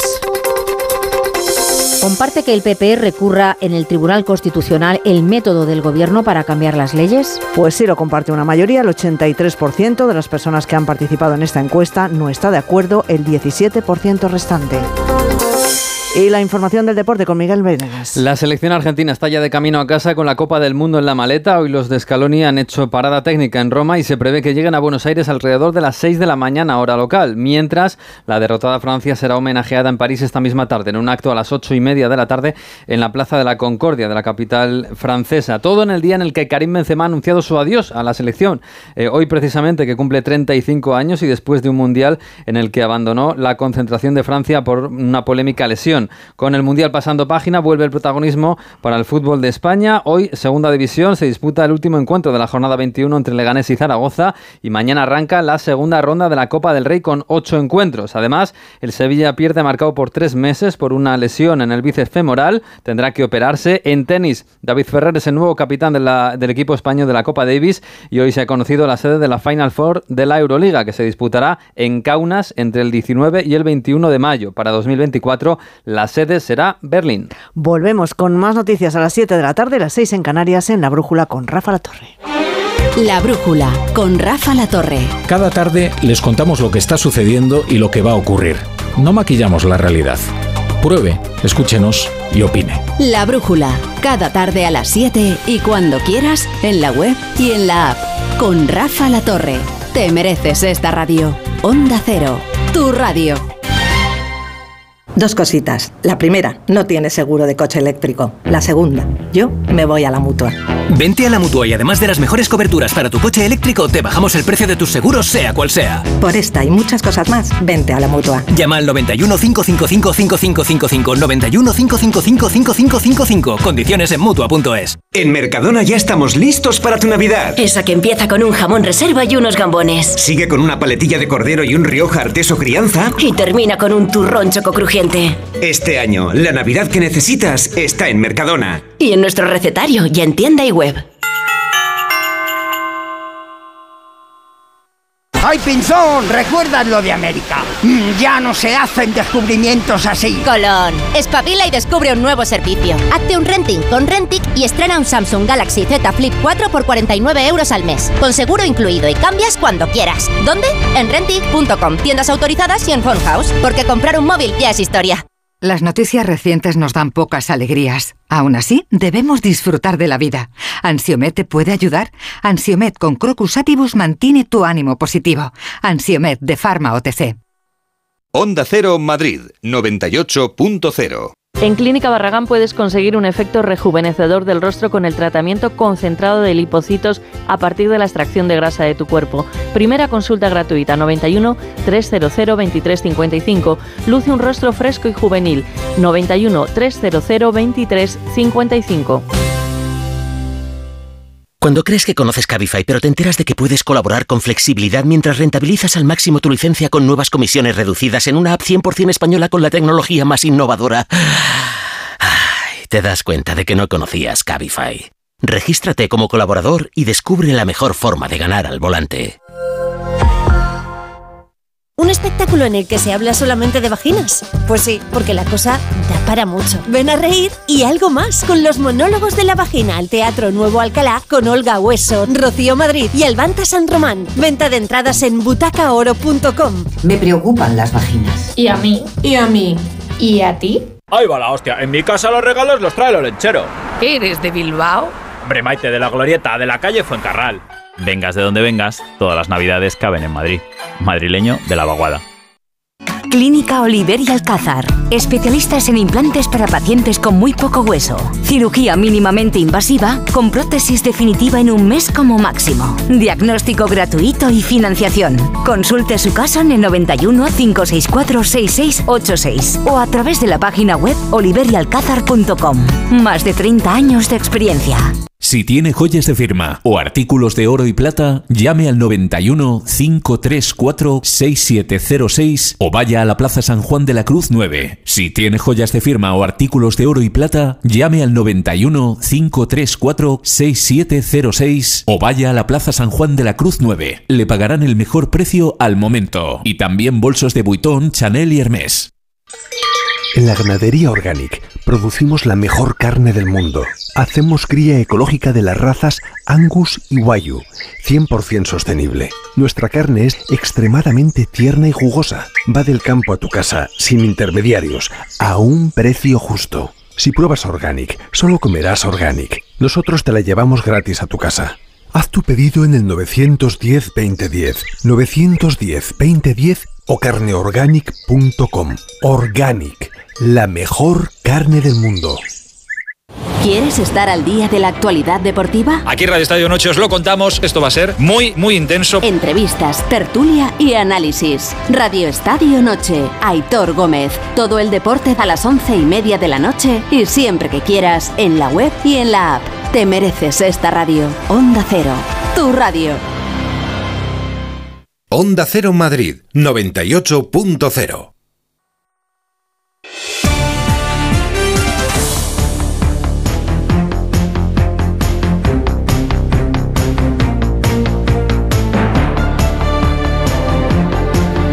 Son las 6 de la tarde y 10 minutos, es el tiempo de abrir el gabinete. Vamos a saludar a Ignasi Guardans. Buenas tardes, Ignasi, ¿qué tal estás? ¿Qué tal? Muy bien, muy bien. Buenas tardes. Está Carolina Vescanza. Buenas tardes, Carolina. Hola, buenas tardes. Te has quedado sola en Madrid porque Juan Manuel de Prada se nos ha venido a Barcelona. Así es, así es. Hola, Juan Manuel, ¿qué tal? Hola, buena tarde. Ah, bueno, ya, ya te has transmutado. Sí, sí, yo siempre que estoy en Barcelona saludo. Saludo en la lengua autóctona. Sí, sí, sí. Bueno, que me ha contado Juan Manuel que está empezando una investigación para una novela, o sea que ya... eh, Sí, ya estoy, nuevo- ya estoy metido trabajo. en harina otra vez. Bueno, y hemos venido aquí a, a documentarnos un poquito y a buscar a buscar materiales que están aquí en los archivos catalanes. Bueno, pues nada, buen trabajo porque son muchos meses los de buscar en los archivos, ¿no? Sí, sí, es un trabajo. Lo que pasa es que es un trabajo que a mí me gusta, fíjate, me gusta porque es conmovedor asomarte a otros tiempos, ver la vida íntima de otras. Yo, yo me dedico sobre todo, porque eso da mucha verdad, a, a leer cartas de, de escritores, de artistas. Y es, es, es conmovedor, ¿no? Ver personas pues, que pasaron más por circunstancias históricas muy duras, pues pienso el exilio, pienso en, en la guerra, las guerras, la guerra civil, la Segunda Guerra Mundial en Francia, en fin, es una cosa muy, muy impresionante, ¿no? Me pues encanta. antes de que te sumerjas en la historia, te va- vamos a dar un baño de realidad. Bueno, No podemos evitarlo. Mira que es, es es un, histórico a su manera. es un lunes que podría ser un lunes, bueno, el último lunes antes de Navidad, que podríamos hablar de cosas como más, más relajadas, más tranquilas, más domésticas, más eh, sentimentales incluso, pero eh, la actualidad es, es muy tozuda y empezamos semana con esa reunión esta mañana otra vez de los magistrados del Constitucional para decidir si admiten a trámite el recurso del PP y las cautelarísimas con las que ese partido quiere suspender la tramitación de la reforma del gobierno sobre la renovación del, del propio eh, Constitucional. Y también se tienen que pronunciar sobre las recursa- eh, recusaciones contra dos de esos magistrados. Se está siguiendo un poco to- todo lo que está pasando en esa reunión que sabemos que se ha reanudado a las 5 de la tarde. Asun Salvador, buenas tardes. Hola, buenas tardes. Bueno, en realidad lo está siguiendo nuestra compañera de informativo, Sebaya Mazares. te muy en la cuenta, pero. Eva te lo cuenta. Sí, Eva me lo cuenta. Lo que sabemos hasta ahora, no tengo noticia en contrario, es que siguen deliberando. Empezaron esta mañana, como decías, hablando sobre qué hacer con la admisión a trámite del recurso del Partido Popular. Recordemos contra la decisión de incluir en la reforma del Código Penal también los cambios que afectan al sistema de elección en el Constitucional. En ese recurso el PP instaba a tomar medidas cautelarísimas que conducirían a, a parar la tramitación parlamentaria. A ese recurso y los escritos de PSOE y Unidas Podemos la semana pasada se han sumado este fin de semana otros tres escritos, dos del Partido Socialista ante el propio Constitucional para intentar frenar que el órgano admita el recurso del PP y para pedir, como hizo también Unidas Podemos la semana pasada, la recusación de los dos magistrados conservadores que tienen el mandato caducado, que son González Trevijano, el presidente, y Antonio Narváez. Pilar Alegría, la portavoz de la Dirección Federal del PSOE, acusaba esta mañana al PP de querer secuestrar con estas maniobras la voluntad popular. Llevan cuatro años sin reconocer a este Ejecutivo. Y la última y gran decepción, si me permiten así, es querer secuestrar la potestad que tiene el Congreso y el Senado, que no es otra sino la de la representación de la soberanía popular que emana del voto de la gente. Por tanto, una estrategia gravísima que hace un daño absolutamente irreparable a la democracia de nuestro país. Podemos también presentó de madrugada un nuevo escrito al Constitucional solicitando que sea el Tribunal Superior de Justicia de la Unión Europea el que dirima el recurso del Partido Popular y el portavoz de Podemos en el Congreso, Pablo Echenique, advierte al Constitucional. Quiero advertir a la derecha del Tribunal Constitucional de que nos llevarían a una crisis del sistema democrático sin precedentes y estarían cruzando una línea roja muy peligrosa si consuman el golpe blando, interviniendo las competencias constitucionales, como digo, del Poder Legislativo. Y añade que si lo que decide al final el Constitucional es paralizar la tramitación de la reforma, que el jueves debe votar el Senado, no lo van a respetar. El Partido Popular, por su parte, también amaga con llevar todo esto a Europa, pero en un, en un sentido bien diferente. Y Núñez Feijóo habla de pesadilla política. Y si alguien se cree que nos vamos a dejar coaccionar, insisto, se equivoca de nuevo. Defenderé los pilares de la democracia en el Tribunal Constitucional. Volveremos a denunciar lo que está pasando en Europa y llegaremos hasta donde haga falta para cumplir nuestro deber de cumplir y hacer cumplir la Constitución en España. Mientras se pronuncia el Constitucional, hoy ha cerrado el plazo para presentar enmiendas en el Senado, que como decimos es la siguiente Cámara donde se tiene que votar esa reforma. El PP, Junts, Vox, UPN y Ciudadanos han presentado enmienda a la totalidad. También se han presentado 55 enmiendas parciales planteadas por el Partido Popular, Junts, Ciudadanos y Más Madrid. Gracias, Asun Salvador. Bueno, en el gabinete no podemos valorar lo que eh, vayan a decidir eh, los magistrados del Tribunal Constitucional reunidos, pero sí podemos hacer un poco eh, resumen de la situación y consecuencias y, conclusiones de haber llegado a un choque institucional de estas características. Un poco pesadilla antes de Navidad y esa lucha por el relato de quién defiende más la democracia española en la que parece que están instalados. no sé quién, quién quiere empezar. Ignasi, Juan Manuel, Carolina. ¿quién, Yo. ¿quién? Sí, venga, Carolina, adelante. Yo estoy que menos mal que Argentina ha ganado los mundiales porque esto es increíble. Lo que estamos viviendo desde la semana pasada no tiene nombre ni calificativo. Es una Estamos en, el, en un precipicio, eh, poniendo los pies muy cerca de una crisis de Estado y amparados en la opinión pública eh, por la confusión que rodea todo el debate sobre lo que está ocurriendo. Es tan confuso, tan difícil de comprender para la opinión pública lo que está pasando y tan grave eh, que, yo creo que lo que convendría sería empezar por el principio y empezar a explicar eh, lo que es el Tribunal Constitucional, cuáles son sus funciones constitucionales, por qué existe un tribunal de este tipo, por qué no es un órgano, un órgano judicial y qué es lo que realmente está pasando. Me gustaría, mm, me gustaría mm, por lo menos eh, empezar por ahí. Y aquí quiero decir que el Tribunal Constitucional, eh, que existe en España, existe en Portugal, existe en Austria y existe en Alemania, es un órgano específico que se inventó tras eh, la Segunda Guerra Mundial sencillamente para tratar de impedir eh, que ningún partido que ganase las elecciones en, algún país pudiese llevar a cabo un programa como el partido nazi que acabase con la democracia. En ese tipo de paradoja que se generó en Alemania con el partido nazi y en Italia con el partido fascista, de esa reflexión nacen los tribunales constitucionales al albur de las reflexiones de Hans Kelsen. ¿Cuál es el papel del Tribunal Constitucional? De un Tribunal Constitucional en cualquiera de estos cuatro países del mundo, porque insisto, en el resto de los países no existe como tal un tribunal de estas características? Pues sencillamente eh, valorar hasta qué punto una ley emanada de un Parlamento contraviene o no la constitucionalidad de un país, el orden constitucional. Este es el papel fundamental en lo que respecta al marco institucional. En lo que respecta al marco de de la, actuación de los ciudadanos, el Tribunal Constitucional es un tribunal de último recurso en caso de violación de derechos fundamentales. Es decir, una persona eh, eh, que entienda que en los tribunales de justicia ordinaria no se ha respetado eh, alguno de sus derechos fundamentales puede presentar recurso de amparo ante el Tribunal Constitucional. Y estas son las dos únicas funciones importantísimas, por otro lado, que tiene encomendadas el Tribunal Constitucional. Lo que hemos visto el otro día es una cosa tan grave como lo siguiente. Diputados del Partido Popular presentan recurso de amparo ante el Tribunal Constitucional, es decir, recurso de amparo como si fueran ciudadanos normales y corrientes, para decirle al Tribunal Constitucional que sus derechos para debatir una norma y para, mm, y para poder eh, debatir en condiciones en el, en el, Congreso de los Diputados se han visto violados por la forma en la que se está tramitando eh, una norma. Y le pide al Tribunal Constitucional que tome medidas cautelarísimas y que impida que el Parlamento vote esa, esa norma. Es un disparate tan grande, eh, es una salvajada tan increíble que el Tribunal Constitucional, en lugar de desestimar o dejar esperar durante meses o años, como ocurre con todos los recursos de amparo que la ciudadanía normal y corriente presenta ante el Tribunal Constitucional.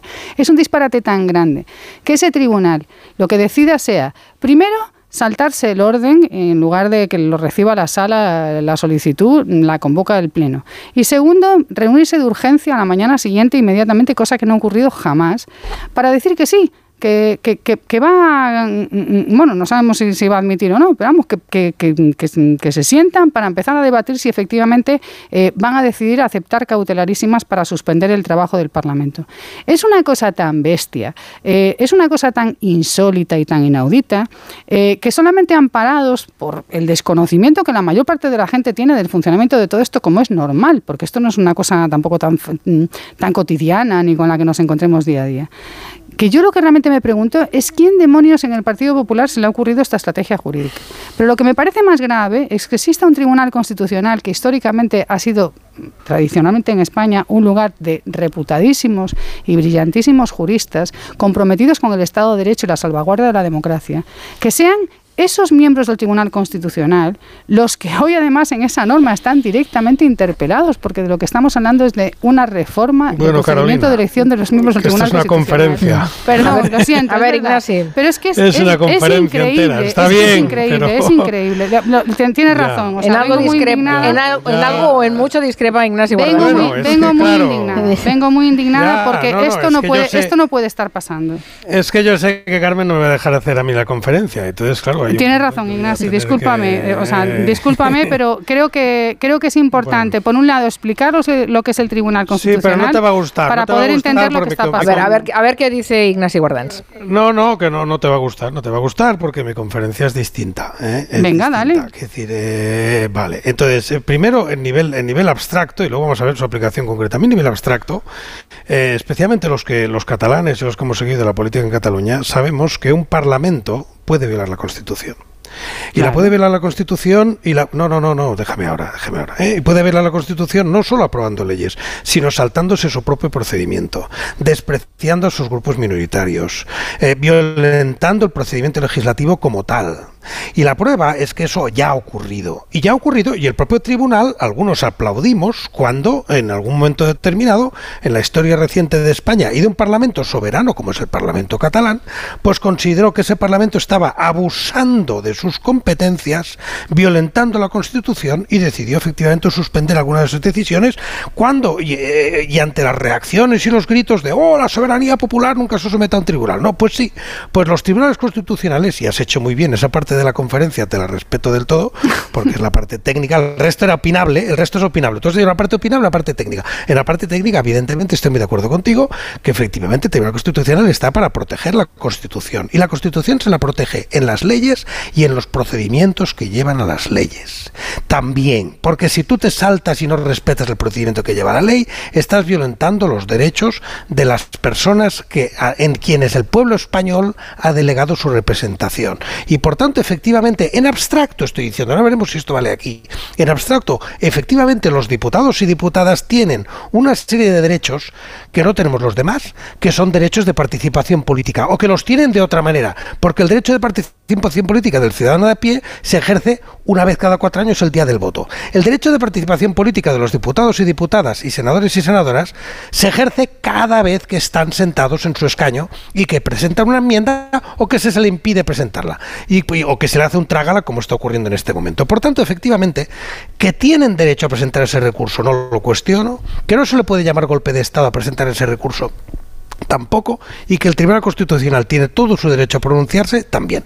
Dicho eso, la causa de que estemos donde estamos es un desprecio a la Constitución por parte del Partido Popular. Oír a Feijó de garante de la Constitución cuando él es él y sus predecesores, quien más ha violentado y despreciado la Constitución en la renovación del, de los, del, Consejo y ahora del propio Tribunal, es una cosa absolutamente irónica y que, o cínica, mejor. ¿eh? Y además, que haya dos magistrados que deberían recursarse a sí mismos o que tienen eh, claramente una situación de haber agotado su mandato y no haber hecho nada porque eso, eh, o sea, como garantes de la Constitución, porque ese mandato se, se, bueno, pues se renovara con alguien en su lugar, pues eso efectivamente no les deslegitima, porque siguen siendo magistrados del Constitucional, pero efectivamente debilita tremendamente su posición. Por tanto, resumiendo, eh, el, había hablar de golpe de Estado y de que esto es lo peor que ha ocurrido en la historia. No, esto es algo que no nos ha ocurrido nunca porque efectivamente nunca hemos estado en una situación tan caótica por, un, por una parte y por otra, cada uno con su propia responsabilidad porque insisto también, si el PSOE, no el actual, el anterior y el anterior del anterior, no hubieran politizado el Consejo del Poder Judicial como lo han politizado, pues tampoco tendríamos ese un Consejo convertido en una especie de Parlamento en pequeñito. Eso es culpa de todos, de, especialmente de los dos grandes partidos. ¿eh? Eh, pero eh, el principio de que estemos donde estamos es especialmente culpa del Partido Popular, pero no solo. Los hechos que han ocurrido en el Parlamento y el procedimiento que ha utilizado el PSOE es inconstitucional, creo, y creo que hay enormes indicios de que es inconstitucional. Y el primero que lo sabe es el PSOE, porque ganó un recurso en el que fundamentaba lo contrario de lo que ha hecho. Y lo ganó. Y entonces tienen sus archivos, en los archivos jurídicos del PSOE, hay una sentencia que le da la razón. Y le da la razón diciendo que lo que hizo el PP eh, de Aznar en un caso concreto era inconstitucional. Y lo ganó. Y por tanto ahora lo ha intentado hacer sabiendo que era inconstitucional. Pero lo que yo no tengo claro, y efectivamente es donde quizás sí podemos compartir, Carolina, es que eso se haga una suspensión cautelar y la hagan especialmente gente con tan poca legitimidad. Eh, es el único punto. Y entonces, bueno, pues en lugar de cautelar, que esperen y probablemente en lugar de esperar dos años, que se carguen esta ley por, por inconstitucionalidad del procedimiento, pero después que se apruebe. Me parecería más prudente. Pero hablo ya de prudencia, no de si jurídicamente es posible o no. Vamos a escuchar la opinión de Juan Manuel. Bueno, mi opinión coincide bastante con la de, con la de Guardans. Eh, cuando ha dicho Guardans, estamos en una situación sin precedentes, no, sí hay un precedente. Creo que fue en el año 2012, por ahí, ¿no? Una ley de arbitraje, pues el, gobierno del PP cuela eh, por la vía de enmienda eh, una, una norma para legislar un delito de convocatoria de, de referéndums ilegales, ¿no? Y efectivamente los senadores del Partido Socialista eh, interpusieron recurso de amparo alegando que con esta vía se impide que el parlamentario ejerza su derecho a discutir eh, una ley, ¿no? Y el Tribunal Constitucional les dio la razón. Pero en ese recurso no había cautelares, no se pedían cautelares. No, efectivamente, efectivamente. Quiero decir que no, no, yo también pienso que el procedimiento a través del cual se aprueban las leyes es muy importante, es muy importante. Y esto de deslizar de matute en leyes que nada tienen que ver con la cuestión, eh, esas cuestiones que al gobierno de turno le interesa colar, pues eso a mí me parece que es inaceptable. Y se me puede decir, no, pero es que se ha hecho mucho ya, pero se ha hecho mal. O sea, yo creo que ya basta. O sea, esto es, esto es inaceptable, es inasumible, ¿no? Em, el otro problema es decir, el problema del bloqueo, en donde efectivamente quien quien ha bloqueado fundamentalmente es el Partido Popular, más allá de la incapacidad para entenderse, que también es una cosa que tendría que hacernos reflexionar, ¿no? Porque tenemos políticos que son incapaces de entenderse, porque son incapaces de encontrar jueces mm, o magistrados o expertos jurídicos, juristas que, que puedan parecerles buenos a todos. O sea, de verdad esto es tan difícil. Y efectivamente yo creo que al Partido Popular hay que hacerle un reproche especial porque da la impresión de que ha sido sobre todo él quien ha quien ha dificultado esto, ¿no? Pero, pero yo creo que... mm, me atrevería a decir más. Eh, estoy de acuerdo con Ignasi en que efectivamente sería mejor que la ley fuera aprobada e inmediatamente desactivada, pero yo creo que sería bueno que fuese desactivado porque a mí esta manera de legislar me parece fraudulenta. La verdad, es decir, que, en una ley que nada tiene que ver sobre un asunto, eh, tú metas ese asunto porque a ti te interesa, eh, vía de enmienda, a mí me parece un tanto bochornoso. Eh, ya, no, ya no solamente desde el punto de vista democrático, no, no, desde el punto de vista de la técnica jurídica. O sea, me parece una cosa, una chapuza infumable, ¿no? Entonces, bueno, yo creo que mm, independientemente del bloqueo que haya en el Tribunal Constitucional, yo creo que al Tribunal Constitucional lo que se le ha eh, es arrojado una patata caliente. eh, en donde han demostrado, creo que ambas facciones, creo que han demostrado una grave irresponsabilidad. Eh, probablemente el Partido Popular por haberlo forzado con esto de las medidas cautelarísimas, cuando podría haberlo hecho al día siguiente de que la ley eh, fuese aprobada en el Senado, y por parte del Partido Socialista porque está lanzando unos mensajes eh, que me parecen muy graves. O sea, me parecen mensajes mm, casi como retos, desafíos, ¿no? Desde un poder del Estado a otro poder del Estado y casi, casi mm, lanzando también mensajes para enardecer a las masas. Todo esto me parece un poquito mm, peligroso. O sea, yo creo que la retórica también es muy importante, ¿no? Para las formas son muy importantes para, para mantener una cierta paz social. Eh, y, y- yo creo que, que- que en estos momentos se están perdiendo los equilibrios totalmente, ¿no? Quizás que se juega una partida que no tiene que ver solo con los procedimientos, sino que tiene que ver muchas cosas ahí detrás. Por eso se están empeñando también en, en- en- en- en Sí, lanzar el las cosas mensaje que para, las- para llevarse el relato al las agua. cosas porque importantes- Bajar el procedimiento, el ciudadano no baja el procedimiento. Pero, Carmen, baja Pero las cosas eslogan, importantes ¿eh? que hay detrás son partes, digamos, son facciosas, es decir, ellos están defendiendo sus intereses. Y yo creo que al final los políticos tienen que defender el bien común.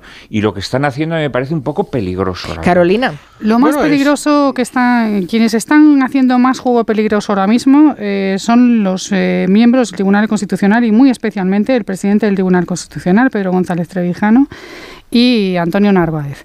Esos son los que ahora mismo están haciendo más juego peligroso junto con el Partido Popular. Yo, eh, por responder a algunas de las cosas que se han puesto sobre la mesa, especialmente la intervención de Ignasi. El Tribunal Constitucional eh, no es que tenga derecho a, posicionarse sobre la constitucionalidad o no de las normas, es que es su función y su obligación. El Tribunal Constitucional precisamente existe para determinar cuando se, cuando se le pregunta si una norma que se aprueba es, eh, está acorde o no con la Constitución. Por tanto, cuando hace eso está cumpliendo con su obligación constitucional y con su razón de ser eh, institucional. Lo que no se ha visto nunca, ni en el Tribunal Constitucional español, ni en ningún otro tribunal constitucional del mundo, es que el Tribunal Constitucional se pronuncie ex ante, es decir, antes de que se apruebe la norma, decida valorar Eso, la no es, posible. eso no es verdad. Pero no es cómo verdad. va, pero cómo, eso- pero cómo va a paralizar una votación en el Congreso de los Diputados el Tribunal Constitucional, generando un problema institucional y una cri- y un, y un- y un conflicto entre poderes legítimos del Estado sin precedentes. Pero qué disparate es este. Pero pero pero pero cómo podemos decir que una institución, no, no, el Tribunal sí Constitucional que, que si sirve no precisamente, tener- no, eh, Ignacio, perdona, Ignacio, ¿por qué no Ignacio, yo no he estado de acuerdo con muchas cosas que has dicho y No, hombre, no, pero no, no, no, me digo, Entonces, me, me refiero no- que no sea conferencia tan larga. no, no, no será no te preocupes. Ignacio, no será conferencia larga. Lo, que te, est- sí, lo que te digo es que es inaudito e insólito que una institución que precisamente está para, sal- para, para prevenir al Estado de problemas muy graves, se está encargando de, de produ- de provocarlos. Y esto tiene mucho que ver con mandatos caducados, con personas que no cumplen con sus responsabilidades y con, con el Partido Popular que ha decidido que, como no ganó las elecciones, voy a intentar ganar la partida por otros medios. Y eso es inaceptable. Ignacio, no puede ser, y per- termino, no puede ser que estos dos señores hoy no se hayan retirado de la deliberación que están teniendo en, en el- en el- la sede del Tribunal Constitucional. No puede ser que dos señores que tienen su mandato caducado desde hace más de un año, que cada uno de ellos está ganando más de 150.000 euros al año, porque en el fondo de lo que estamos hablando es de que estos señores se tienen que ir y no se quieren ir, que están ganando esos salarios y que están ocupando una- la máxima, una de las máximas posiciones de poder del Estado, no se hayan retirado hoy para, para debatir recusaciones que tienen que ver con ellos personalmente sobre la derogación de una, bueno, la no tramitación o la no, no permitir que se vote una norma el tiempo, que les afecta favor. personalmente. Ignasi, es una vergüenza. ahora- ahora tú. Bueno, personalmente, sí, personalmente. Pues si tanto que personalmente. Eh, mira, vamos a ver. eh, no es, o sea, el argumento de esto nunca se ha hecho así, que es un argumento muy funcionarial, ¿no? Eh, los que hemos estado en la administración. eh, no, oiga, director, que cuando yo estuve en la administración, director, esto nunca se ha hecho así. A mí cada vez que alguien me decía esto me ponía los pelos de punta. Pues mire, nunca se ha hecho así porque nunca has tenido una situación así. Y cuando tienes una situación nueva, te planteas unas soluciones nuevas. Y entonces, efectivamente, lo que ha hecho aquí el PSOE es muy gordo. El PSOE, la mayoría de gobierno, es muy gordo. Entonces, ¿que eso exija unas cautelares? Yo he dicho que no, que no soy partidario de las cautelares. Pero no pongamos solo el foco en que esto nunca se ha hecho así, porque es muy gordo lo que está ocurriendo también. Es muy gordo el procedimiento que se ha hecho. Y es más, si no tuviéramos el lío montado, ahora de lo que tendríamos que estar hablando es de que se ha modificado el Código Penal y se ha rebajado la, la- la criminalidad de la, la- sanción a la corrupción por vía de una enmienda. Debatas eso, pero eso es perfectamente No, legítimo. no. Sí, sí, pero yo solo te estoy diciendo que no, no. Tan legítimo es que precisamente algunos están encantados con el ruido que se está montando para que no hablemos de lo que podríamos estar hablando. O sea que cuando algunos se llenan la boca ahora con el discurso Yo no de creo que golpe nadie de esté Estado, encantado con esto. Bueno. Eh, esto no, es un deterioro de la no, Esto nadie está encantado con esto. No es Oye, verdad. que te he escuchado. No, no digo encantado. Están magnificando y utilizando palabras muy gruesas porque así se desvía la atención de lo que tendría que ser un debate de fondo sobre lo que está, lo que ha sido esta, es esta, esta, esta modificación legislativa que a mí me verdad. parece una aberración escandalosa toda ella. Pero en cuanto al contenido, pero en cuanto al procedimiento, pues eh, está claro que ya el constitucional dijo que esto no se podía hacer y a partir de ahí efectivamente esto se, se suspende de forma cautelar. Pues yo creo que no es prudente, pero me muevo en ese plano, no que no sea ilegal. Yo creo que no es prudente suspenderlo de forma cautelar y los tribunales tienen que aplicar la ley, eh, incluido el Tribunal Constitucional, pero también actuar pues con, con prudencia y sería poco prudente y agitaría los ánimos más de lo necesario eh, pues que efectivamente cargarse este, esta ley que a mí me parece que está mal hecha y mal y en procedimiento inconstitucional desde el origen eh, hacer esto mm, en- mientras antes de que haya terminado la votación del Senado y pues de que la ley entre en vigor yo Pero no lo haría recúrrase después Pero de ahí- aprobada. pero de ahí- Pero- pero- no, bueno, pero si es que es pero la posibilidad pero si es que no hay Carolina, pero que esto es un inconveniente. debate No se enganchéis, pero recordad que está Juan recúrrase- Manuel también. Claro, pero recúrrase o no. Lo que quiero decir es que no dogmaticemos que hacerlo antes es no sé qué gran crimen. No, no, no. Pero ¿cómo puedes decir primero que el procedimiento es muy importante y ahora dices que da igual hacerlo antes que Claro. después? No, perdona, No, no, el procedimiento es muy importante. Y, es muy importante que en el procedimiento... La mayoría de gobiernos se lo ha cargado. Perdóname. no, perdona, el, perdona, el grupo, hombre, el grupo, el grupo mayoritario ha No os vais a convencer el uno al que otro, eh, que lo sepáis. Eh, cada uno No, expone lo suyo, pero no vais a llegar a un punto de acuerdo si y es de un tema consenso. de pura, es de pura coherencia En intelectual. cualquier caso, Bueno, en el- cualquier caso, el problema es que tenemos desde hace cuatro años eh, eh, absolutamente caducado un, un un Consejo General del Poder Judicial, un Tribunal Constitucional también. De ahí venimos. Sí. No estaríamos discutiendo esto si se hubiera renovado en término. sin embargo, lo que ha hecho Carolina de señalar o de estigmatizar a los magistrados que tienen su mandato caducado, yo creo que es injusto. Es injusto. Porque esos señores están ahí y evidentemente lo que tienen que garantizar es el funcionamiento del Tribunal Constitucional. Estoy, no lo sé. Ella dice que como cobran mucho, pues ellos quieren aferrarse al puesto. Hombre, yo creo que eso es mucho decir, ¿no? Yo lo que digo es Yo que... creo que esos yo que señores se que tendrán está- que ir cuando se nombre a sus sustitutos. Sus sustitutos no han sido nombrados. Pero no pueden participar en un debate sobre una norma que les afecta directamente porque tiene que ver con su destitución. Claro, podrían Si es que la norma va sobre su destitución. Es que ¿no? su destitución no tiene base, porque la, la- la base Pero- jurídica no, no, que pero trata, si lo que que, estamos- que Pero además ese es que no recurso es verdad. es No, que Juan hay Manuel, dos que personas que ya han sido, la ley. que han sido Carolina, designadas, que no se está pero discutiendo No, la Juan ley, que que se está discutiendo el desinformado, que de lo que se procedimiento. está nadie ha sido nombrado. La No, recusación no, esa Que es no una, estás informado. No es que una discusión sobre el fondo. Es una no petición no que que se lo que tiene que ver es cómo se eligen a los dos Pero ¿de qué magistrados que hay que en renovar qué por hemos parte- quedado? ¿En qué quedamos? Pero, a ver un caso, momento, a a ver mí un sí me momento, gustaría decir momento. una Eh, cosa. eh, una mi- un poco de orden. A mí sí me gustaría decir una cosa. Juan Manuel, por favor. Platón- es imposible. Eh, Platón en su diálogo de las leyes, Platón en su diálogo de las leyes dice que el mayor enemigo de la polis es a quien el que esclavizare las leyes para someterlas a sus intereses. ¿eh? o a los intereses de quienes le apoyan. Este, este es quien considera a Platón el mayor enemigo de la polis. De la organización política.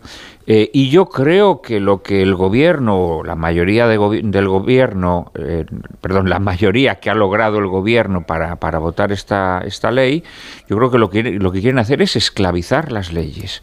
Esclavizar las leyes, es decir, para eh, sus propios intereses desproteger el sistema penal español. Em, porque es desprotegerlo, ¿sí? Es, es, es impedir que la ley pueda eh, pueda prever situaciones que además ya se han dado ¿eh? y que por lo tanto sabemos que se pueden volver a dar. Y entonces desproteges, desproteges a la sociedad, desproteges la comunidad política, eh, ¿para qué? Para obtener un interés de poder, de mantenerte en el poder durante un tiempo. Bien, pues eso, eso Platón decía que ese era el mayor enemigo de la polis. Entonces yo creo que tenemos que también pensar, más allá de lo que consideremos sobre este procedimiento, desde luego, eh, discutible que se está siguiendo eh, con estas medidas cautelarísimas que yo, al igual que Ignasi, pienso que sería mucho mejor aprovechar la vacatio legis para, para iniciar ese procedimiento. Mm. Em, sin embargo, no debemos olvidar eh, el problema de fondo. El problema de fondo es que aquí se han cambiado leyes en un birlibirloque legal y se han, y se han cambiado leyes. En un abuso de ley. Totalmente, sí. En un abuso, pero es que entonces la mitad en de la fraude, en fraude de que responda un momento, Carolina. Carolina, un momento, Carolina, dos minutos y vamos a hacer una pausa. Y a mí esto me Juan parece... Manuel, déjame hablar Carolina ahora, dos minutos. Dos minutos. ¿Mm? Solo por aclarar a los oyentes eh, lo, que, lo que está pasando. La enmienda que se ha planteado lo que dice es que los dos miembros del Tribunal Constitucional que debe de elegir el Consejo General del Poder Judicial, si no se eligen por mayoría de tres quintos como, en primera votación, se permitirá al Consejo General del Poder Judicial que los vocales del órgano lo elijan por mayoría simple. Esto es lo que se está discutiendo y se ha recurrido ante el Tribunal Constitucional. En la práctica lo que significa es que estos dos señores, Antonio Narváez y Pedro González Trevijano, se tendrían que ir porque su mandato está caducado y se habilitaría un sistema para que se nombrasen dos nuevos vocales. Que estos dos señores ante esta cuestión no se hayan inhibido y se hayan retirado de ese debate, porque estos dos asuntos, es, evidente que este asunto les concierne directamente, porque sencillamente se tienen que, si esta, si esta, mm, si esta enmienda se aprueba, ellos tienen que dejar su cargo. Que estos dos señores no, se hayan inhibido del debate es una vergüenza. Y es una vergüenza que no estén discutiendo la recusación de estos dos señores, que es lo primero que se ha Oye, Carmen, que esto lo habéis planteado como una explicación a los oyentes y no lo es. No pueden estar en esa. Hoy en esa bueno, yo no lo, yo no lo planteaba así. Vosotros, eh, los gabinetes adquieren, vida propia. yo lo planteaba diciendo, bueno, estamos en pesadilla antes de Navidad y, se está trabajando en el relato. es evidente que no solo es una cuestión de procedimiento. Un minuto, Ignasi, y la pausa.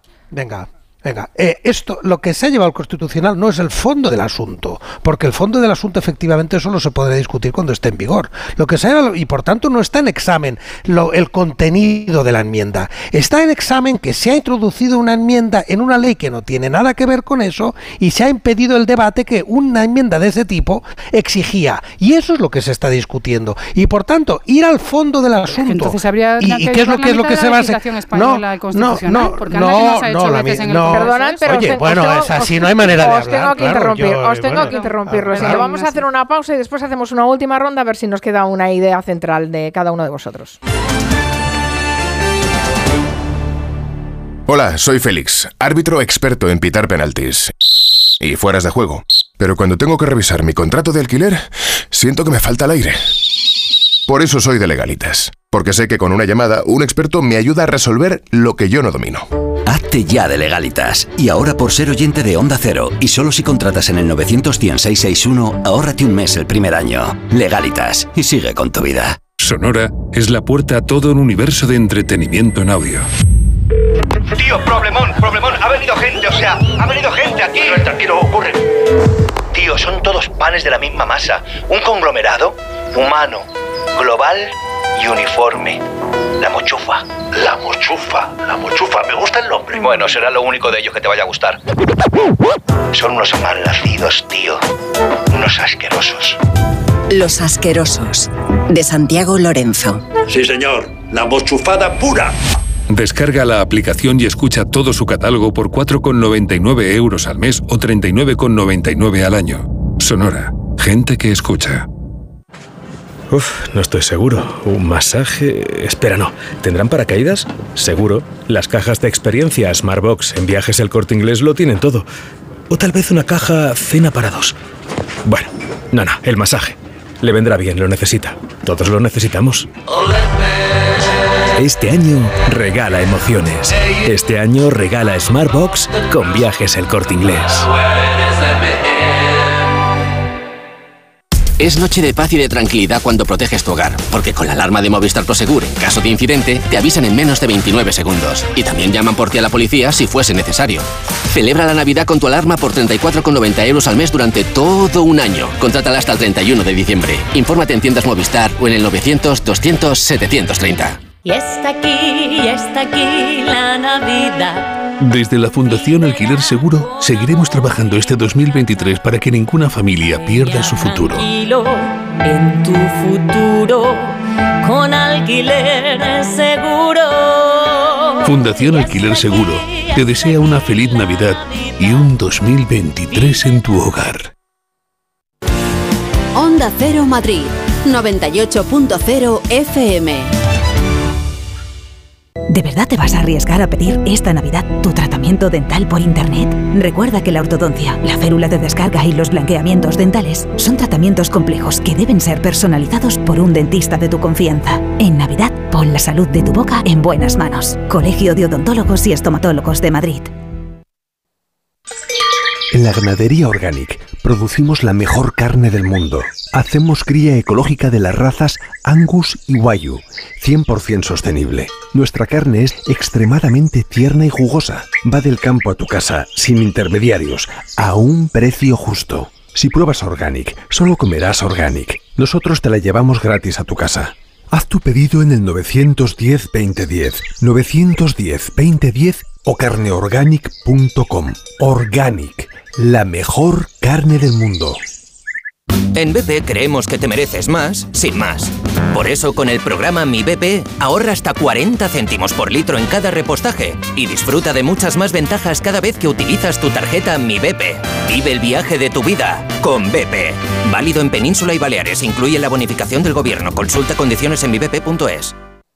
En Seniors somos más que cuidados, somos confianza. Mejoramos la calidad de vida de personas mayores y dependientes gracias a nuestros cuidadores y cuidados a domicilio. Estamos acreditados por la Comunidad de Madrid para la solicitud del cheque servicio. Contáctanos en seniors.com, seniors con doble N, en el 91 934 1944 o ven a visitarnos a la calle Arapiles 17.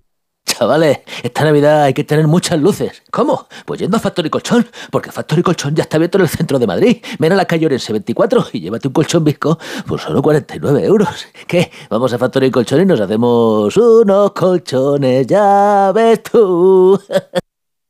¿Un espectáculo en el que se habla solamente de vaginas? Pues sí, porque la cosa da para mucho. Ven a reír y algo más con los monólogos de la vagina al Teatro Nuevo Alcalá con Olga Hueso, Rocío Madrid y Albanta San Román. Venta de entradas en butacaoro.com. Me preocupan las vaginas. ¿Y a mí? ¿Y a mí? ¿Y a ti? Restaurante Asfontes, auténticos productos gallegos, carnes, pescados, mariscos, caldo gallego, empanada, lacón y una amplia carta de vinos. Salones ideales para celebraciones y también terraza, con el excelente trato de siempre. Asfontes, en General Laci 10, cerca de Atocha. Y ahora también en la calle Áncora 32, asfontes.com.es. 98.0 Madrid.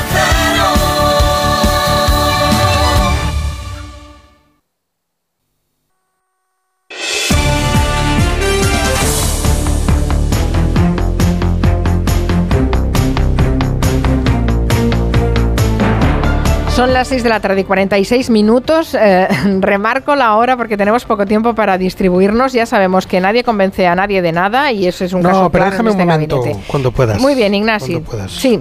Sí, Sí, ahora. Sí, porque no, no, no, yo no pretendo convencer y además está bien que podamos discrepar con tanto Claro. respeto, ¿no?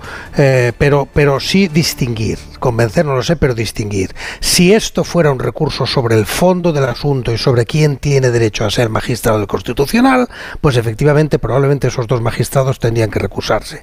Pero como esto no es lo que está en juego en este momento, sino que es un recurso de amparo sobre los derechos parlamentarios, de eh, los derechos de los parlamentarios a quienes se ha privado la posibilidad de escuchar eh, y de intervenir en este debate, de tener eh, los informes previos preceptivos del Consejo de Estado, del, etcétera, que no, no, no se han hecho porque se ha llevado esta reforma, igual que la de la malversación del Código Penal, se ha llevado por la puerta de atrás, eso es lo que se está debatiendo, no el fondo del asunto. Y por tanto, yo tengo mis dudas sobre la necesidad de recusación. Pero en todo caso, la oportunidad es discutible, pero no mezclemos lo que es un debate sobre el fondo con un debate sobre la forma, el procedimiento. Y por eso a mí me parece que es parte del, del escándalo, de la escandalera aquí, eh, del escándalo en el sentido del ruido que no contribuye nada a la paz social, el personalizar esto en una especie de malvados magistrados que están dando un golpe de Estado desde su toga y, y, personalizarlo en eso, focalizarlo en sus personas. Creo que eso es poco responsable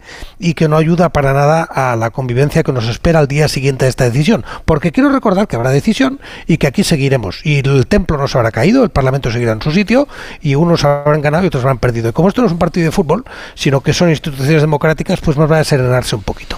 En el fondo de todo esto, más al fondo todavía, eh, está el problema del, control jurisdiccional de las leyes que la realidad es que en España no existe porque el, órgano encargado de ese control es un órgano político. Eh, durante la, en las discusiones sobre la Constitución española, pues hubo un gran debate en torno al artículo 15, el derecho a la vida. El derecho a la vida.